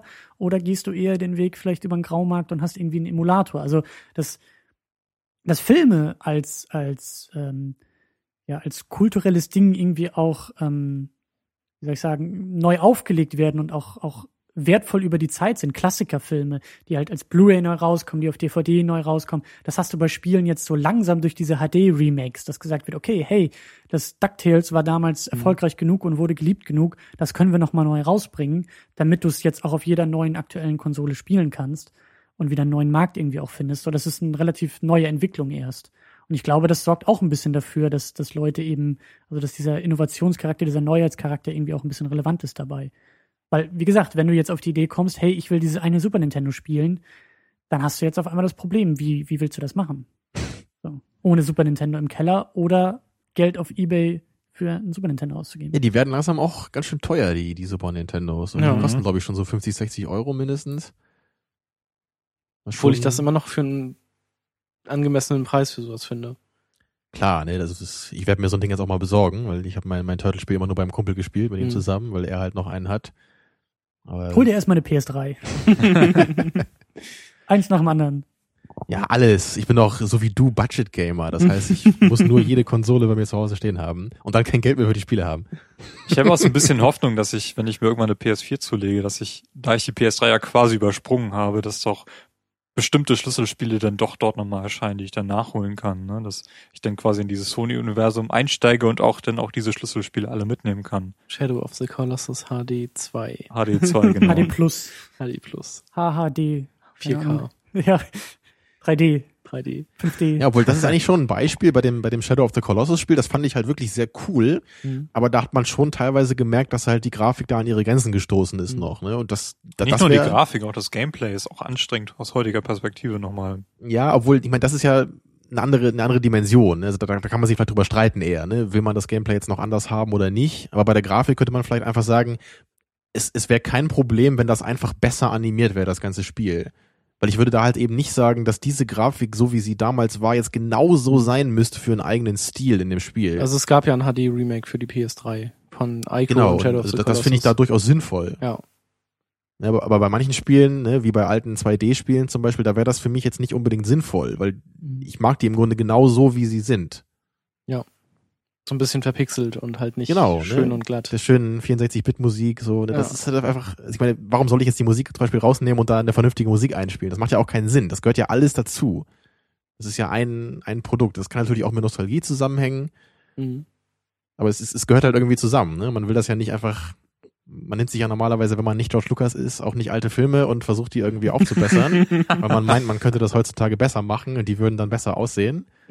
Ja. Es sei denn, man Mhm. heißt Steven Spielberg und wird von George Lucas bequatscht. Dann kann das auch nochmal passieren. Ja, ne? Aber das ist halt, ich meine, da, da sieht man es ja genau, ne? Weil das ist halt wirklich die absolute Unverschämtheit, wie man halt Filme, die absolut in Ordnung waren, in jeder Hinsicht und die stimmig gewirkt haben, dass man die sich nochmal nimmt und plötzlich animierte Dinosaurier in den Hintergrund packt und meint, jetzt, dass der Film jetzt besser wäre. Ja. Tja, Tja. Ich würde sagen, wir machen den, den Diskussionssack an dieser Stelle zu. Wir haben ganz schön, ich weiß gar nicht, wie viel, wo die Zeitmarke aktuell steht. 33 Stunden. ja viele Leute, sechzig viele Stunden. Ideen. Ja. Ähm, wir haben in unserem Podcast klassischerweise immer noch äh, so die Kategorie, wo wir darüber sprechen, was wir so in letzter Zeit gespielt haben. Und da ihr nun bei uns Gäste seid, würde ich euch doch bitten, Tamino, was hast du denn so in letzter Zeit gespielt? Ja, also ich habe ich hab's ja schon erwähnt. Ich habe also das, was mich am meisten beeinflusst hat in letzter Zeit, was ich gespielt habe, war äh, Turtles in Time. Und das ist ein ein großartiges Spiel für den Super Nintendo. Ja, wie gesagt, geht's da um Turtles. Ja, ich ich glaube, es basiert nicht so richtig auf dem Film, der damals auch so rauskam. So, ich weiß gar nicht, wann das ist, 92 oder oder so, 91, 92 rum, glaube ich. Ich glaube, es basiert eher so auf der Serie auch. Aber das war also ich habe es damals auch gespielt, als ich noch klein war, wirklich so Grundschulzeit war das. Es muss so 15 Jahre her sein. Und da hatte das nämlich ein Kumpel zu Hause rumliegen und ich fand das immer unglaublich beeindruckend, dieses Spiel. Es hat mich damals schon voll beeindruckt, weil ich, ja, ich habe auf Turtles hab ich abgefahren damals, wie wir, wir alle wahrscheinlich in den 90ern. Ja. Und das, das Tolle an diesem Spiel war halt einfach, dass man das zu zweit spielen konnte. Ne? Das ist halt wirklich, man, man, jeder hatte halt seinen Turtle und man rennt durch diese, durch diese Welten da und bekämpft halt die Foot Gang und die ganzen Endgegner, die man auch aus der Serie kannte, ne? Bebop und Rocksteady und Mhm. natürlich Shredder und Craig und die ganzen Konsorten. Und, und diese Story in diesem Spiel ist einfach auch so abgefahren, ne? weil wie der Titel schon äh, sagt, Turtles in Time, es, es geht irgendwie um Zeitreisen und zeitweise wird man dann echt in, in prähistorische Zeiten versetzt, wo die Turtles dann gegen Dinosaurier kämpfen und gegen die Foot Gang, die auf Dinosaurier reitet. ja, die sind anscheinend auch mitgekommen durch die Vergangenheit, ja, einfach großartig. Und, und dann kommt man in den wilden Westen und dann hast, hast du da irgendwie so, so einen Footgang-Typen, der sich so als Lampe verkleidet, ne, und, dann plötzlich so rausspringt und macht, wow, also das, ist ein unglaublich cooles Spiel, was total viel Charme hat. Mhm. Ja, und der Soundtrack ist auch einfach nur großartig, diese, diese Musik, da könnte ich den ganzen Tag mitsingen, wenn ich das höre. Ich meine, klar, es hat vom Gameplay natürlich einige Schwächen und so, ein- so ein paar Level sind auch ein bisschen mäßig, wo man da zum Beispiel aber so durch die Kanalisation irgendwie rutschen muss auf so Surfbrettern und dann Mhm. gegen diese Pizzamonster kämpft. es, es, es lebt halt schon von, von dieser Nostalgie irgendwie, dass man sich erinnert an, an früher und, und, und ich weiß einfach noch, wie unglaublich faszinierend ich dieses Spiel einfach früher fand. Ne? Und wenn man dann heute das nochmal spielt, dann kommt das natürlich irgendwie zurück. Was ihr wahrscheinlich dann nicht so empfinden könntet, wenn ihr das jetzt zum ersten Mal spielen würdet. Ja, ich habe äh, das Turtles auf dem NES habe ich noch zu Hause. Ich weiß nicht, da gab es glaube ich auch zwei Titel, aber einen habe ich halt auch noch und den habe ich jetzt auch früher immer gerne gespielt. Heutzutage läuft mein NES ja leider nicht mehr, aber als Emulator, also emuliert könnte ich mir das bestimmt noch mal angucken. Also es waren halt, es war halt keine gute Grafik oder so, aber es war halt echt ein super, super Ja, also Spiel. das, das, das Turtles-Spiel, das hat man, glaube ich, in 40 Minuten durchgespielt, zu zweit. Das geht ruckzuck, aber es macht total Spaß. Also es ist wirklich so, so zack, zack, ne? Und Ja. man macht im Grunde auch die ganze Zeit das Gleiche. Man kämpft halt immer nur gegen diese Footgang-Typen, was auch nicht sonderlich schwierig ist eigentlich. Aber ich weiß nicht, ich, mir macht das einfach Spaß. Also ich finde das Mhm. super entspannend. So, ich, ich freue mich immer auf die Endgegner, aufs Neue, auch wenn die super easy sind im Grunde. Aber einfach nur, wie die halt animiert sind, ne? Mit diesem, diesem Pixel-Stil. Ich hätte zum Beispiel auch noch mal äh, sehr viel Lust, diese alten Donkey Kong Spiele vom Super Nintendo zu spielen. Weil Donkey ich- Ja, wo Kong noch, Country. wo noch die Tonnen geworfen Donkey werden. Kong Oder? Country. Nee, nein. Doch, machen die ja auch noch. Ja, das war doch das allererste Mario-Spiel, ne? Was Jumpman oder so Ja, hieß genau. da, ne? Da hieß, äh, um das nochmal zu korrigieren aus eurem, aus eurem Podcast, äh, seine Freundin hieß da gar nicht Daisy, sondern Pauline. Und Daisy Okay. war in Super Mario Land die äh, Frau, die gerettet werden musste. Gab's nicht auf diesem äh, Nintendo 64 Donkey Kong Spiel einmal so eine, da gab's glaube ich so ein Minigame, wo man das einmal spielen musste, dieses allererste Donkey Ja, Kong. das kann gut ja, sein. genau. Und Ja. äh, der, um das auch nochmal einzuwerfen, der Donkey Kong, der in dem Donkey Kong Spiel ist, das ist nämlich auch der Cranky Kong aus den Donkey Kong Spielen. Also der alte Affe. Der alte Affe. Ja.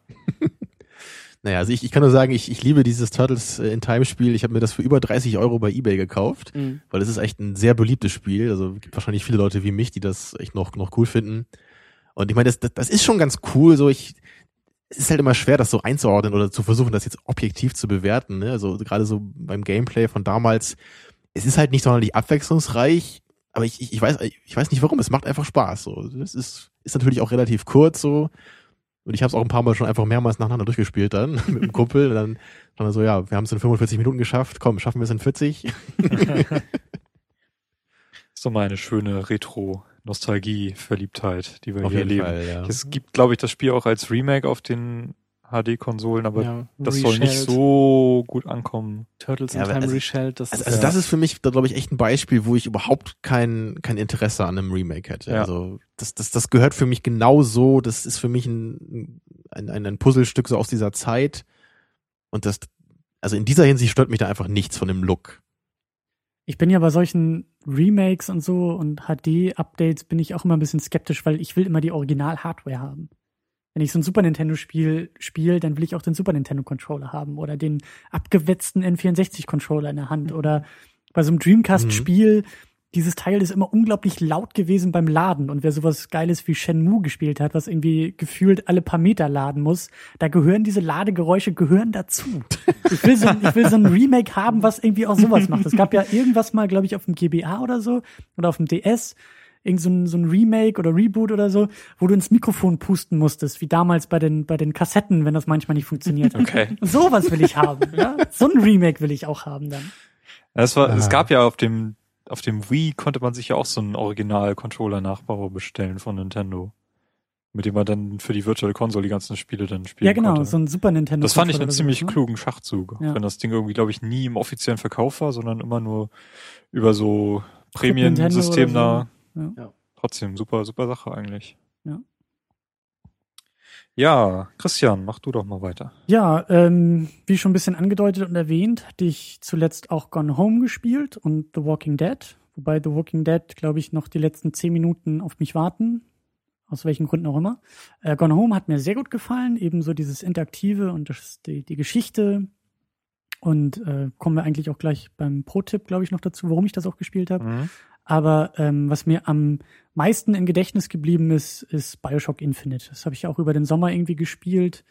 Und äh, ich bin großer Freund der Bioshock-Serie und mag auch irgendwie so diesen Ken Levine, den Designer, der irgendwie in meinen Augen durchaus kluge Ideen auch hat, was Story in Spielen angeht. Und ähm, du, Carsten, hast das, glaube ich, auch schon durchgespielt. Ja, ich ne? Wir dürfen ja nicht zu viel spoilern. Ich um muss das ja Anwesende- unbedingt noch spielen. Ich habe festgestellt, ich habe gar keine Plattform, auf der ich das spielen kann. Meine Eine Macs sind Xbox. alle zu schwach. Oder- Xbox. Was meint ihr? Xbox. Ah, okay. Ja, ich habe es auf der PS3 gespielt. Mhm. und ähm, hat mir sehr, sehr gut gefallen. Also gerade, weil, wie schon erwähnt, ich achte eben auch so auf Geschichten und Storytelling und ich finde, ohne jetzt zu konkret zu werden, ich finde das Ende fand ich wirklich unglaublich und auch die Bezüge zu den anderen Spielen ähm, fand ich fand ich wirklich sehr sehr interessant umgesetzt. Ich glaube, Ja. da kann man trotzdem jede Menge Kritik irgendwie dran üben und das kann man auch doof finden und scheiße Mhm. finden. Aber mir hat das wirklich sehr sehr gut gefallen und ähm, diese Ambitionen in der Geschichte des Spiels haben mich dann am Ende wirklich auch überzeugt. Ja. Das ist wirklich hängen geblieben bei mir. Das Gameplay ist jetzt nicht so der Knaller, wie Nee, schon das- erwähnt. Das wirkt alles ein bisschen altbacken im Vergleich zu den durchaus fortschrittlichen Erzählmechanismen. Aber ja, also die vom, vom Gameplay war das echt nicht so gut. Also das, diese Shooter-Passagen, das war. hat eher gehindert. So, ja, ne? irgendwie schon so ein bisschen. Mhm. Aber alles drumrum war halt echt, echt faszinierend und, und echt, ja, gut. Aber ich bin auch der Meinung, dass man die, die zumindest den ersten Teil gespielt haben sollte, bevor man Infinite spielt. Ja. Also äh, jetzt nicht wegen Wäre- Entwicklung und Technik oder so, sondern weil die Story einfach umso mehr gibt einem dann irgendwie auch der, der letzte Teil Genau. an Erfüllung, was, was so Spielspaß und so angeht, durch diese Geschichte einfach. Beste Voraussetzung, Timo. Mhm. Ja, also dieses Bioshock 1 habe ich ähm, tatsächlich gespielt. Bioshock 2 steht auch bei mir zu Hause noch im Schrank. Aber es ist auch eher so ein Geheimtipp. Ich glaube, es war so eher so als Sequel, was eher verpönt war, auch weil es von einer anderen Firma halt entwickelt wurde. Aber dennoch ähm, ist es, glaube ich, unter Fans ganz beliebt in Bioshock Infinite. Ja, da bin ich bisher noch nicht zugekommen. Wenn du aus dem Urlaub wieder da bist. Ja, genau. Tu es oder nimm es mit, nimm es Ja. mit in den Urlaub. Kauf dir Genau. eine PS3, kauf dir einen Flachbildfernseher und dann alles unterm Kannst du es dann über Arm. die, über die Vita streamen. Mm, Lassen wir oder das. so, ja. Ja. ja. Ja, ähm, das war's von deiner Seite, Ja. Christian? Carsten, mach du doch mal weiter. Ich habe ja zum einen GTA 5 gespielt, aber da haben wir ja jetzt im Game Talk schon ausführlich drüber gesprochen. Genau. Äh, und dann habe ich äh, eigentlich nur noch neu angefangen. Also Gone Home habe ich auch mal so ein bisschen gespielt, aber auch noch nicht allzu lang. Ähm, Werde ich in einem nächsten Podcast nochmal drüber sprechen. Ich habe Batman Arkham Origins angefangen und die ersten vier, fünf Stunden gespielt, würde ich jetzt mal so sagen, oder drei, vier Stunden. Das interessiert mich sehr. Ähm, ich find's das wurde ja so ein bisschen niedergemacht in der Kritik irgendwie. Mhm. Ich weiß aber eigentlich gar nicht warum, weil es spielt sich oder fühlt sich an wie die anderen Batman-Teile. Es spielt ja irgendwie vor dem Arkham Asylum. Ähm, also es es spielt sogar in so einer Zeit, wo Batman noch gar nicht so bekannt ist unter den Bösewichten und der Polizei und so als als Held und so die Entstehungsgeschichte der, Ja, der Figur. so ein also er ist er hat er ist schon Batman hat eine super eingerichtete Werthöhle, ähm, aber er ist halt noch nicht bekannt in der Stadt. Mhm. Ähm, und also vom Gameplay her finde ich es eigentlich genauso, ist es eigentlich genauso wie die alten Teile. Es hat, ich weiß jetzt nicht, ob es bei Arkham City schon so war, es hat also jetzt so ein paar ähm, Assassin's Creed Anleihen, dass man quasi so Funktürme freischalten muss, um sie als Schnellreisestation zu benutzen, beziehungsweise die Karte freizuschalten. Aber das spielt auch in der kompletten Stadt. Das spielt auch in der kompletten Stadt, ja. Okay. So, so Open World mäßig. Mhm. Ähm, und das hat mich jetzt schon wieder so ein bisschen gestört, muss ich sagen, dass das halt da in dieses Spiel mit übernommen wurde. Das, ähm, aber ansonsten finde ich es halt genauso gut wie die alten Batman-Teile auch.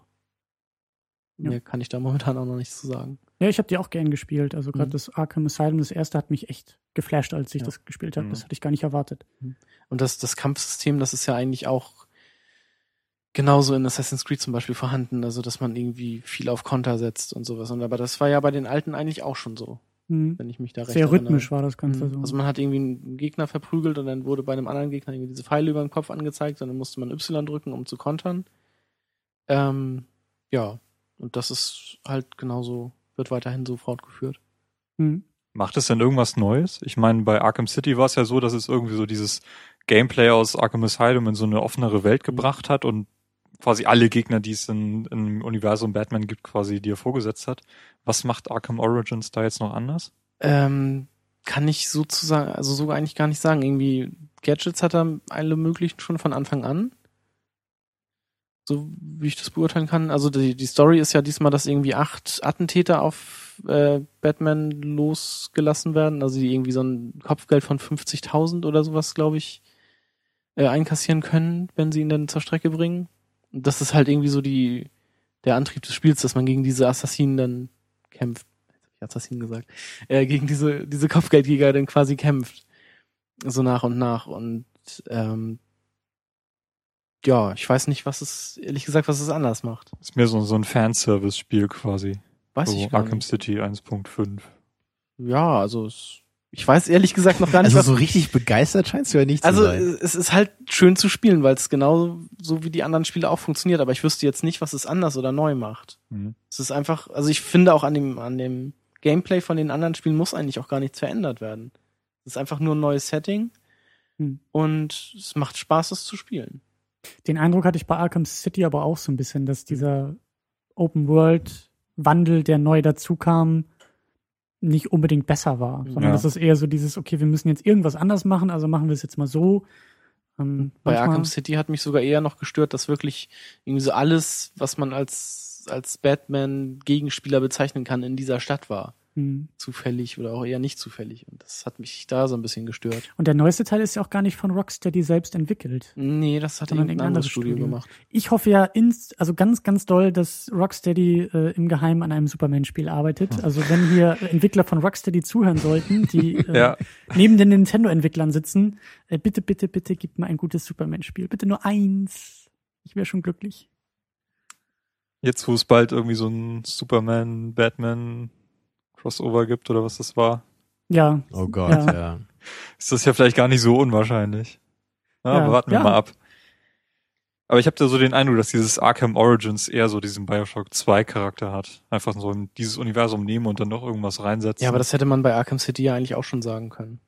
ja, oder wobei das ja noch vom gleichen Entwickler kam dann. Und da zumindest was ja. versucht wurde. So. Ja. Ob es jetzt nun besser war oder nicht, aber Ja. es gab irgendwie, naja. Naja. Also für mich ist es immer noch ein tolles Spiel. Mal sehen, wie sich das entwickelt. Vielleicht wird das noch totaler Mist, aber was man denke so hört, mal- eigentlich nicht. ich denke mal, es wird auch der letzte Teil dieser Serie dann sein, erstmal. Vielleicht musst du am Ende noch die Bad Credit Card einsetzen oder so und dann weißt du, warum das Spiel so kritisiert wurde. Ja, und hoffentlich wird das Batmobil nicht abgeschleppt, weil ich neben einer Parkuhr geparkt habe und kein, kein Geld eingeworfen hatte. Oh, das hat aber richtig Stil. Tja, was hast du denn gespielt, Timo? Ich habe mir neben GTA 5, welches dann wirklich zwei Monate ununterbrochen in der Konsole lag und zu Recht auch, aber dazu mehr im Game Talk, den ihr sicherlich schon gehört habt, ähm, Mark of the Ninja gespielt, was auch schon seit Ewigkeiten auf der Platte liegt und was ich unbedingt mal ähm, richtig ausführlich spielen wollte. Und ich weiß auch nicht, haben wir schon mal drüber geredet, über Mark of the Ninja? Ich glaube nicht. Ich glaube nur ganz kurz. Das ist ein ähm, Spiel, was glaube ich nur auf dem PC und auf der Xbox spielbar ist. Ähm, man spielt eben einen namenlosen Ninja. Das ist so ein, so ein 2D-Spiel von Clay Entertainment entwickelt. Und das ist quasi so ein, ja, so ein Stealth-Spiel, würde ich sagen. Also man muss halt versuchen, irgendwie an Wachen vorbeizukommen. Man kann auch äh, deren Sichtradien sehen, also man weiß, kann sehen, wie weit die sehen können und die, das meist, die meiste Umgebung ist halt dunkel. Das heißt, wenn man so in einer gewissen Entfernung zu dieser Wache steht, wird man halt nicht gesehen. Es gibt allerdings auch ähm, Scheinwerfer, die manchmal auch von den Wachen getragen werden. Dann können sie ein bisschen weiterschauen. Da muss man sich eben äh, ein bisschen vor verstecken. Man kann auch die, die Scheinwerfer ausschalten mit so einem, mit so einem Pfeil, den man dabei hat, den man werfen kann. Ähm, es ist so ein bisschen die Geschichte, dass halt die, die klassische Ninja-Tradition auf moderne Technologie trifft und man versucht halt irgendwie da durchzukommen. Ich weiß auch gar nicht, wo die Story jetzt noch hinführen wird. Das hatte bisher so ein bisschen Ausbildungscharakter, weil man immer noch neue Gegenstände dazu bekommen hat. Wie lange hast du das denn bisher gespielt? Ich habe so jetzt die ersten vier Level und jedes Level ist ungefähr eine Stunde. Okay. Also denke mal, dass ich so ungefähr halb durch bin. Ähm, aber es ist halt vom Gameplay her wirklich ziemlich gelungen. Man kann zum Beispiel hinter Türen reinschauen, so die so ein bisschen, bisschen öffnen, ein bisschen durchspähen.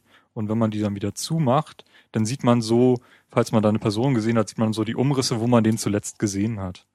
Und ein weiteres Gameplay-Element, was eben ziemlich herausragend ist, ist, dass man sehen kann, was der Gegner hört oder wo Lautstärkequellen sind. Wenn man zum Beispiel schnell rennt, macht man dabei viel Lärm und sieht dann so die Schall, wie sich die Schallwellen ausbreiten. Und wenn die eben einen Gegner erreichen, weißt du, der hat dich gehört und geht, versucht jetzt herauszufinden, wo dieser Lärm herkam. Er hatte so ein Fragezeichen über dem Kopf mit so einer ablaufenden Uhr und wenn er in der Zeit irgendwie nichts entdeckt hat, geht er wieder zurück zu seinem Ort. Das passiert auch, wenn man in seiner Nähe irgendwie eine Lampe ausgeknipst hat. Mhm. Und man kann damit auch spielen, indem man irgendwie so, ein, so, eine Art Bombe halt wegwirft, die dann zündet und dann so einen großen Knall halt erzeugt. Dann geht halt die Wache dahin und hat man Zeit, dann sich da so an der Wache vorbeizuschleichen, noch so durch Luft, Lüftungsschächte und so ein Kram. Muss man da auch mal kämpfen oder ist es wirklich nur verstecken und nicht entdeckt werden? Du kannst kämpfen. Du kriegst allerdings Bonuspunkte, wenn du es schaffst, äh, eher den Gegner so also, äh, ja. zu umgehen. Ninja-Style. Auf welcher Plattform ist das? Der Xbox? Ich habe es jetzt auf der Xbox gespielt. Bei genau. Steam gibt's das auch. Ja, bei Steam kann man das auch spielen. Okay. Ähm, ja, du kannst zum Beispiel dich irgendwie hinter so Vasen oder sowas verstecken und wenn der Gegner dann vorbeigeht, kriegst du halt Punkte, weil er dich nicht gesehen hat. Du kannst ihn aber auch, wenn du eine bestimmte Spezialfähigkeit erreicht hast, ihn dann auch ausschalten. Dann musst du irgendwie so eine, so eine komische Tastenkombination drücken. Dann haust du ihm die Vase auf den Kopf. Ja, dann versteckt man ihn in der Vase und tut die Blume einfach wieder drauf. Ja, du kannst auch dann die, die Leichen auch wegschleppen und irgendwo verstecken. Du kannst dir aber auch den Spaß machen, die Leiche aufzuhängen und wenn dann der nächste vorbeikommt, kriegt er einen riesen Schreck und schießt dann in Panik um sich und versucht halt herauszufinden, was jetzt da los ist. Also es, da hat man ziemlich viele Möglichkeiten, ähm, halt durch so Level durchzukommen.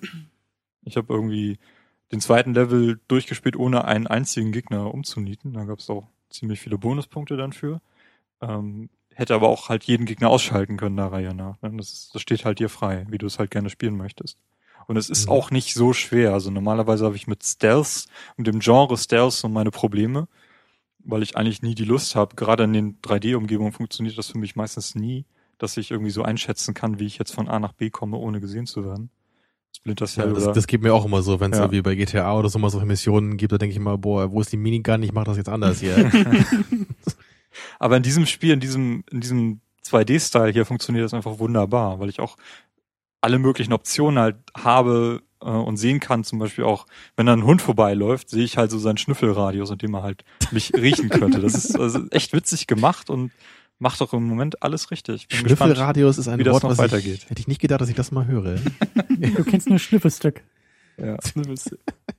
Man kann halt vor jedem Level und auch zu einem bestimmten Punkt im Level einmal ausfinden, was für Gadgets man mitnehmen möchte. Da hat man so ein paar Optionen. Spezialfähigkeiten, die man auch für irgendwelche Punkte dann kaufen kann. Dass du halt die Möglichkeit hast, irgendwie durch eine Tür einen Gegner halt zu umzunieten und den dann da rauszuziehen oder überhaupt, dass du die Möglichkeit hast, eine Tür schneller zu knacken, indem du einen besseren Dietrich halt mitnimmst. Das äh, ist so ein System, was das Spiel so ein bisschen bisschen kompliziert hat, da reinzukommen, wie du halt die Möglichkeiten, die er entwickelst, aber wenn man es einmal kapiert hat, dann, dann macht das Spiel auch eine ganze Menge Spaß auf jeden Fall. Kann ich sehr empfehlen. Mark of the Ninja. Klingt gut. Ja, zum Ende haben wir immer noch unsere Pro-Tipps. Äh, soll ich da einfach mal gleich weitermachen, weil mein Pro-Tipp ist auch gar nicht so groß. Schieß los. Hm, Ich habe mir die Website unseen64.net rausgesucht. Das ist eine Website, die Spiele vorstellt, die nie erschienen sind. Die Oh. mal angekündigt waren oder zu denen es mal irgendwelches Material in Video- oder Bildform gab, die aber dann es nie in die, in die Veröffentlichung geschafft haben. Und ich weiß nicht, warum es Unseen 64 heißt, aber gerade beim N64 gibt es dann eine ganze Reihe an Spielen, die mir auch selbst noch äh, bekannt waren, äh, die es nie in die Veröffentlichung geschafft haben. Zum Beispiel äh, Dinosaur Planet, woraus dann letztendlich Stimmt, dieses Star Fox Star Fox. Adventures wurde. Da kann man Mhm. da eine ganze Menge zu sehen. Vor gar nicht so langer Zeit ist zum frühen Conker-Spiel äh, Videomaterial gekommen. Das sollte man so ein klassisches Jump'n'Run werden, wurde dann dieses Conker's Bad Fur Day. Mhm. Zu diesem alten Spiel gibt's da Videos zu sehen und ähm, zum Resident Evil Zero von der N64-Version, das danach aus dem GameCube kam.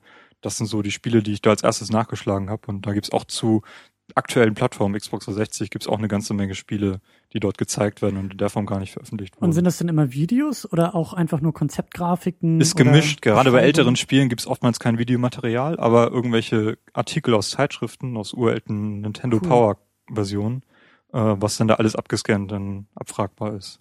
Ist auch ein ganz gutes, ähm, gutes Archiv, was sie da haben und ähm, kann man sich eine ganze Weile mit beschäftigen mit diesem Material. Da gibt's hunderte Einträge von Spielen. Das klingt äh, nach Futter für einen langweiligen und verregneten Sonntag. Richtig. Ja, Kann ich schön. empfehlen. Unseen64.net. Sehr gut.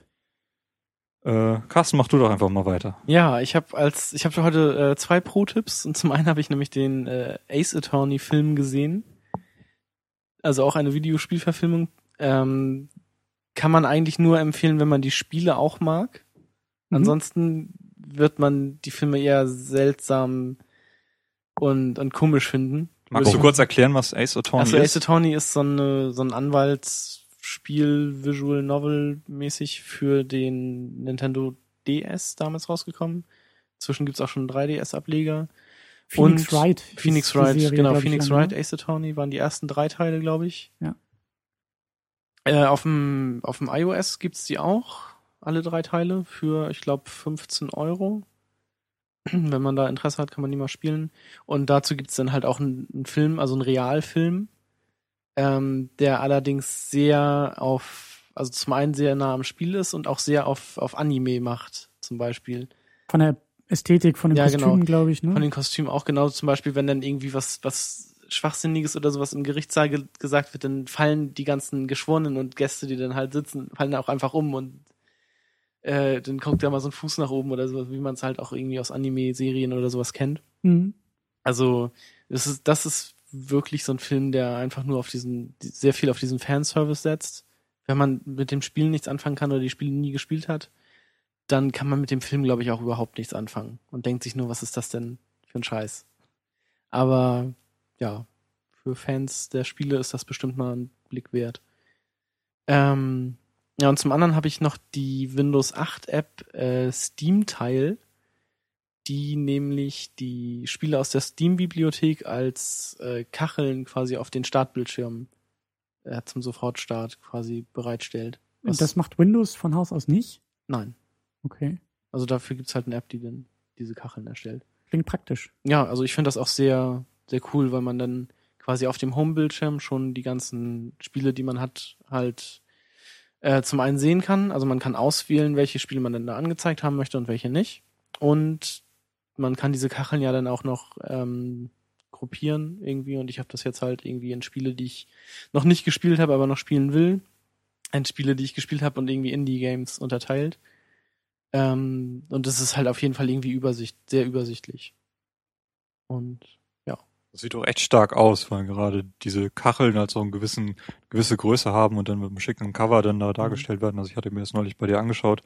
das äh, ist echt schick gemacht. Genau. Das waren meine Pro-Tipps. Was habt ihr denn? Ja, ich mach sonst gleich einfach mal weiter, Ja. weil wir ja schon so ein bisschen irgendwie beim ähm, PC zumindest sind als Spielplattform. Ich will nämlich den Mac als Spieleplattform mal erwähnen, weil ich äh, seit Ewigkeiten eben Vollblut-Mac-User bin und auch früher nie wirklich auf dem PC gespielt habe, auf dem Windows-Rechner, sondern halt immer Konsolen und wie schon erwähnt, irgendwie alles Mögliche im Regal stehen habe. Aber so in den letzten Monaten habe ich dann irgendwie aus Langeweile und auch durch diesen ganzen Indie-Push, der irgendwie auf dem PC, äh, PC passiert, mir den Mac noch mal ein bisschen genauer angeguckt als, als Spielegerät. Aber Christian, auf dem Mac läuft doch nichts. Aber Tamino, diese Zeiten sind doch schon lange vorbei. ähm, ganz besonders durch die auch schon erwähnten äh, Humble Bundle, Ja. durch diese ganzen Indie-Geschichten, wo du für ein Apple und ein Ei irgendwie fünf super gute Spiele bekommst. Du meinst wohl für ein Apple und ein Ei? Auch das, ja. ähm, aber, aber wie auch schon erwähnt, so ähm, da kann man Ah. echt eine Menge Geld auch sparen, was natürlich auch immer gut ist. Und ähm, ja, also es hat sich echt eine Menge getan. Also sowohl bei Steam, Steam gibt's auch schon seit ein paar Jahren auf dem, auf dem Mac. Äh, der Steam Client ist jetzt nicht unbedingt der flotteste und zuverlässigste irgendwie, ähm, aber es geht. Und mittlerweile sind auch sehr, sehr viele Spiele irgendwie auf dem Mac angekommen, sei es im Humble Bundle, sei es auf Steam oder eben auch mittlerweile im App Store. So Titel wie Gone Home findet man auch im, im Mac App Store. Und ähm, also für mich ist der Mac eben mittlerweile so zum, zum Indie, zur Indie-Plattform geworden. So für die Blockbuster-Sachen habe ich nach wie vor meine Konsolen, weil der Mac, der drei Jahre alte iMac, da auch nicht unbedingt mithalten kann und die Dinger ja auch nicht so leicht aufrüstbar sind wie auf dem PC. Aber so für die, für die kleineren Indie-Titel neulich auch irgendwie Fest, glaube ich, im Mhm. Humble Bundle irgendwie angekommen Ja, genau. auf dem Mac endlich und äh, nehme ich immer gerne mit und ich habe irgendwie auch so einen viel zu großen äh, Ordner auf dem Mac mit ungespielten Spielen. Aber ähm, ja, kann ich nur empfehlen. Es gibt dann auch im Mac App Store eine App, die heißt Joystick Mapper, kostet irgendwie 4,50 Euro oder so. Die ist wirklich unerlässlich, weil damit kannst du eben den PS3-Controller einfach über Bluetooth an den Mac anschließen. Der wird wunderbar erkannt. Du brauchst da keine Treiber oder sowas. Musst nur ein bisschen, also da gibt's im Netz dann auch ein paar Anleitungen. Du musst ein bisschen mit dem Kabel rumspielen, bis das Bluetooth erkannt wird. Dann hast du den Joystick-Mapper, der dann halt Tastaturbefehle und Mausbefehle einfach auf den Controller legt. Fünf Minuten Arbeit und dann kannst du halt alles Mögliche auf dem Mac ohne Probleme eben auch mit Controller, äh, wenn es dann irgendwie präferiert wird, spielen und eben auch eine Menge Geld sparen. Finde ich gut. Ja, mein Pro-Tipp ist ein bisschen was Ungewöhnliches und wir haben ja heute schon über, über alte Spiele geredet ne, und über die Frage, soll man sich immer die neuen Sachen sofort kaufen, wenn sie rauskommen? Und du Ich- sagst nein. Genau, ich sage nein und ich, ich gehe mit gutem Beispiel voran, weil ich kaufe mir nämlich jetzt meine PlayStation 3, die ich äh, ja jahrelang nicht hatte. Und meine Empfehlung ist nur, Mensch, überlegt euch doch mal, ob ihr das nicht auch machen wollt, wenn ihr keine habt, weil jetzt äh, ist sie günstig zu haben ne, und vielleicht kommen da jetzt auch in, in kurzer Zeit noch gute Angebote, wo man vielleicht noch ein paar Spiele günstig mit abgreifen kann oder so, weil jetzt eben alle auf die PlayStation 4 oder die neuen äh, Konsolen halt scharf sind, die jetzt rauskommen. Und ich, ich persönlich, ich habe kein Problem damit, irgendwie ein bisschen zu warten, bis ich mir neue Spiele oder neue Konsolen kaufe, weil nicht alles, was jetzt irgendwie drei, vier Jahre existiert, ist sofort völlig veraltet und muss auf den Müll, ne, sondern vielleicht hat es ja einfach ein besseres Preis-Leistungs-Verhältnis, als sich immer die neuen Sachen sofort zu kaufen. Also zumindest mal da so ein bisschen drüber nachzudenken, kann ich nur empfehlen und das ist mein Pro-Tipp. Ja, vor allen Dingen hast du auch den Luxus, dass du mittlerweile weißt, was gut ist. Du musst jetzt nicht Klar, irgendwie auch, erst ja. abwägen, sondern du hast halt, also gerade jetzt zum Ende der Generation gibt's ja unzählige Top Ten Listen und Ranglisten, die sagen, die besten Spiele für jene Plattform. Da kannst du dich ja wunderbar bedienen und ja, hast noch Jahre vor dir eigentlich. Ja, das stimmt auf jeden Fall. Also Ich habe meine alte PlayStation 2 gerade verkauft und dann bin ich halt immer so eine Aha. Generation hinterher, aber naja. Also ich würde auch sagen, dass es gar keinen schlechteren Zeitpunkt gibt, als jetzt so eine Konsole zu kaufen. Du meinst gar keinen besseren. Egal, jedenfalls ähm, mu muss ich nur die Launch-Titel von den neuen Konsolen ansehen. Da ist ja irgendwie gar nichts dabei, was man jetzt so spontan unbedingt haben müsste.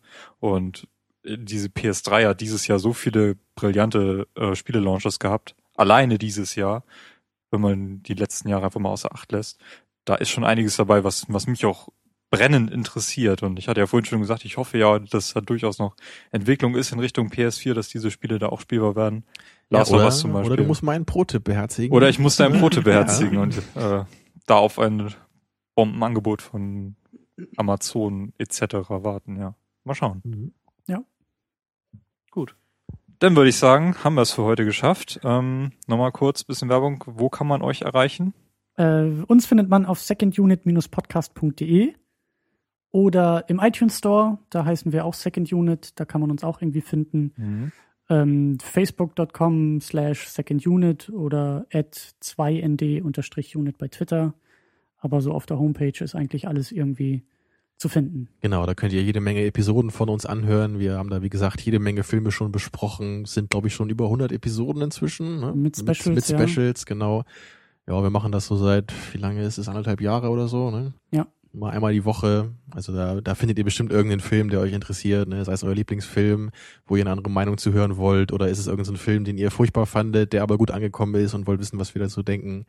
Also sollte es eigentlich äh, genug geben, dass jeder da was finden wird, was ihn interessiert. Und habt ihr schon über Videospieleverfilmungen außerhalb eben dem Super Mario Brothers gesprochen? Wir hatten relativ am Anfang, das war auch unser erster Gast, da war Rian vom Daily D-Pad dabei, da haben wir über Indie Game The Movie gesprochen, die Mhm. Dokumentation über eben, ich glaube, drei Indie-Games waren das ja, Fess, Super Ja. Meat Boy Und, und, Braid. Braid, genau, kam auch noch zu Wort. Äh, hat, also mir hat sie persönlich hat sie super gefallen, du fandst sie, glaube ich, auch ganz gut. Genau, ich bin ja nicht ganz so in der Materie wie du, aber ich fand es auch cool gemacht. Die war auch sehr schön gefilmt, das weiß ich immer noch. Und auch Ja, cooler Soundtrack. Musik, genau, cooler Musikeinsatz dabei. Und halt drei sehr persönliche Geschichten, ne? wie viel, wie viel wirklich äh, Herzblut äh, in so eine Spieleentwicklung gehen kann. Nee, aber sonst gar nicht so sehr.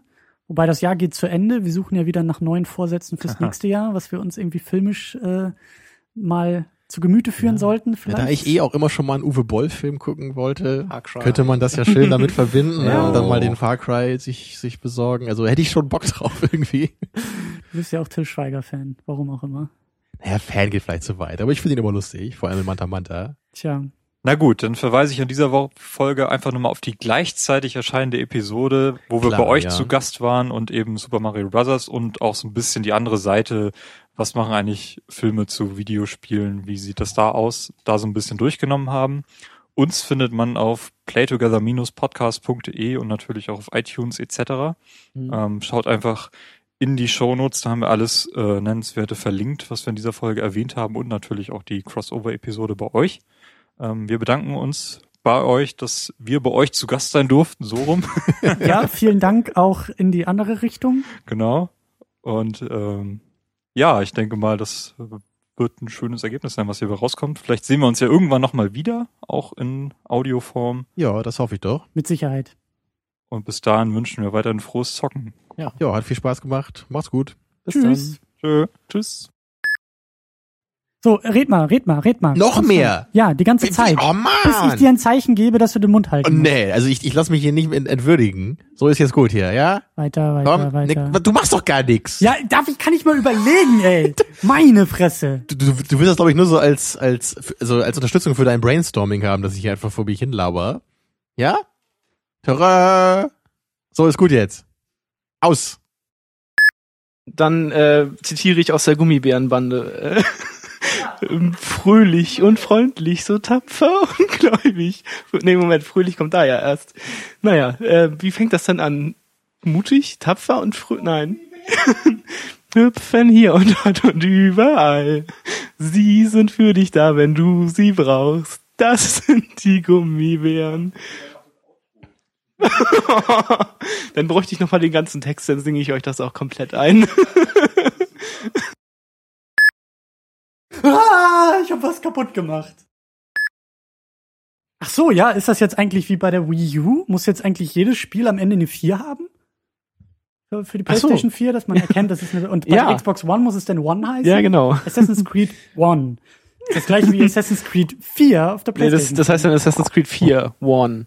Oder so, ja. Oder Assassin's Creed 4, 4. ist ja gerade One der for you. Trend. Ja, that's one for you. Und bei Filmen ist das ja voll verachtet. So dieses äh, Thor heißt ja auch nicht mehr Thor 2, sondern Thor The Dark World. Ja. Und zwei, bei- nein, sowas Niederes machen wir. Bei. Videospielen ist das das so, dass es irgendwie noch den fünften Teil gibt und dass danach dann irgendwie so ein, einfach nur ein Untertitel angefügt wird.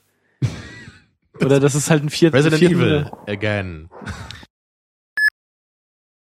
Ich surf gerade noch ein bisschen hier, aber sonst, ja. Ja, Genau. Äh, deine Kreditkarte ist auch auf dem Rechner gespeichert, also du kannst auch überall äh, dir schöne Frauen angucken auf deine Kosten. Gibt es bei Amazon so einen Buy Everything Button? Mich nervt das, dass ich immer so eine Vorauswahl treffen muss. Ich will alles haben. Es gibt auch so eine Listen, die du anlesen kannst und dann auch anschauen kannst, was andere Leute da reingepackt haben. Da Wenn gibt's ich ganz so unten einen Knopf, einfach doch alles von der Liste kaufen. Ja, ja. Aber wenn da irgendwie 20, 30 sinnlose Sachen dabei sind, ist doch besser, als das jetzt irgendwie 10 Minuten durchzugehen und das zu filtern, ne? Ich muss ja mal den Donkey Kong Rap lernen von diesem Donkey Kong 64 Spiel.